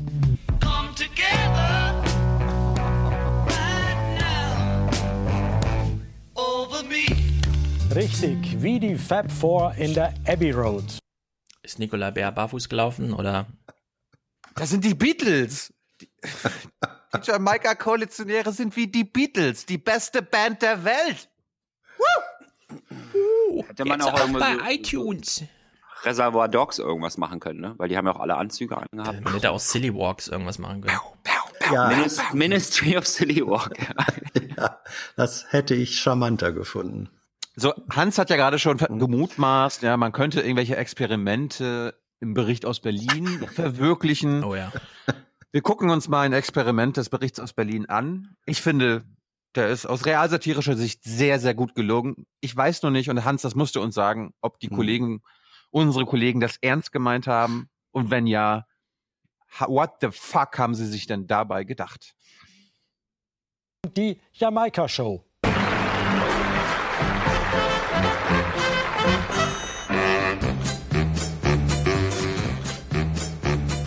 Ist schon mega albern, oder? Die versuchen, eine Regierung hinzukriegen und wir machen das draus. Schnickschnack, die machen doch selber manchmal eine Show draus. Guck dir das mal an. Ich wurde auch gerade schon angesprochen aus einem, von einem Delegationsmitglied, ob ich Ihnen einen Joint geben könnte. Wer Cannabis konsumiert, braucht auch gute Pflegeeinrichtungen später. Und du glaubst ernsthaft, dass das zusammen eine Regierung werden soll? Aber hallo. Niemals. Aber selbstverständlich, hundertprozentig. Guck mal, wie die da auf dem Balkon zusammenstehen.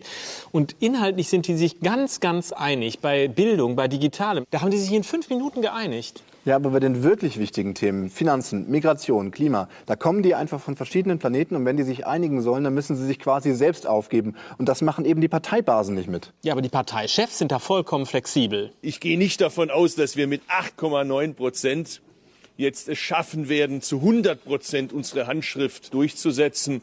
Natürlich, klar, jeder muss einen Teil seiner Positionen räumen. Die CSU hat ja zum Beispiel den Begriff Obergrenze auch schon abgeräumt. Ja, aber CSU und Grüne, die hassen sich seit Jahrzehnten. Guck dir den CSU-Scheuer an. Hass. Wenn der den Grünen reden hört, das tut dem fast körperlich weh. Und selbst wenn die Grünen, wie diese Woche geschehen, auf die CSU zugehen und Positionen räumen, dann tritt die CSU noch nach. Das Abräumen von Schwachsinnsterminen ist noch kein Kompromiss. Unsinnig ist seine Obergrenze und vor allem seine Zahl von 200.000 ja irgendwie auch.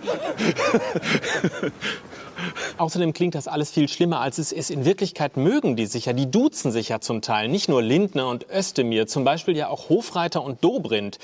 Und dann wollen die ja auch alle einen schönen Posten haben. Nee, aber so funktioniert das nicht. Die grüne Basis ist nicht an Posten interessiert. Die wollen den Kohleausstieg und das zwar schnell. Und wenn Jamaika da nicht liefert, dann wird's halt nichts. Darf ich mal sagen, die grüne Basis ist mir völlig egal. Aber dann ist da ja noch Merkel. Die will unbedingt, dass das was wird. Die will ja ganz schnell wieder regieren. Und zwar in einer Art und Weise, dass jeder Partner dabei auch seine Identität zum Gelten bringen kann. Aber Merkel hat doch keine Autorität mehr in der Union, als ob die noch irgendwas Umstrittenes durchsetzen könnte in ihrer Partei. Guck mal an, wie die hinter der herdackeln. Natürlich, die ist nicht mehr die Unberührbare, aber am Ende ist sie, die die Entscheidungen trifft.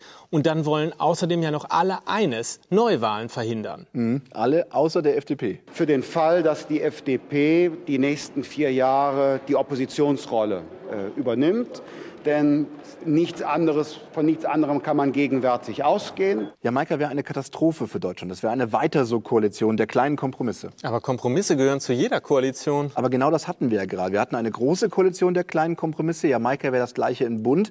Und genau das fördert die Politikverdrossenheit, die diese Koalition das nötig gemacht hat. Nein, die Koalition könnte wirklich was bewegen. Die können was schaffen, die können ein Einwanderungsgesetz schaffen, die können was gesellschaftspolitisch bewegen, die können die schwarze Null aufrechterhalten. Ja, Nullen sehe ich viele, das stimmt. Das ist dann eben eine grüne Null statt einer schwarzen Null. Uns ist das völlig egal, wie man es bezeichnet. Siehst du, Kompromisse, wohin man guckt, die haben sich fast schon zusammengeraucht. Im Leben wäre das keine Liebesheirat. Vielleicht nicht, aber so eine Art WG. Also wir gehen nicht an den Kühlschrank und nehmen von den anderen die Sachen weg und äh, wir spülen unser Geschirr auch ab, wenn wir es benutzt haben. Als ob einer von der FDP selber spülen würde. ich bleib dabei. Die kriegen das nicht hin. Und wenn sie es hinkriegen würden, dann wäre es nicht gut für Deutschland. Hundertprozentig kriegen die das hin. Und wenn die ihre Mitglieder mit staatspolitischer Verantwortung oder irgend sowas überzeugen, das wird vier Jahre lang halten und wir gucken uns das an. Es wird eine Riesenshow. Also, bevor ihr das bewertet, möchte ich gern sagen, liebe, äh, liebes ZDF, nee, äh, liebe AD. AD. Es ist absolut richtig, in der Herangehensweise zu überlegen, warte mal, immer nur ewig lange pathetische Moderation und dann noch längeren Bericht, kann man das nicht irgendwie auflockern und so. Ist der richtige Gedanke. Und die Stilkritik kann an Tilo geben. Nein, ich habe aber inhalt, inhaltlich, sie machen jede Woche die gleiche Scheiße. Sie machen jede Woche dasselbe zum Thema. Sie reden jede Woche genau über diese Themen. Da ist nichts Neues dabei. Und da haben sich aber zwei Redakteure gedacht, äh, wie können wir das genau dieselbe inhaltliche Scheiße nochmal irgendwie aufbereiten und nur ein bisschen witzig machen wie die beim Aufwachen-Podcast ja, oder also so. warum weiter. man sich da so ein Theater mieten muss, um sich oben in den Waldorf und Blabla-Balkon zu setzen, verstehe ich auch nicht. Das sind diese beiden alten weißen Männer von. Ja, wie heißen die äh, nochmal? der Hans Muppet Waldorf Show, ne? und? Nee, von der Muppet Show ist das, ne? Diese, Waldorf diese und beiden. Stettler. Waldorf Ja, und Stettler, das- genau. Waldorf und Stettler. Ja. Das sind die von der Muppet Show, Teile. Das ist Ja, Waldorf ja, und genau. Stettler. Also ich sag mal, das kann man schon so machen. Aber dann darf Nee, man man den Tag danach, warte, man lass nicht mich doch mal ausreden. Wenn man das so macht, darf man den Tag danach nicht mehr zu den Sondierungsgesprächen gehen und die Kameras aufstellen, oder? Ah, ha, ha, ha, ha, sehr gut.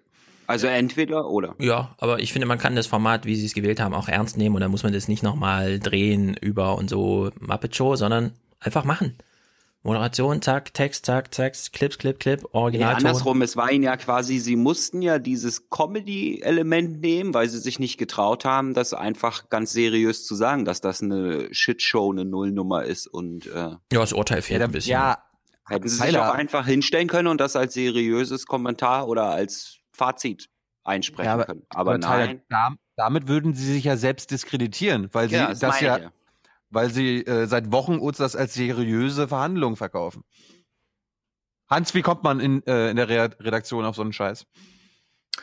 Ähm, ich bin am Anfang erstmal bei dem, was Stefan äh, gesagt hat, ähm, sich Gestaltungsideen äh, zu überlegen, die äh, sagen, wir gehen so ein bisschen raus aus dem auch formal äh, Trott des ewig bekannten äh, grauen Berichts. Das finde ich, das finde ich richtig. So, äh, ob wichtig. das dann, äh, ob das dann äh, im Ergebnis prima gelungen, ist, sage ich auch Fragezeichen dran aus zwei Gründen. Das eine ist schon äh, Journalisten und vor allem politische Journalisten. Wir sind meistens selten geeignet, äh, als Schauspieler, Darsteller oder gar äh, Komödianten äh, zu fungieren. Das geht eigentlich, da sind unsere Möglichkeiten viel begrenzter, als wir das meistens denken. Da, da muss man mit ganz langen, also es gibt wenige, die wie, wie Oliver Welke oder so äh, das können, der aber eigentlich auch kein politischer Journalist im engeren Sinne ist. So, ähm, das, Sport, das bedeutet, Sport, das, Sport. das ist ein, das ist ein hohes Risiko, sich auf Format äh, einzulassen. Ähm, das zweite ist, die Bezugspunkte sind ja, die hier gewählt worden sind, formal sind ja eindeutig. Das waren zum einen ähm, Muppet Show mit Waldorf und Stedler, die Balkonsituation. Das äh, war zum zweiten äh, die Heute Show, ähm, also die Art und Weise, wie der, wie der komisch lachende Seehofer da eingeschnitten wurde, ist ein eins zu eins äh, heute Show.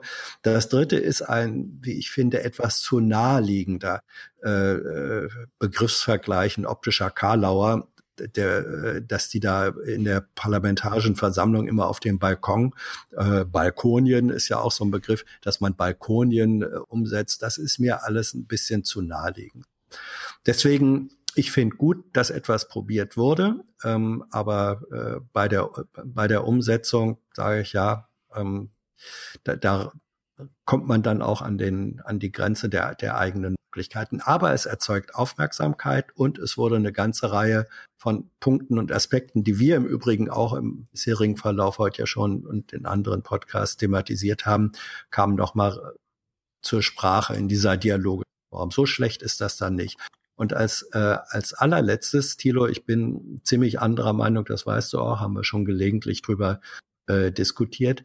Ähm, das ist eben nicht äh, zwei, drei Wochen lang ewig das Gleiche. Und diese Form von Sondierungsgesprächen, die da stattfinden, das ist ein hochinteressanter, und das weißt du auch, wenn du mit Leuten sprichst, die daran teilnehmen, und das tust du ja auch, das ist ein Prozess, wo schon was stattfindet. Und zwar sowohl aus Ja. Seiten der Einzelnen. Ja, so. Und, und deswegen ist er als Prozess äh, interessant. Und man muss auch über dieses, was findet da eigentlich statt, äh, sprechen und Bericht erstatten. Das Also wissen, du und das, und das Ja. wissen wir nicht. Wir hören lediglich, was angeblich da stattfindet und wir hören das Hörensagen von Thomas Walde und so weiter.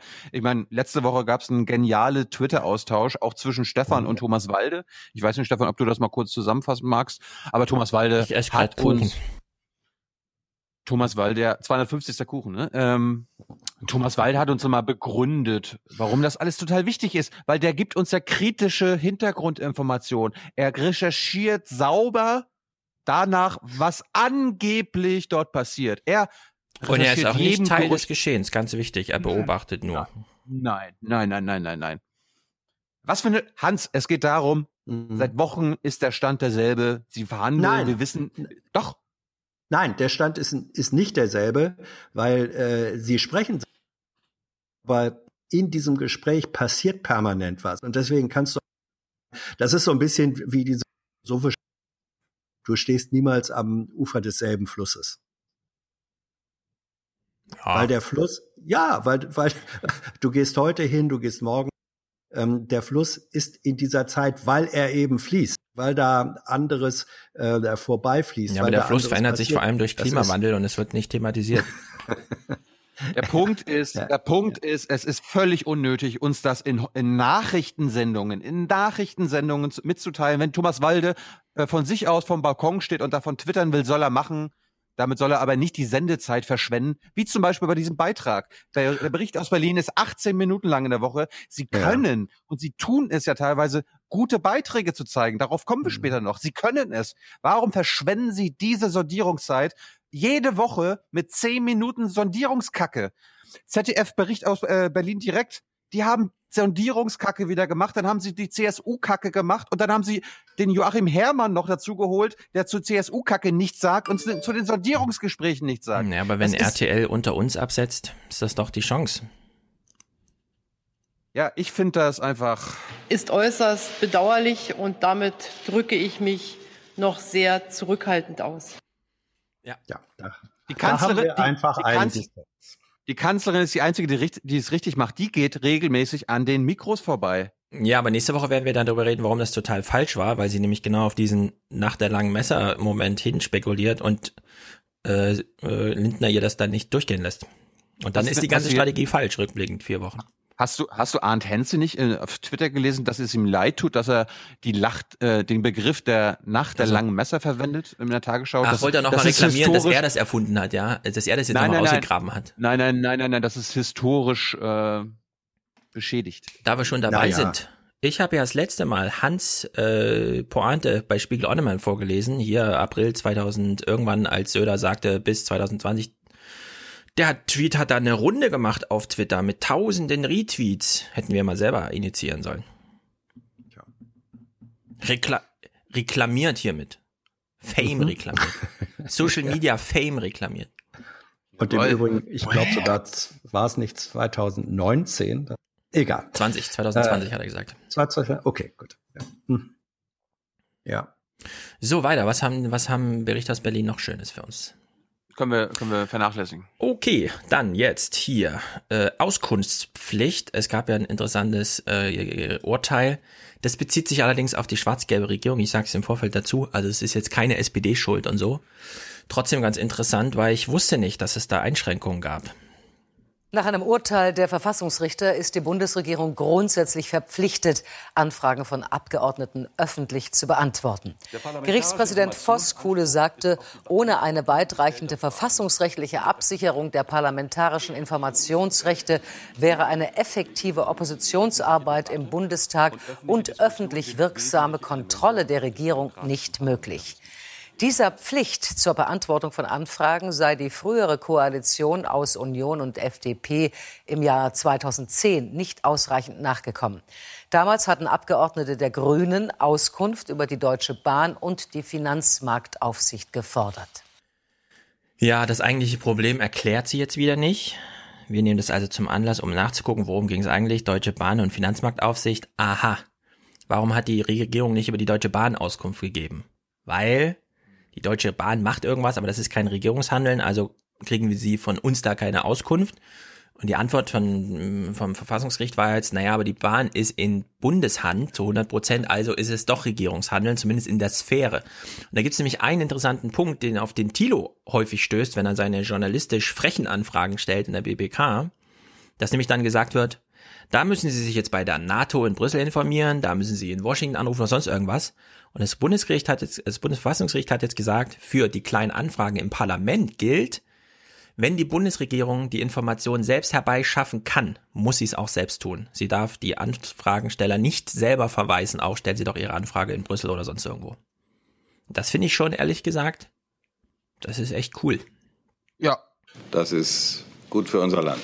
Wäre auch So was, halt- wäre auch was für die Presse. Also für die, zumindest für die Regierungspressekonferenzen. Dass man bei Kann Themen, die die Bundesregierung wirklich betrifft, nicht einfach sagen kann, fragen Sie in Brüssel nach, das ist deren Krieg. Wir machen da nur Fotos oder so, ja. Apropos Auskunftspflicht, ich muss noch eine Auskunft hier verpflichtend nachtragen, äh, denn einer hat sich verspätet mit seinen Glückwünschen, nämlich der hier. 250 Folgen Aufwachenpod. Herzlichen Glückwunsch. Ihr brecht alle Rekorde. Stundenlange Politikkritik und Medienkritik. Wo gibt's sowas noch? Und deshalb alles Gute, weiter so. Immer feste drauf. Und er hat schwer gearbeitet, denn es war jetzt auf dem Heimweg nach drei Stunden Recherche zu, und da können wir gespannt sein. Aha. Sehr gut. Sehr gut, Georg. Ja, da haben wir das Team zusammen hier. Stell dir mal vor, wir würden alle in einen Podcast packen. Schrecklich. Deutschland wäre gesprengt. Schrecklich. Oh niemand, Gott. niemand kann was sagen. Alle wären beeindruckt. Ja, der zwölf nennen Sie Stunden, dann die Mannschaft? der zwölf Stunden Podcast. So, Sch- Schießerei in, In Amerika Texas. heißt das Filibustern. Filibustern, genau. Filibuster. Filibustern, ja. Ist aber jetzt eingeschränkt, ne? Trump hat ja alles fieser gemacht, jetzt ist das ja auch schon eingeschränkt. Es gab ja eine Schießerei in einer Kirche in Texas. Ich empfehle, das einfach mal bei Google Maps sich anzugucken, wie das da aussieht. Und man hat doch ein recht schnell Gefühl der Bedrückung irgendwie. Der Enge, obwohl es so weites Land ist. Aber es ist nicht schön anzusehen. Es erinnert mich ein bisschen an diese Nordgegend von GTA 5, wo Trevor wohnt und so. Da ist also nicht viel los. Jedenfalls gab es ja diese Schießerei. Und Trump hat sich ja dazu geäußert. Wir hören nur mal kurz mehr rein, weil es gibt doch einen interessanten Dreh. Bisher war es ja immer eine Schießerei und in Europa dann, ach na, die machen eh nichts an Verschärfung von Waffen, die äh, Verkäufen und so. Es hat sich jetzt verändert, diese Stimmung. Wir haben viele Probleme mit psychischen Erkrankungen in diesem Land, wie andere Länder auch. Aber das hat nichts mit Waffen zu tun. Es ist zu früh, darüber zu sprechen. Glücklicherweise war da aber ein Bürger, der ihm mit einer Waffe gegenübertrat. Hier in Sutherland Springs sieht man das genauso. Rufe nach schärferen Waffengesetzen werden nicht laut, im Gegenteil. Julius Kepper hat die Schüsse in der Kirche von seinem Haus aus gehört. Er findet, die richtige Antwort darauf sei nicht weniger, sondern mehr Waffen. Jawohl. Die einzige Möglichkeit, einen schlechten Menschen mit Waffe zu stoppen, ist ein guter Mensch mit Waffe. Durch Rüstung verhindere ich Krieg. Ja, aber Ganz ist denn das so schwer people. zu begreifen? Ganz don't kill people, I kill people. Ja, aber der Tenor ist jetzt wirklich, wenn in Amerika sowas stattfindet, mehr Waffen sind, kommen danach, ja. Also es gibt keine Diskussion mehr zu weniger Waffen, sondern es ist sofort Diskussion um mehr Waffen. Und jetzt fragt man sich, wie sollen die Deutschen das je verstehen? Und sie ist haben doch jetzt ganz einfach. Es Ja? gibt eine Parallele in Deutschland. mit den Autos, okay, aber das, Das ist auch nur so halbgar irgendwie. Naja. Das Tempolimit. Ja, also Schusswaffen, die wirklich nur dafür da sind, um auf Menschenjagd zu gehen, sind ja nochmal was anderes als Autos, auch wenn ich die Analogie sonst immer teile, was zumindest dieses, ihr wollt diese Freiheitseinschränkung nicht, die wollen diese Freiheitseinschränkung. Auf der Ebene okay, aber ist ein bisschen fraglich schon. Naja, naja es, ist, es ist ja dieses Bild vom Narren, ne, der Waffennah und der Autonah. Aber ich glaube, das Problem in den USA ist, dass eben nicht nur die Waffennarren, also die, die möglichst dreimal die Woche auf den Schießstand gehen und irgendwie sich auf jeder Waffenmesse eine neue Desert Eagle kaufen, sondern dass eben auch die ganz normale Durchschnittsbevölkerung Ah, das stimmt nicht ganz. Also in Ja. Amerika ist der Waffenbestand in der Bevölkerung, also sehr wenige Menschen haben sehr viele Waffen. Es sind aber Mhm. nicht mehr als 15 Prozent der Amerikaner, die überhaupt Waffen haben. Also du hast auch ganze Bundesstaaten, die befreit sind von äh, privaten Schusswaffen. die Quote ist erstaunlicherweise sehr nah auch an der deutschen. Man unterschätzt das immer, wie viele, nur eben keine Sturmgewehre, sondern so Jagdgewehre, Einschussdinger, bla bla und so. Aber in Deutschland gibt es auch sehr viele Waffen, in Österreich noch viel mehr, ja. Also es ist jetzt, die Verteilungsfrage ist in Amerika nicht ganz so, dass man sagt, das ganze Land äh, strotzt vor Waffen, sondern es sind eben bestimmte Gebiete, also Texas gehört auf jeden Fall dazu, Florida und so. Da darf man sie auch offen ja, tragen. Ich bin ja in Texas zur Schule gegangen Ja. und habe dort bei zwei Familien gewohnt. Die erste hat mich schlecht behandelt, darum bin ich irgendwann gewechselt. Aber die erste, das war eine Trailerpark-Familie. Wollt ihr mal raten, wie viele Waffen mein Gastvater hatte? Ja, 30 plus ist das dann immer gleich. Ja. 44. Ja. Ja, war, war auch sehr stolz drauf. War, war auch sehr stolz drauf. Aber war auch ein Republikaner und so weiter. Dann bei meiner anderen Familie, da, die waren Demokraten, sehr progressiv. Hatten die Waffen? Nee. Ja. Natürlich ja, hatten sie Waffen. Ja. ja gut, in Texas haben alle Waffen. Aber es ist, es ist jetzt nicht so, dass eine, die Mehrheit hat keine Waffen in Amerika. Das war, das war, äh, pass auf, das war echt so geil. Am ersten Wochenende, ich bin glaube ich an einem Donnerstag da angekommen und äh, am ersten Wochenende ist mein Gastvater mit mir Golf spielen gegangen, was ich nicht konnte, und am zweiten Wochenende schießen. Fand ich gut. Ja. Ja, das ist da Also Sport. das, das, also ja, das, das Problem ist ja, und da mache ich doch nochmal die, die Analogie zum Auto. Äh, es gibt natürlich auch ähm, Autofahrer in Deutschland, die fahren ein Auto bei Tempo 200 äh, ganz sicher. Ja, das Problem ist, wenn es allen erlaubt ist, auch denen, die das Hans, eben spielst nicht du mit einem. Stift? Ja, Hans, hör mal auf damit. Gut, dann höre ich auf. Also das Problem ist ja nicht, sind ja nicht diejenigen, die äh, eine Waffe oder wegen mir auch ein Auto beherrschen bei höherer Geschwindigkeit, sondern das Problem ist, wenn die allgemeine Zugänglichkeit so ist, dass gerade auch diejenigen, die es am allerwenigsten beherrschen, die manchmal aber dann die größte Lust dazu haben, sich diese Dinger äh, zugänglich zu machen. Ja, zur Das- das Zugänglichkeit kann man ja Thilo fragen, waren die Waffen wie in Deutschland vorgesehen in einem Schrank, in einem extra Raum aufbewahrt und der muss abgeschlossen sein, nämlich der Schrank und der Raum, oder lagen die da einfach so irgendwo im Keller? Also 40 der 44 Waffen wurden äh, versteckt, beziehungsweise die durfte ich, da durfte ich nicht selbst ran, aber vier davon lagen in der, in der Wohnung rum, ja. Ja, in der Wohnung rumliegen ist ja auch, äh, in Amerika werden ja jeden Tag 100 erschossen, 100 Menschen. Ungefähr 30 Prozent davon sind Kinder, die sich aus Versehen gegenseitig erschießen oder die ihre Eltern erschießen.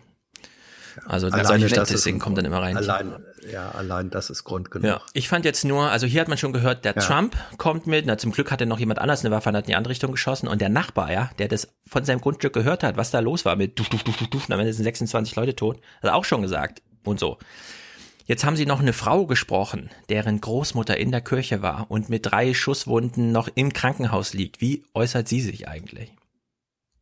Sogar Raquel Vidal meint, es sei nur deshalb Schlimmeres verhindert worden, weil ein bewaffneter Anwohner den Attentäter gestoppt habe. Ich glaube fest daran, dass wir an unserem in der Verfassung verankerten Recht auf Waffen festhalten sollten, selbst wenn diese Morde weitergehen. Nichts wird sich daran ändern, dass es auf der Erde böse Menschen gibt. Ich meine, ja, also was soll man noch solange, sagen? Ne?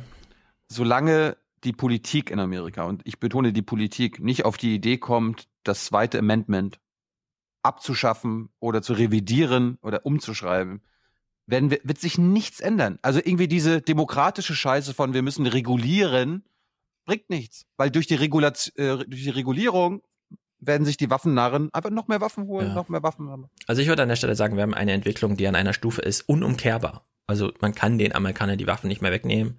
Unter Trump wird sowas jetzt zunehmen, es wird die Ächtung davon überhaupt nicht mehr geben und so. Er hat sich zu Las Vegas gar nicht geäußert, zu dem hier hat er sich so geäußert, weil er halt vor der Kamera stand im Ausland und so. Doch, doch, doch. Das, äh, da möchte ich auch den Intercepted Podcast empfehlen. Das hat äh, Scale ganz gut aufgezeigt. Wenn sich äh, Trump über weiße Täter äußert, dann ja, der ist verrückt und Ja, hat ja, genau, mentale, ist, ja. mentale Probleme. Ja. Und dann, wenn es irgendwie Latinos oder Schwarze sind, oh Gott, Monster, Monster oder hier äh, Moslems oder so weiter, oh Gott, die, die müssen weg, Green Card, bla bla bla.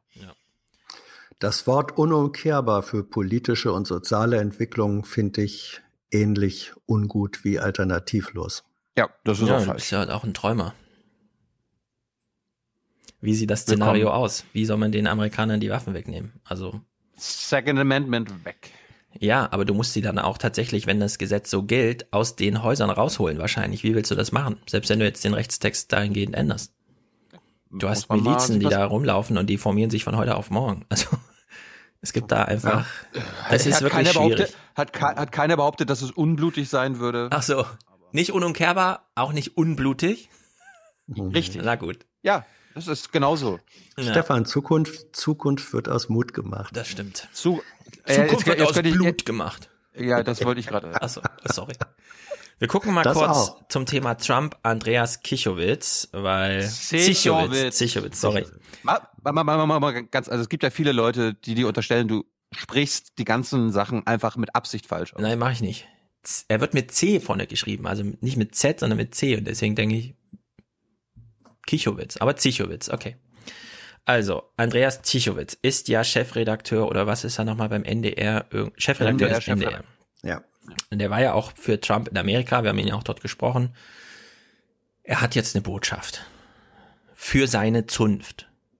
Und die finde ich ehrlich gesagt sehr gut. Ich habe nur den Bruchteil, der jetzt für uns da relevant ist, rausgezogen aus dem Tagesthemenkommentar. Es sind also zwei Schnitte drin. Wir hören den Anfang und dann das Ende.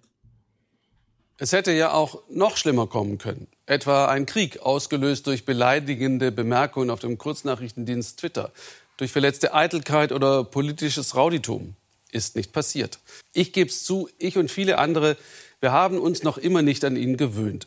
Dies zu erkennen und darauf Antworten zu finden, sollte schleunigst beginnen. Denn Trump wird länger bleiben, als die meisten erwarten. Gut. Daraus wird nichts folgen, aber guter Moment. Jein. Ich will mich gar nicht an Trump gewöhnen. Ja, aber er ist halt trotzdem da. Ja, ja, aber gerade deswegen will ich mich nicht an ihn gewöhnen. Aber er ist trotzdem da. Ja, und er ist da, er ist da wie eine Loose Cannon, wie eine geladene Waffe. Nee, und das sagt er ja gerade. Das haben wir vor einem Jahr schon gesagt. Er macht Ja. einen Krieg aufgrund von Twitter, er ist beleidigt, bla bla. Ist bisher Ja, nicht sagt- passiert. Jetzt muss man Dank. damit rechnen und umgehen lernen. Ja, ja, ja, ja. Das heißt aber eben nicht, mich dran gewöhnen. Ja, aber angenommen, nur hypothetisch. Angenommen, man braucht wirklich auch, auch Intelligenz, um amerikanischer Präsident zu werden. Was wäre, wenn Trump tatsächlich ein bisschen, ein bisschen klüger ist, als wir immer glauben? Was wäre dann? Angenommen die Ausrede, der ist einfach doof und das ist ein reines emotionales, wir unterstützen ihn und das hat halt die Mehrheit, weil und so. Angenommen, das ist gar nicht der eigentliche, angenommen, es ist, steckt wirklich ein bisschen mehr dahinter. Organisationale Logik, Intelligenz einzelner Mitarbeiter und so weiter und so fort.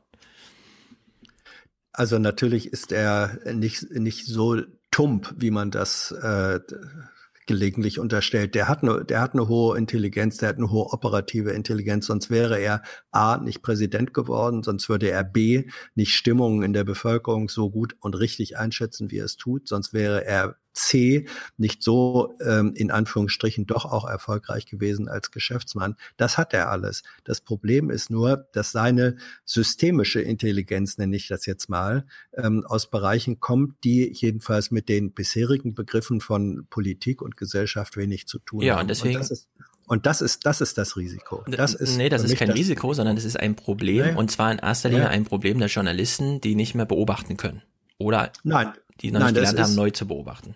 Ja, das, das mag sein, dass, dass also die, dass da in der Beobachtung zu viel äh, Voreinstellung ist, ähm, zu, zu viel Bias. Aber es ist natürlich auch ein Problem, so wie es, finde ich, auch ein Problem ist, wenn einer, der ein, Kapit äh, ein Patent hat für äh, große, für Schiffe auf großer, auf hoher See zu steuern, wenn du den äh, in das Cockpit eines Jumbos äh, setzt, ja. Das äh, Kapitäne sind beides, aber die realen Qualifikationen die zur Steuerung dieses anderen Systems ähm, erforderlich sind, die hat er, finde ich, äh, glaube ich, eben nicht. Aber Das- die Jumbo, interessante, ein Ja. Jumbo ist eine Trivialmaschine und eine Regierung ist ein absolut formbares System. Da kannst du im Grunde erstmal machen, was du willst. So einfach geht das nicht kaputt.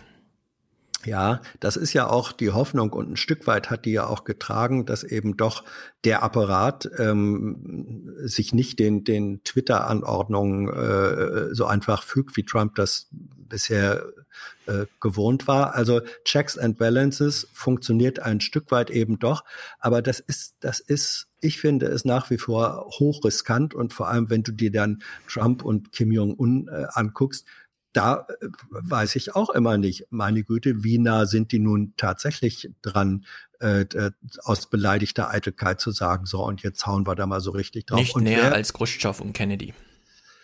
das weiß ich nicht. Ich weiß Na es gut. nicht. Ich weiß es wirklich nicht.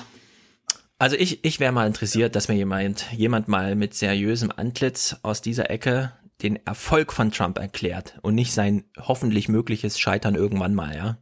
Sondern der Erfolg von Trump bis hierher. Das sind jetzt drei Jahre Trump und das kann man auch mal irgendwie würdigen, finde ich. Und ich meine jetzt nicht würdigen im Sinne von, lieber gnädiger Trump, das haben sie toll gemacht, sondern würdigen im Sinne von, hier ist ein echtes Desiderat, liegt hier vor. Und das kann man journalistisch und wissenschaftlich mal ausbeuten. Ja, aber das ist vielfach schon getan worden, Stefan. Auf deutscher Sprache, bitte schick mir alle Hinweise, die du hast. Der, der, der Erfolg von, von Trump bis, also das sind ja zwei Etappen. Das eine war sein Erfolg, äh, bis hin zur Wahl gewählt zu werden, kann man nochmal unterteilen, erfolgreicher Kandidat zu werden und dann tatsächlich gewählt zu werden. Und das zweite ist, und das ist was ganz anderes, äh, Trump als Regierungschef, als Präsident, das ist ja erst ein Jahr. Das sind also insgesamt dann doch äh, drei Etappen und die sind ähm, schon, finde ich, im Wesentlichen äh, analysiert worden. Digitale Forensik, ein Thema, das mich interessiert, weil das Wort digital vorkommt und ich interessiere mich halt für die Sachen digital und bla bla bla. Ich habe ja auch ein Smartphone, ne? Ich habe ja auch ein Smartphone. Jedenfalls. Was? Ja, ich war jedenfalls. Ehrlich? Ja, ich habe ein Smartphone, guck mal hier. Hm. Smartphone. Ich war jedenfalls ein bisschen überrascht, als ich diesen Bericht hier gesehen habe. Ich dachte, wir sind schon weiter. Wir hören uns das mal ein bisschen am Stück an, geht so zwei Minuten. Man hätte auch das als Teaser für und darüber gibt es einen Film morgen bei Dreisat 20.15 Uhr und so weiter machen können, aber gut. Videos, Fotos aus sozialen Medien prüfen, um herauszufinden, was in Krisengebieten passiert. Das ist ein Ziel des Studentennetzwerks von Amnesty International. Olivia Janelli ist seit einem Jahr dabei. Sechs Universitäten auf drei Kontinenten sind beteiligt. Sam Dubberly leitet das Projekt. In Südengland schult der neue Mitstreiter. Oberstes Prinzip Genauigkeit. Es wäre ein Fehler, Dinge zu veröffentlichen, bei denen wir nicht wirklich sicher sind. Ich ermuntere alle, die hier mitmachen, ehrlich und genau zu sein. Also klar zu sagen, ja, das haben wir herausgefunden. Und nein, in diesem Bereich sind wir nicht sicher. Die digitalen Detektive suchen nach allen möglichen Informationen. Auch Wetterbedingungen und sogar der Sonnenstand werden ausgewertet. Und immer wieder geht es darum zu prüfen, stimmen Augenzeugenberichte und Bildmaterial überein? Wie bei diesem Handyvideo. Aus einem australischen Flüchtlingscamp auf Papua-Neuguinea. Angeblich hatten Soldaten des Inselstaates lediglich in die Luft geschossen, so die Behördenversion. Amnesty kam zu einem anderen Ergebnis. Wir konnten beweisen, dass direkt in das Lager geschossen wurde. Die zuständigen Behörden mussten daraufhin ihre Darstellung ändern.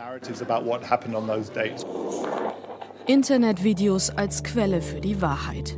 Und durch die digitale Prüfung vielleicht bald auch Beweismittel vor Gericht?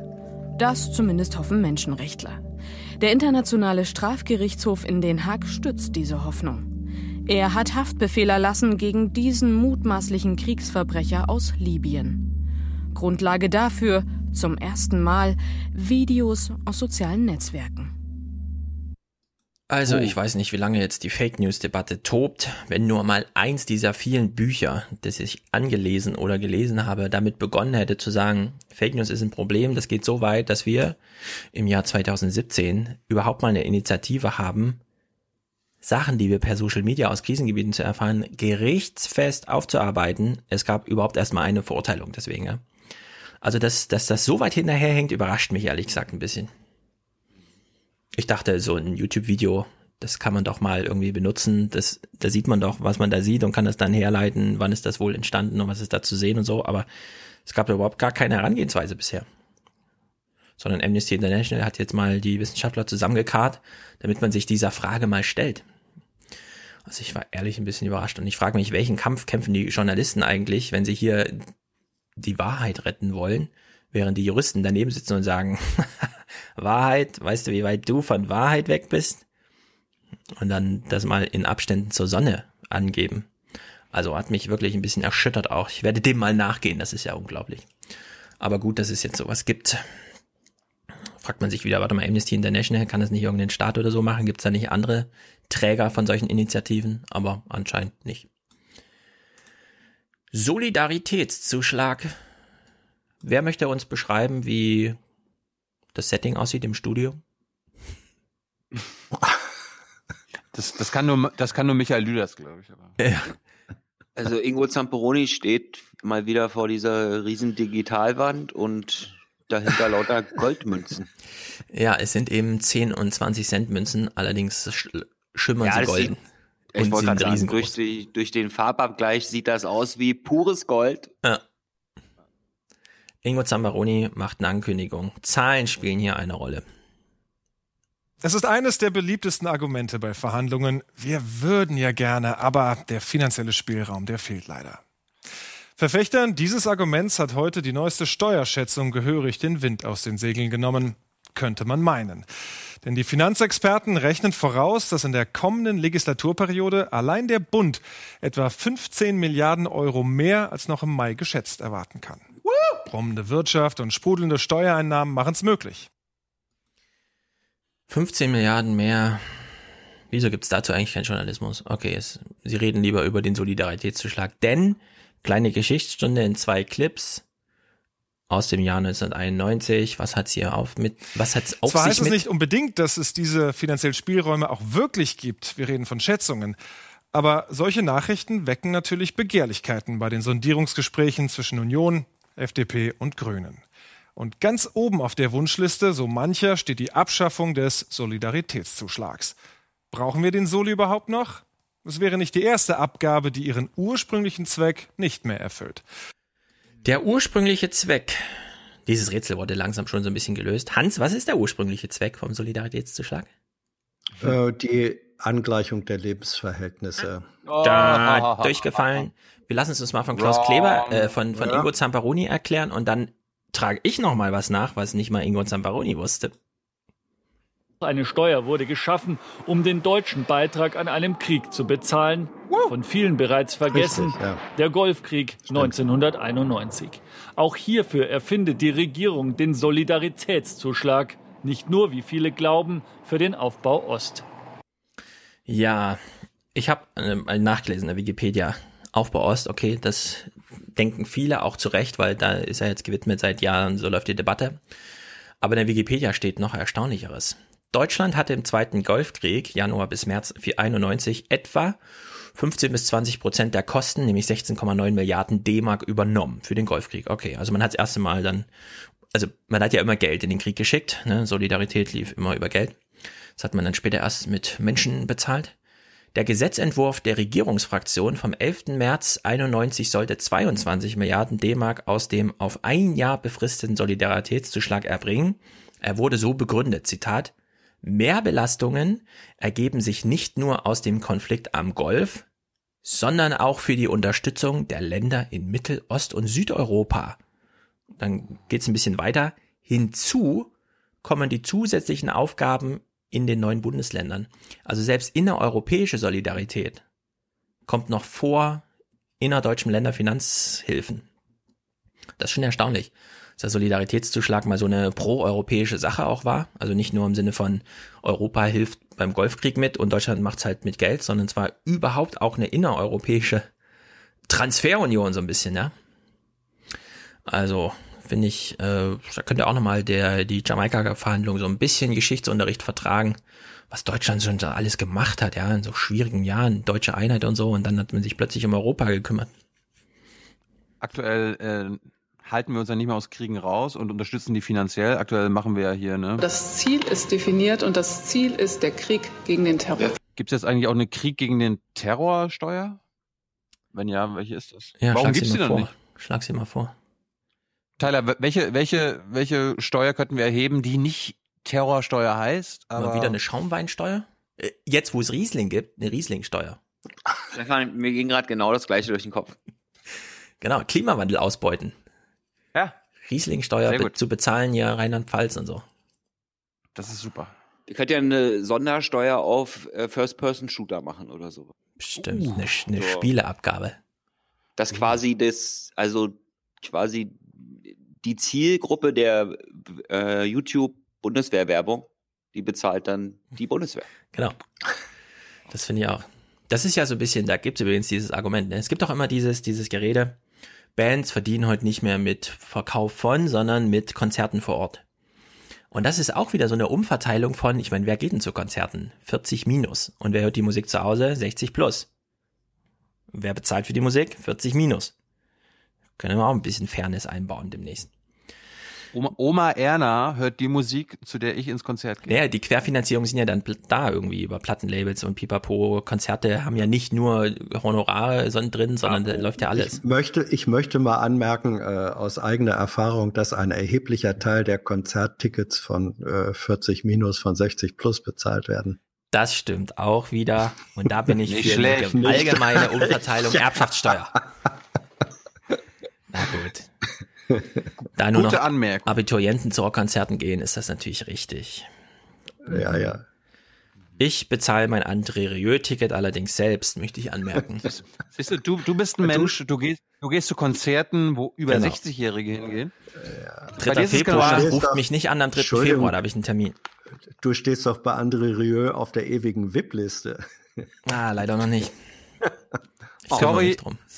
Sorry, dass ich von André Rieu jetzt keine Glückwunsch-Telegramme bekommen Ja, habe. das wäre es gewesen. Ah, apropos, oh, Ja. da, da muss ich, da muss ich was sagen. Ähm, Zu André Rieu in- immer gerne.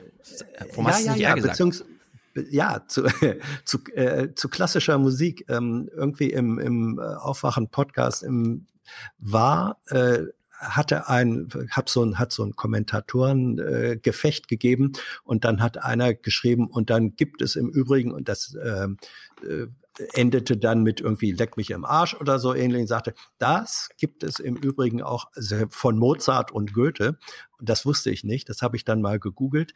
Ähm, es gibt in der Tat eine hinreißende, eine hinreißende Komposition, äh, die Mozart mindestens zugeschrieben wird, mit dem klassischer Mozart mit wunderbar gesungenem Text, leck mich im Arsch und so. Das finde ich, sollte man auch mal verlinken oder Das klang aber eher nach Soundboard. Beethoven. Ja. Mozart klar. kommt immer aus dem Himmel, weißt du doch. Ja, ja, ähm, äh, du Hauptsache Italien. Ähm, äh, Genau. nee, aber das ist äh, findet man findet man auf auf YouTube äh, eingeben äh, Mozart lecke mich im Arsch gibt's wunderbare Warte ähm, mal, leck mich am Arsch oder leck mich im Arsch? Ja, das ist eben das Interessante. So. Dieses Leck mich. äh, Eigentlich das, das originale Zitat ist nämlich Leck mich im Arsch, was auch, man muss das jetzt nicht detailliert äh, diskutieren, aber eigentlich äh, sozusagen das Eindringlichere. Wir äh, wollen, wir wollen jetzt hier, wir Und- wollen jetzt hier nicht, Googelt einfach Mozart und Rimjob. ich Ja. wollte gerade sagen, das ist, das ist aber ein Okay. anderer, das ist aber ein anderer Podcast, das ist ein anderer Podcast. Endlich was Ja, gelernt wo- nach aber drei Stunden hier. Aber, aber das könnte Thilo fürs Soundboard äh, auch nochmal. Wo hast du das jetzt her? Aus unserem Forum oder was? Ja, genau, aus dem, Aha. ähm, aus Was dem, ist da schon wieder los? Forum.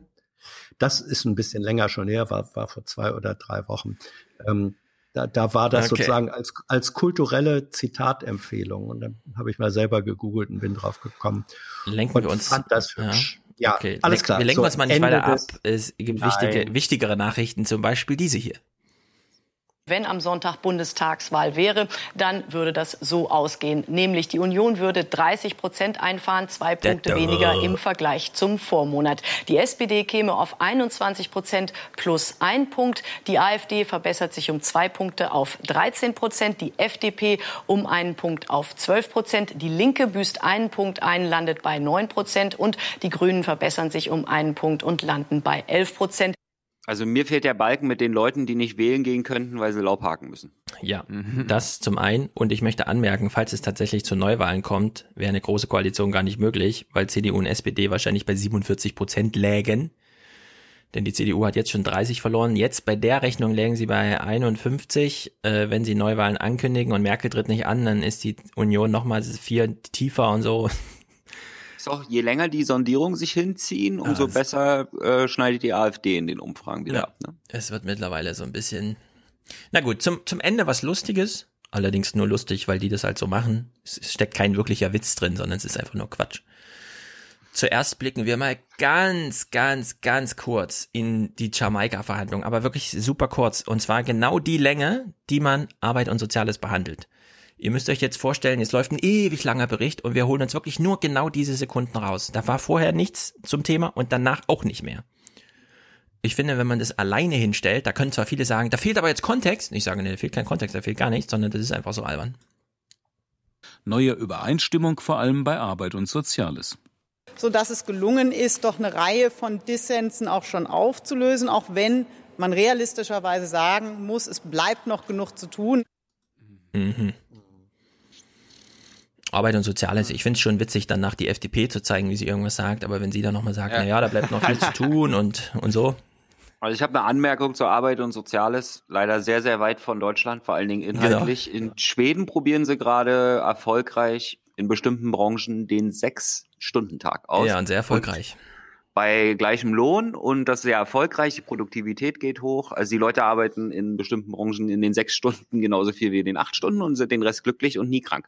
Ja, also es ist ein echtes Problem in Deutschland auch. Du hast ja sehr Aber viele. wir reden hier über Flexibilisierung äh, des, der Arbeit. Ja, du hast ja in Deutschland sehr viele Jobs mittlerweile, die so typische Schreibtischjobs, also nicht mehr hier, da ist einfach abbrechenbar, was passiert ist.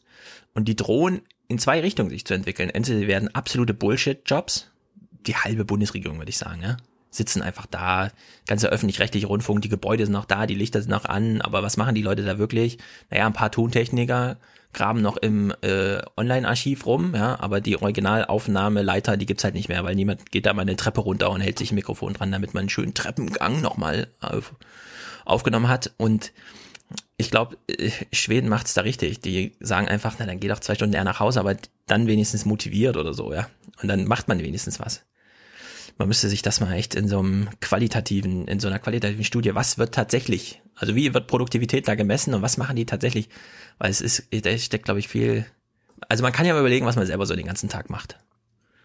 Und dann müsste man überlegen, bin ich damit alleine oder geht's allen so? Nun gut, jedenfalls, die Nicola Bär hat jetzt erklärt, da gibt's noch viel zu tun und Arbeits- und Soziales und es war nach fünf Sekunden auch vorbei.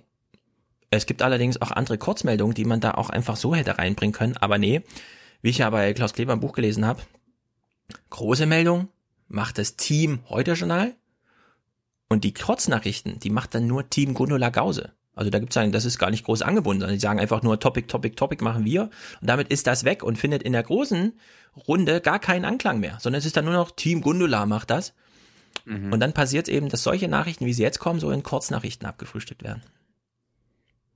Die Börsendaten, der DAX schloss mit 13.182 Punkten auf dem tiefsten Stand seit Oktober. Der Dow Jones fiel oh. auf 23.461 oh Punkte. Verkaufen! Die Zahl überschuldeter Privatleute ist in diesem Jahr trotz konjunktureller Entwicklung erneut gestiegen. Laut Wirtschaftsauskunft Teil Kreditreform waren 6,9 Millionen Menschen betroffen, 0,9 Prozent mehr als im Vorjahr. Zu den Städten mit den höchsten Schuldnerquoten zählen Bremerhaven und Wuppertal. Am geringsten verschuldet sind die Menschen in den bayerischen Städten Eichstätt und Erlangen. Einer der wesentlichen Gründe für die wachsende Überschuldung ist die Zunahme geringfügiger und befristeter Jobs. Ach Quatsch, das ist der, der, der, sich der, der, der das, ist eine, das ist eine Verschwörungstheorie. Habt ihr Olaf Scholz nicht gehört? Meine Güte. Da kümmert sich Jamaika drum, das ist alles gar kein Problem. Man muss allerdings habe, sagen, warte, warte kurz, ja. ein, eine, eine Sache muss man noch sagen. Es gab sehr guten Bericht zu Bremerhaven, das Schulsystem, weil es überhaupt nicht mehr funktioniert. Die Lehrer müssen dann mehr arbeiten, verdienen weniger als in Niedersachsen, also gehen sie alle nach Niedersachsen. Ist soweit nicht weiter überraschend, dass man da mal hingeguckt hat, finde ich schon erstaunlich. Bremerhaven, selbst Radio Bremen ist ja nicht allzu oft in Bremerhaven, glaube ich. Oder Hans? Sehr falsch. Das ist so. Hotspot, manche, ja, ja, ist ein Hotspot, ich weiß. du, es, es gibt doch diesen schönen Satz, ich glaube, von Karl Kraus, der gesagt hat, manches ist so falsch, dass noch nicht mal das Gegenteil richtig ist. Okay. Dazu gehört dieser Satz von dir. Kommen wir mal zu Themen, die in den Sondierungsgesprächen keine Rolle spielen. Warum auch immer, sind ja meistens irgendwelche äh, Gewissensentscheidungen und so weiter. Und wir Männer sind in Deutschland privilegiert. Ich weiß nicht, ob ihr das weiß, äh, wisst. Wir dürfen ja Samen spenden, ne? Damit, ja, men damit, men damit Menschen aus dem Garten äh, oder können, was? Frauen können das nicht. Das ist der Punkt. Es, das ist kein es, Privileg. es herrscht eine Ungleichheit. Samenspenden sind in Deutschland erlaubt, Eizellenspenden nicht. Warum? Ich wollte ja gerne auch ein Kind, man kriegt ja diesen, diesen, ähm, diesen Wunsch einfach nicht mehr aus dem Kopf raus, wenn der einmal da ist. Ähm, ja, das eigene Land, wenn einem, wenn einem das verwehrt wird, ist es auf der einen Seite ich, ist es natürlich auch so, dass ich denke, ja, es ist auch natürlich verstehbar. Ich habe es ein bisschen verstanden aus diversen ethischen Gründen. Äh, was für mich überhaupt nicht zu verstehen ist, ist, dass Samenspende erlaubt ist und Eizellspende nicht. Das verstehen auch andere nicht. Mediziner, Ethiker und Juristen haben nun allen Bundestagsabgeordneten einen Brief geschrieben. Sie fordern unter anderem, die Eizellspende zu legalisieren, machen der Politik schwere Vorwürfe. Die bestehenden Gesetze erfassten die neuesten technischen Entwicklungen nicht, seien unstimmig, lückenhaft. Ich erhoffe mir sehr, dass sich die äh, Politikerinnen und Politiker dieses Themas annehmen. Es handelt sich ja nicht mehr um ein Randphänomen. Es geht hier um Zehntausende und Hunderttausende von Menschen und Familien. Es geht um die Interessen der Kinder, die davon betroffen sind. Ich glaube, man kann das nicht mehr ad acta legen. In der Politik hat nur die FDP das Thema Reproduktionsmedizin im Wahlkampf vertreten. Äh, ja. Es gab ja jetzt auch das Gerichtsurteil zum Thema drittes Geschlecht und so weiter. Und da wurde ja auch die Zahl genannt, jedes 150. Kind, also jede 150. Geburt ist davon betroffen, dass man es nicht eindeutig sagen kann. Fand ich auch erstaunlich, wenn die Quote so hoch ist. Allerdings, ich würde mal sagen, Eizellen muss man halt operativ entnehmen, während Sperma so ein bisschen, wissen wir ja, vielleicht ist das auch ein Grund. Ich glaube, es hat eher was damit zu tun, dass halt die Eizelle quasi schon als irgendwie schon als Leben bezeichnet hm. betrachtet wird und Sperma als Wechsel oder was? Spermien sind tot, bis man dann Schalter umlegt oder was? Ja, ja. Achso. Nee, nee, Aber das, da kommt das ja her, oder? Also aus ja, der Denkweise. Ja, ja, also ich habe, ich habe, ich, mir war das auch noch. Ich habe eben nur äh, im Hintergrund gesehen, dass die Argumentation sich irgendwie aufs Embryonenschutzgesetz ähm, bezieht und ja. dass da eben mittlerweile medizinische Möglichkeiten andere seien. Also das lässt den Rückschuss zu, dass so wie Tyler das sagt, vermutlich äh, Eizelle unter äh, Embryonenschutzgesichtspunkten bislang jedenfalls anders bewertet wurde oder wird äh, als Samen. Aber also von daher eine ganz spannende Debatte. Und, ja, aber es gibt trotzdem die materielle Sicht ja. auf die Dinge. Eine Spermabörse ja. aufzumachen erfordert nichts außer Porno gucken. Ja, ja. Während eine ja, Eizellenbörse schon so ein bisschen das, ja, in dem Fall am besten staatliches Handeln, statt irgendwo privat Hinterhof und so. Ja, nur da, da solche Spenden ja freiwillig sind, ja, ähm, wenn Frau freiwillig erklärt, ich möchte das aber gerne machen, dann dürfte dieser Unterschied äh, ja eigentlich nicht mehr verbotsrelevant äh, sein. Naja, sie kann es nur machen lassen. Sperma kann man selber spenden. Ich finde, das ist schon, da braucht man jemanden, da geht es ja auch um den Arzt, ist der eigentlich rechtsfrei in dem Moment, wo er das macht. Wenn du es alleine ja, aber, machen könntest, okay. Aber das gilt für, das gilt für jede Knochenmarkspende auch. Ja, genau. Hm. Deswegen wundert es mich ja, dass ist, es da anders geregelt ist. Aber beim Sperma eben, brauchst du erstmal keinen Dritten, den du in ein Risiko, ein rechtliches Risiko einsetzt, sondern da brauchst du nur einen Pornofilm und dann kannst du ja, deinen Sperma das, spenden. Das ist, das, ist, das, ist, das ist schon richtig. Aber wenn man Knochenmark spenden darf, obwohl auch das gemacht werden muss, äh, dann dürfte ein Verbot der Eizellenspende eben nicht mit der Eingriffstätigkeit zu begründen sein, sondern da bist du dann vermutlich eben doch wieder bei ähm, diesem Embryonenschutz, also äh, ja. Lebensschutz. Das ist dann wieder eine andere Dimension. So. Aber da jetzt reden wir jetzt ein noch bisschen. Mal die Bibel und dann reden wir noch mal drüber. Darf ich auch einen Koran lesen? Nein. Der gehört auch zu Deutschland.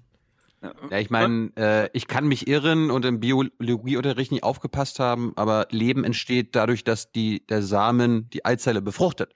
Ja, also das können wir kurz aufklären. Wir sind ein Aufklärungspodcast. Spermien leben.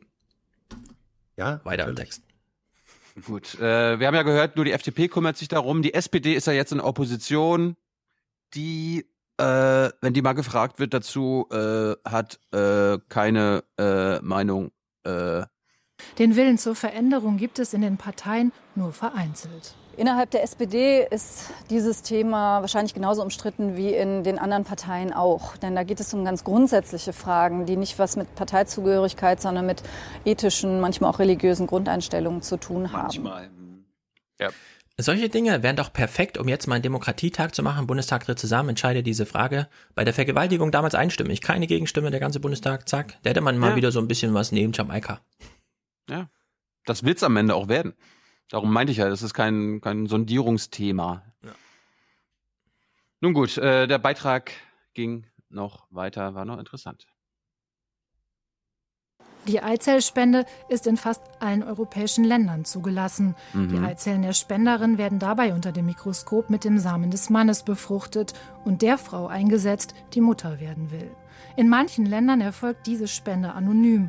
Eine Identitätsfrage möglicherweise später für das Kind. Wir haben eine Reihe von Folgenproblemen. Wir haben das der Identität, aber auch von psychischen Problemen nach einer solchen Eizellspende und auch das Nichtwissen der Betroffenen, also des früheren Embryos über seine Herkunft.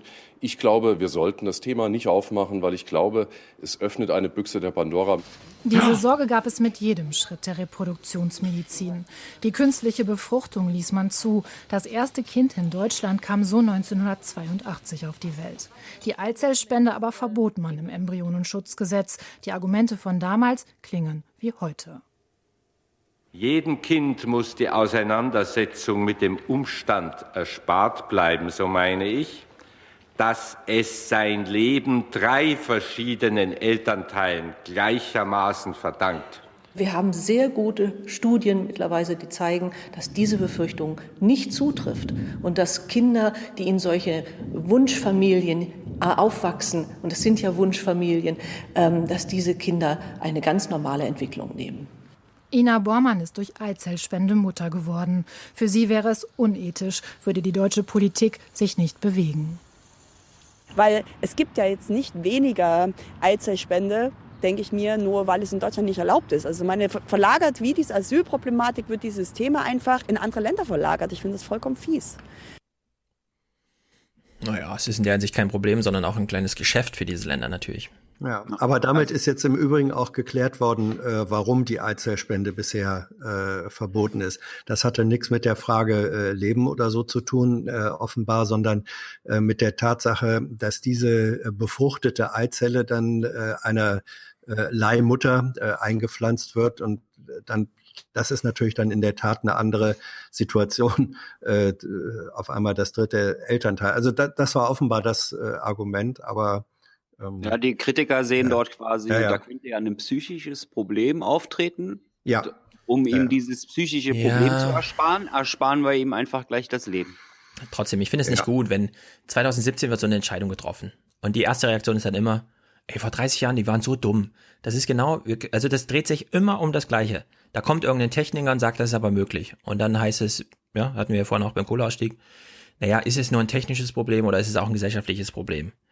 Ja, es ist auch ein gesellschaftliches Problem. Ja, dann wird genau. diskutiert. Deutschland hat eine, auch eine bestimmte Geschichte, gerade was solche, Problem. Also wir nein, brauchen uns das was dieses Reproduktionszeug angeht, das hat auch ja. sehr viel mit deutscher Geschichte unter Hitler und so zu tun. Ja, ja. Das muss man alles.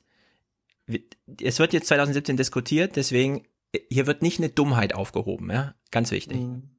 Ja. ja, ich sag mal, die aus der Geschichte und Retortenbaby. Ja, wir sind immer die Klügsten. Da kommt, das, das sind klar. quasi, das sind Leute, die äh, quasi sagen, okay, da muss man dann mal vielleicht irgendwie aufpassen, muss man bestimmte Sachen regulieren. Aber diejenigen, die partout dagegen sind, die komplett blockieren, das sind religiös motivierte Motive. Das ist, Richtig. das hat dann, das hat nichts mit Designer-Baby zu tun. Ja, also wenn ich, wenn ich quasi das Designer-Baby verhindern will, dann habe ich halt so eine Sachen wie, dass man sagt, okay, äh, das ist halt eine anonyme Spende, ja, das heißt, ich kann mir das nicht aussuchen, ob der blauäugig und blond war vorher, ja, sondern ich krieg dann halt irgendeine Eizelle. Hm. Mhm. Nun gut. Ein letztes Thema, was auch nicht oder nur am Rande der Sondierungsgespräche Thema ist, nämlich Lobbyismus im Regierungsviertel. Und Arndt Hens hat einen sehr guten Beitrag gemacht und da äh, taucht unter anderem Marco Bülow auf, aber auch der grüne Tobias Lindner. Und wir achten mal darauf, was Tobias Lindner, der ein Grüner ist und damit womöglich in die Regierung kommt, plötzlich so alles angeboten wird als Abgeordneter. Für den Verband der Immobilienbesitzer geht es in diesen Tagen um viel. Wird zum Beispiel eine neue Regierung die Mietpreisbremse abschaffen oder verschärfen? Aus der Union kommt frohe Kunde. Ich gehe von einer stillen Beerdigung der Mietpreisbremse aus. Doch spricht Henrich hier als Abgeordneter oder als Landesvorsitzender von Haus und Grund in Württemberg? Hm. Ein Abgeordneter ist allen seinen Wählerinnen und Wählern verpflichtet, also beispielsweise nicht nur den Wohnungs- und Hauseigentümern, sondern natürlich auch den Mieterinnen und Mietern. Wenn aber so eine bezahlte Nebentätigkeit für einen Lobbyverband vorliegt, wie hier im Falle äh, Haus und Grund, ist das ein Problem, weil dann ein Abgeordneter nicht mehr komplett unabhängig ist. Ob Pharmaindustrie oder Agrarlobby, Energieunternehmen oder Rüstungskonzern, Tausende von Interessensgruppen buhlen derzeit in Berlin um Einfluss auf die zukünftige Politik. Zum Wohle auch der teuren Restaurants rund um den schicken Gendarmenmarkt.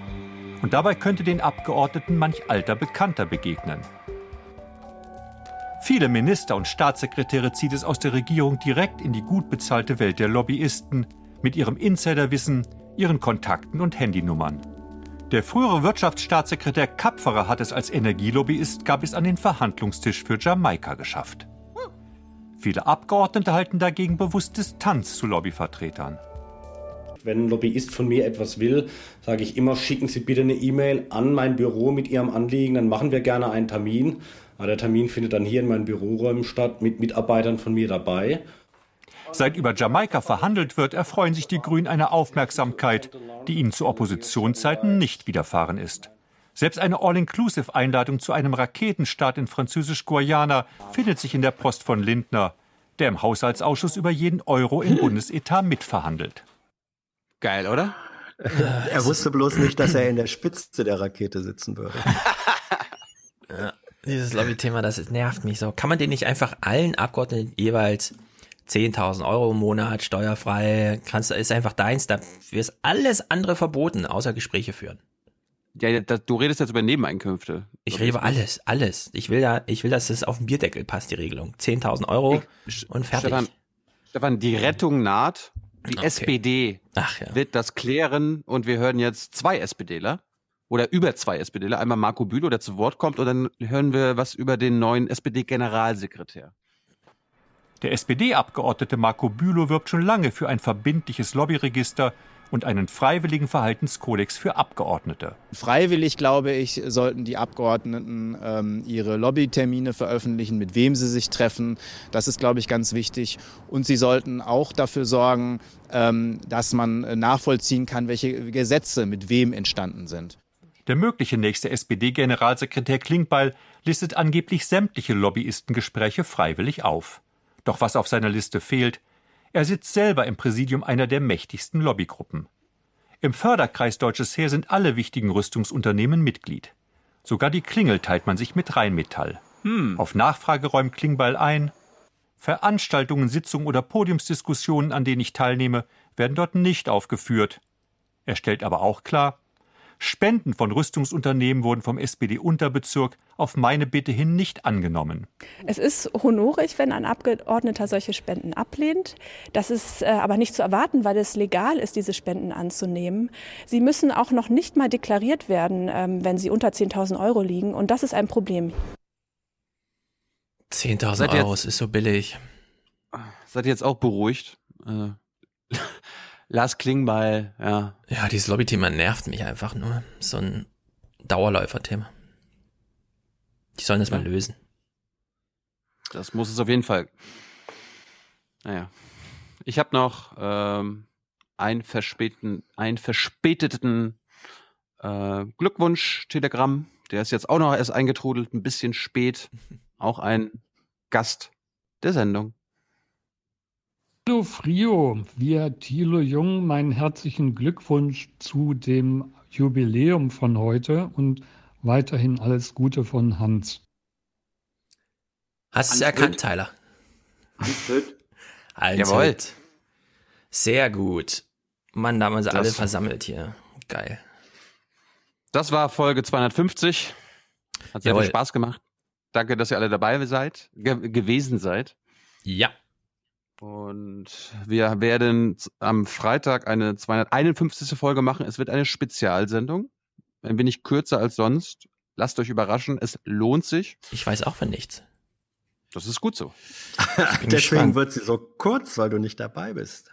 Du weißt das ah. nicht. Mhm. Mhm. Gut, ah, wir lassen uns da überraschen. Jetzt kommen gleich Audiokommentare. Natürlich mhm. Musik von Matthias, ja klar. Audio, Audiokommentare, Kohleausstieg. Max, Florian, Joe, André. Sensationell, alle sind im Limit geblieben. Es ist, es läuft 1A durch. Deswegen haben wir da noch ein Slot offen für Facebook-Marketing von Yannick, der äh, macht Facebook-Marketing und hat mit Leuten zu tun, die es machen. Und äh, da ja nächstes Jahr die Datenschutzgrundverordnung, die er allerdings Richtlinie nennt, aber es ist eine, ist eine Verordnung, äh, greift, kann man das sich auch nochmal kurz anhören, weil es gibt größere Rechtsunsicherheit, als ich auch dachte, ehrlich gesagt. Aber gut. Hm. Ganz interessant. Nun, gut, danke dafür. Wir brauchen für Folge 251 noch Unterstützer, Produzenten und Präsentatoren. Äh, danke an Tyler und Hans fürs Dabeisein, für die regelmäßige Teilnahme am Podcast. Vielen Dank, dass Klaus Kleber an dieser Jubiläumsfolge sich beteiligt getraut hat. Getraut hat. Beteiligt ja, genau, hat. geteilt. Und äh, ja, vielen Dank äh, an, an unsere regelmäßigen Hörer, dass ihr 250 Folgen schon mitgemacht habt. Genau. Nächste Woche wird es ein bisschen anders, die Woche darauf auch. Da lasst euch mal überraschen. Ja.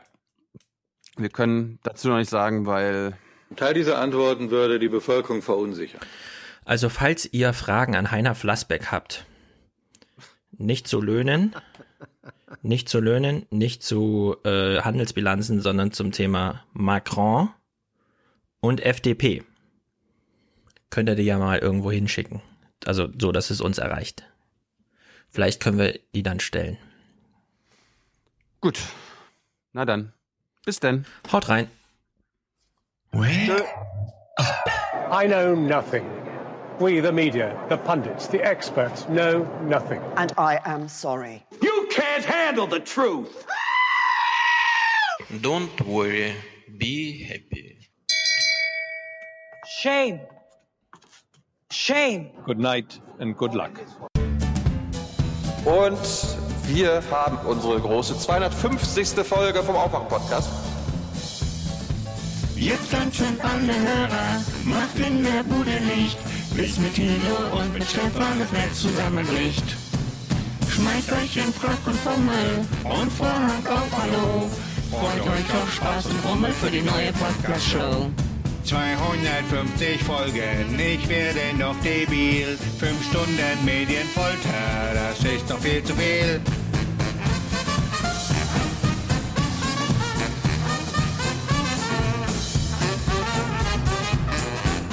Unsere große 250. Folge vom Aufwach-Podcast wird präsentiert von Ihr habt hoffentlich alle eure Eintrittskarten, ne?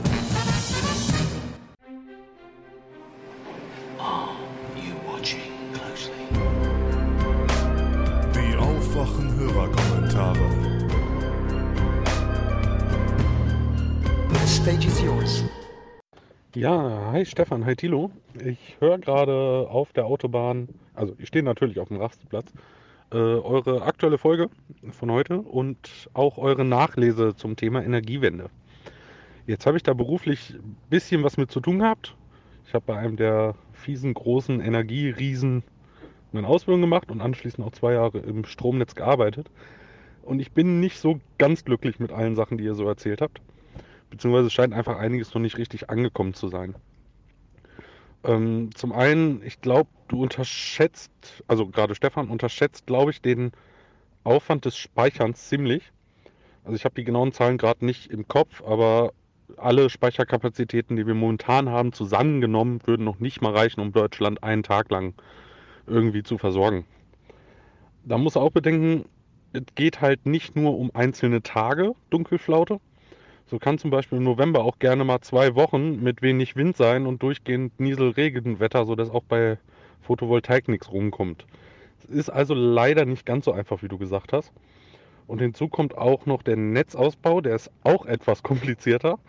Da geht es auch nicht nur um das Übertragungsnetz, wo alle immer sagen, oh, große Strommasten, Hilfe, Hilfe.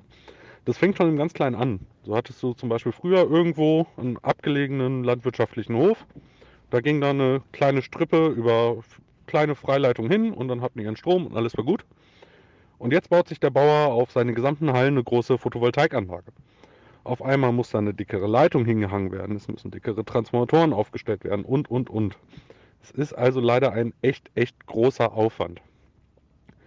Ähm, vielleicht noch eine kleine witzige Anekdote.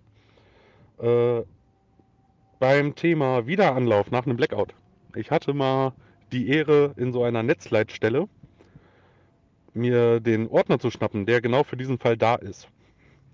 Und dann habe ich den mal so aufgeschlagen und die erste Seite fand ich sehr interessant. Da stand relativ groß geschrieben, dieser Ordner ist für den Notfall eines Blackouts und so weiter und beschreibt die Wiederanlaufmaßnahmen.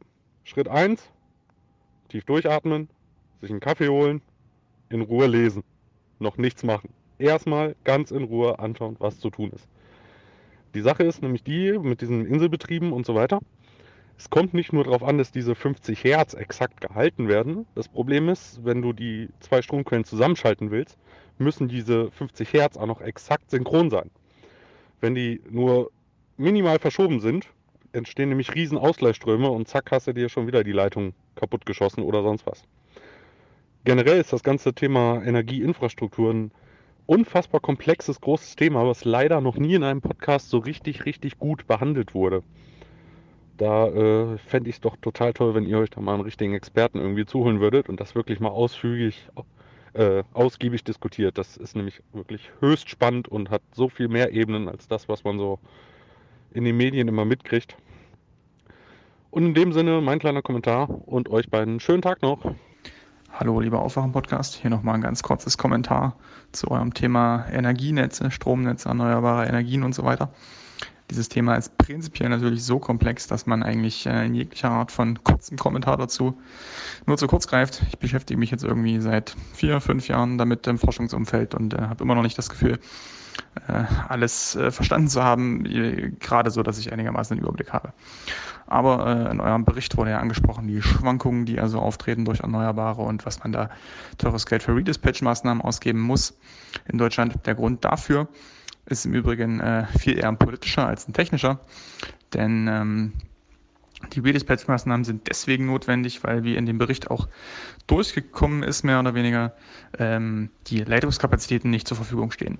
Das könnte man aber auch einfach dadurch klären, dass man das so wie in allen anderen Ländern Europas, wenn das der Fall ist, das Land aufteilt in mehrere Preiszonen und dann einfach ähm, dort, wo sozusagen äh, der Strom verbraucht wird, aber nicht genügend Leitungskapazität da ist, Kapazität da ist, um ihn hinzutransportieren, äh, entsprechend der Strom teurer wird, einfach weil man dort lokal sozusagen mehr Kraftwerke anwerfen muss. Das Problem wäre dann aber, dass der Strom in Bayern plötzlich viel teurer ist als an der Ostseeküste und das will natürlich in Bayern niemand, genauso wie halt niemand Stromleitungen möchte. Aber dieser Proble dieses Problem in Deutschland mit dem Redispatch, das ist also viel eher ein politisches Problem als ein technisches Problem. Ja, andere Länder ähm, haben sozusagen längst diese Aufspaltung in Preisregionen, beziehungsweise in den USA macht man das noch viel feingranularer. Und ähm, dann geht das wunderbar, will man aber in Deutschland nicht, weil Bayern will das nicht. Hallo Stefan, hallo Thilo. Ein kurzer Kommentar zum Thema Kohleausstieg. Vorweg, ich mag weder Kohle noch Atomkraftwerke, aber um mögen geht's hier halt nun mal nicht, sondern darum, dass in unserem Netz stets genug Energie und auch in der richtigen Frequenz vorhanden ist. Und da muss man einfach den Tatsachen ins Auge schauen. Ich denke, das tut er, Herr Lindner, hier an der Stelle. Klammer auf, bin auch kein FDP-Wähler, Klammer zu. Auch wenn er sich natürlich damit irrt, dass wir sicher den fehlenden Strom nicht aus Polen beziehen. So, worum geht's mir? Korrekt ist es, dass in dem Fall und auch nur in dem Fall, in dem halt über ganz Deutschland gleichmäßig verteilt die richtige Windgeschwindigkeit Geschwindigkeit vorherrscht, dann auch die installierte Windleistung voll abgerufen werden kann und die heute schon tatsächlich etwa der Leistung äh, von 40 Atomkraftwerken entspricht. Durch Repowering könnte man da sogar noch problemlos eins draufsetzen, noch 50 oder noch mehr theoretisch ersetzte Atomkraftwerke kommen. So viel haben wir nicht mal, selbst mit den äh, Kohlekraftwerken zusammen. Ne? Aber die Energie ist natürlich auch nur in genau diesem Moment vorhanden, in dem halt nun mal der Wind genau so geweht, äh, weht, wie er halt in der letzten Woche auch äh, geblasen hat. So, wird die Energie dann halt nicht abgerufen, dann, weil zu viel da ist auch, ja, 40 AKW ist ja enorm, dann gehen die Anlagen teilweise vom Netz, ihr kennt es, die stehen dann auch mal still. Oder es haben sich schon neue Geschäftsmodelle gebildet, der Strom wird dann auch zum Teil verschenkt. Während aber jetzt halt die 40 AKWs, die wir ja theoretisch schon ersetzt hätten, oder auch äh, Kohlekraftwerke, äh, im, im Jahr dann an über 300 Tagen und auch 24 Stunden am Tag ungefähr genau diese installierte Leistung bereitstellen, Klammer auf, auch genau in der richtigen Frequenz, Klammer zu, ist es bei den Windrädern halt nicht der Fall. Und äh, jetzt kommen wir zu Siemens zurück. Die wollen ja eine Förderung zum, zur Richtung ihrer neuen Gaskraftwerke haben, die dann auch sehr schnell äh, hochfahren können im Vergleich zu diesen dicken Kohleblöcken. Ähm, solange die halt noch nicht vorhanden sind, ist es ganz einfach notwendig, dass die Kohlekraftwerke noch am Netz bleiben, genau aus den von dir genannten Gründen äh, der Netzstabilität. Jetzt kann man natürlich vieles regeln. Also man braucht politische Vorgaben, damit hier Siemens oder andere Firmen GOD-Anlagen bauen können, um besser eingreifen zu können, Spitzen auszugleichen. Und man kann auch mit intelligenten Netzen vieles regeln. Aber was man halt nicht kann, ist fehlende Energie hinzufügen in dem Moment, wo sie durch Erneuerbare noch nicht bereitsteht. Man braucht also Speicher, die haben wir noch nicht, die sind auch nicht in Sicht. Und deswegen wird das Ganze aus meiner Sicht auf noch mindestens mal zehn Jahre oder länger dauern, bis wir dann nennenswert vom CO2-Ausstoß runterkommen in Deutschland. Ganz klar hat uns Frau Merkel eingebrockt, überzogener Atomausstieg. Und dafür müssen jetzt die Kohlekraftwerke länger laufen. Das ist so. Freue ich mich auf die weitere Diskussion. Tschüss. Hallo Aufwachen-Team. Stefan, ich habe mich eben gerade sehr gefreut, dass du das Energiethema im letzten Podcast äh, mal ausführlich aufs Tableau geholt hast. Ähm, sehr informativ und äh, ist jetzt auch äh, momentan sehr nötig, dass man auch mal Fakten äh, auf den Tisch bringt, denn alles, was der Christian Lindner da so von sich gibt, sind ziemlich olle Kamellen, ähm, die, äh, die gut widerlegt werden können. Äh, also ich stimme dir in allem zu, möchte nur noch was ergänzen ähm, bezüglich Energieträger und äh, Kraftwerke. Und zwar muss man das unterscheiden in flexible Energiekraftwerke und unflexible Energiearten. Und äh, das hat nichts mit konventionellen und erneuerbaren zu tun, ähm, denn beide können in beiden Bereichen sein. Ähm, und zu den unflexiblen gehören Atomkraftwerke, ähm, Kohlekraftwerke, Sonne und Wind. Und zu den flexiblen gehören äh, Pumpspeicherkraftwerke, Gaskraftwerke, äh, Öl meinetwegen noch und äh, Biogas übrigens. Ähm, und es können nur in dem Markt, äh, Energiemarkt, können nur ein ganz bestimmter Teil, Anteil an äh, ähm, unflexiblen Energiearten existieren. Ja, und deswegen ist dieser große Kampf ähm, der Kohlekraftwerksbetreiber und deren Lobbyisten immer gegen Sonne und Wind, weil das ist der Anteil, der denen den Anteil wegnimmt.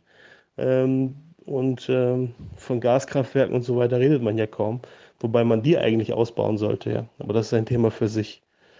Ähm, aber das nur kurz zur Einordnung. Ihr macht eine Top-Arbeit, macht weiter so. Hallo Stefan, hallo Thilo, hier ist der Yannick. Ähm, ich wollte euch noch einen Kommentar dazu geben zu Marketing und Nischenmarketing über Facebook. Da hattest du ja gesagt, dass Pepsi und Co. da wieder zurückgerudert sind, weil sich das nicht gelohnt hat. Ähm, ich arbeite jetzt seit einem halben Jahr in der Marketingautomatisierung und da ist es ganz interessant, es kommt immer darauf an, was man konkret bewirbt. Also, ich hatte bei Fefe mal einen äh, Blog-Eintrag gelesen und dann hat er auch verlinkt und so weiter, dass zum Beispiel Nischenmarketing und Shotgun-Marketing, also einfach auf Masse gehen, bei vielen Sachen äh, den gleichen Effekt hat. Und dann lohnt es sich einfach mehr auf Präsenz zu gehen, damit man eben in den Köpfen bleibt. Das sind dann eben so Fälle wie Facebook, so Alltagsgegenstände, Essen, Trinken und so weiter. Aber wo sich eben lohnt, auf die Nische zu gehen oder auf ganz bestimmte Kundensegmente, ist eben überall dort, wo man Erfahrungen verkauft. So eine gewisse Art von Lebensstil und wo auch ein bisschen mehr Geld fließt, als es nur die Alltagsgegenstände. Also bei mir in der Firma ist es dann eben vor allen Dingen äh, Klamotten und Touristik. Ähm, die Leute wollen, dann muss man Gefühle wecken, Kroatienreise, wie auch immer. Und dann kann man viel besser eine Nische ansprechen. Und vor allen Dingen auch, die Leute machen sowas ja nur einmal im Jahr. Also Klamotten kaufen vielleicht ein bisschen mehr, aber Urlaub macht man ein, zweimal im Jahr, die meisten alle zwei Jahre. Und da muss man dann eben eher Gefühle wecken und kann ganz spezielle Leute ansprechen. Und Facebook hat da sehr, sehr spezielle Mechanismen, die sind ähm, äh, gesetzlich zurzeit nicht wirklich geregelt und eigentlich aber nach deutschem Datenschutzgesetz schon fast illegal. Und zwar, was man machen kann, ist, wenn man seine Kunden analysiert hat, das darf man ja, und ihr Verhalten, kann man eben sagen, hey Facebook, ich habe hier diesen Stamm aus 10.000 Kunden und die waren alle an der Kroatienreise interessiert.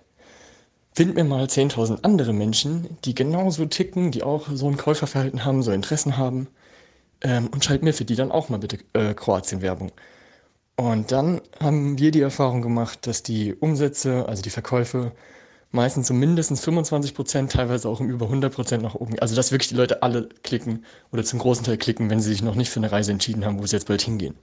Also da hat Facebook wirklich sehr, sehr, sehr krasse Algorithmen. Ähm, und Das wird sich aber, also es ist schwierig da reinzugucken. Die, ähm, du kannst nicht kontrollieren, wen sie jetzt angeschrieben haben hinterher. Und du weißt ja auch nicht, dass praktisch dieser statistische Zwilling, nennt man das, gebildet wurde, wenn der diese Werbung bekommt. Vielleicht war es einfach zufällige Werbung. Deswegen können die Behörden da nicht wirklich regulieren. Da wird sich aber einiges tun. Und jetzt gibt es ja auch dann ab Mai die neue EU-Datenschutzrichtlinien. Und ich glaube, damit wird es dann weiter eingeschränkt. Ähm, wir sagen unseren Kunden immer, dass es Grauzone ist und dass wir uns da eben aus der Verantwortung ziehen. Aber viele sehen halt einfach, ja, wenn sie das machen, gehen ihre Umsätze so weit nach oben, dann legen sie einfach Geld für Gerichtskosten auf die Seite. Also das klassische Prinzip. Und deswegen, ja, ähm, Nischenmarketing kann funktionieren, aber es ist eben sowas, wo man äh, Gefühle verkauft und Erfahrungen. Also, keine Ahnung, teure Uhren, teure Klamotten, Reisen, Urlaub und so weiter. Vielleicht einen kurzen Nachtrag, warum ich glaube, dass diese neue Datenschutzrichtlinie der EU das äh, einschränken wird. Und zwar wird dann der Strafenkatalog erhöht und es kann bis zu 4% des Jahresumsatzes als Strafe gefordert werden von einem Unternehmen. Und dann überlegt man sich natürlich zweimal, ob man sich das so einfach leisten kann. Weil macht das dreimal im Jahr und dann sind 12% deiner Umsätze weg.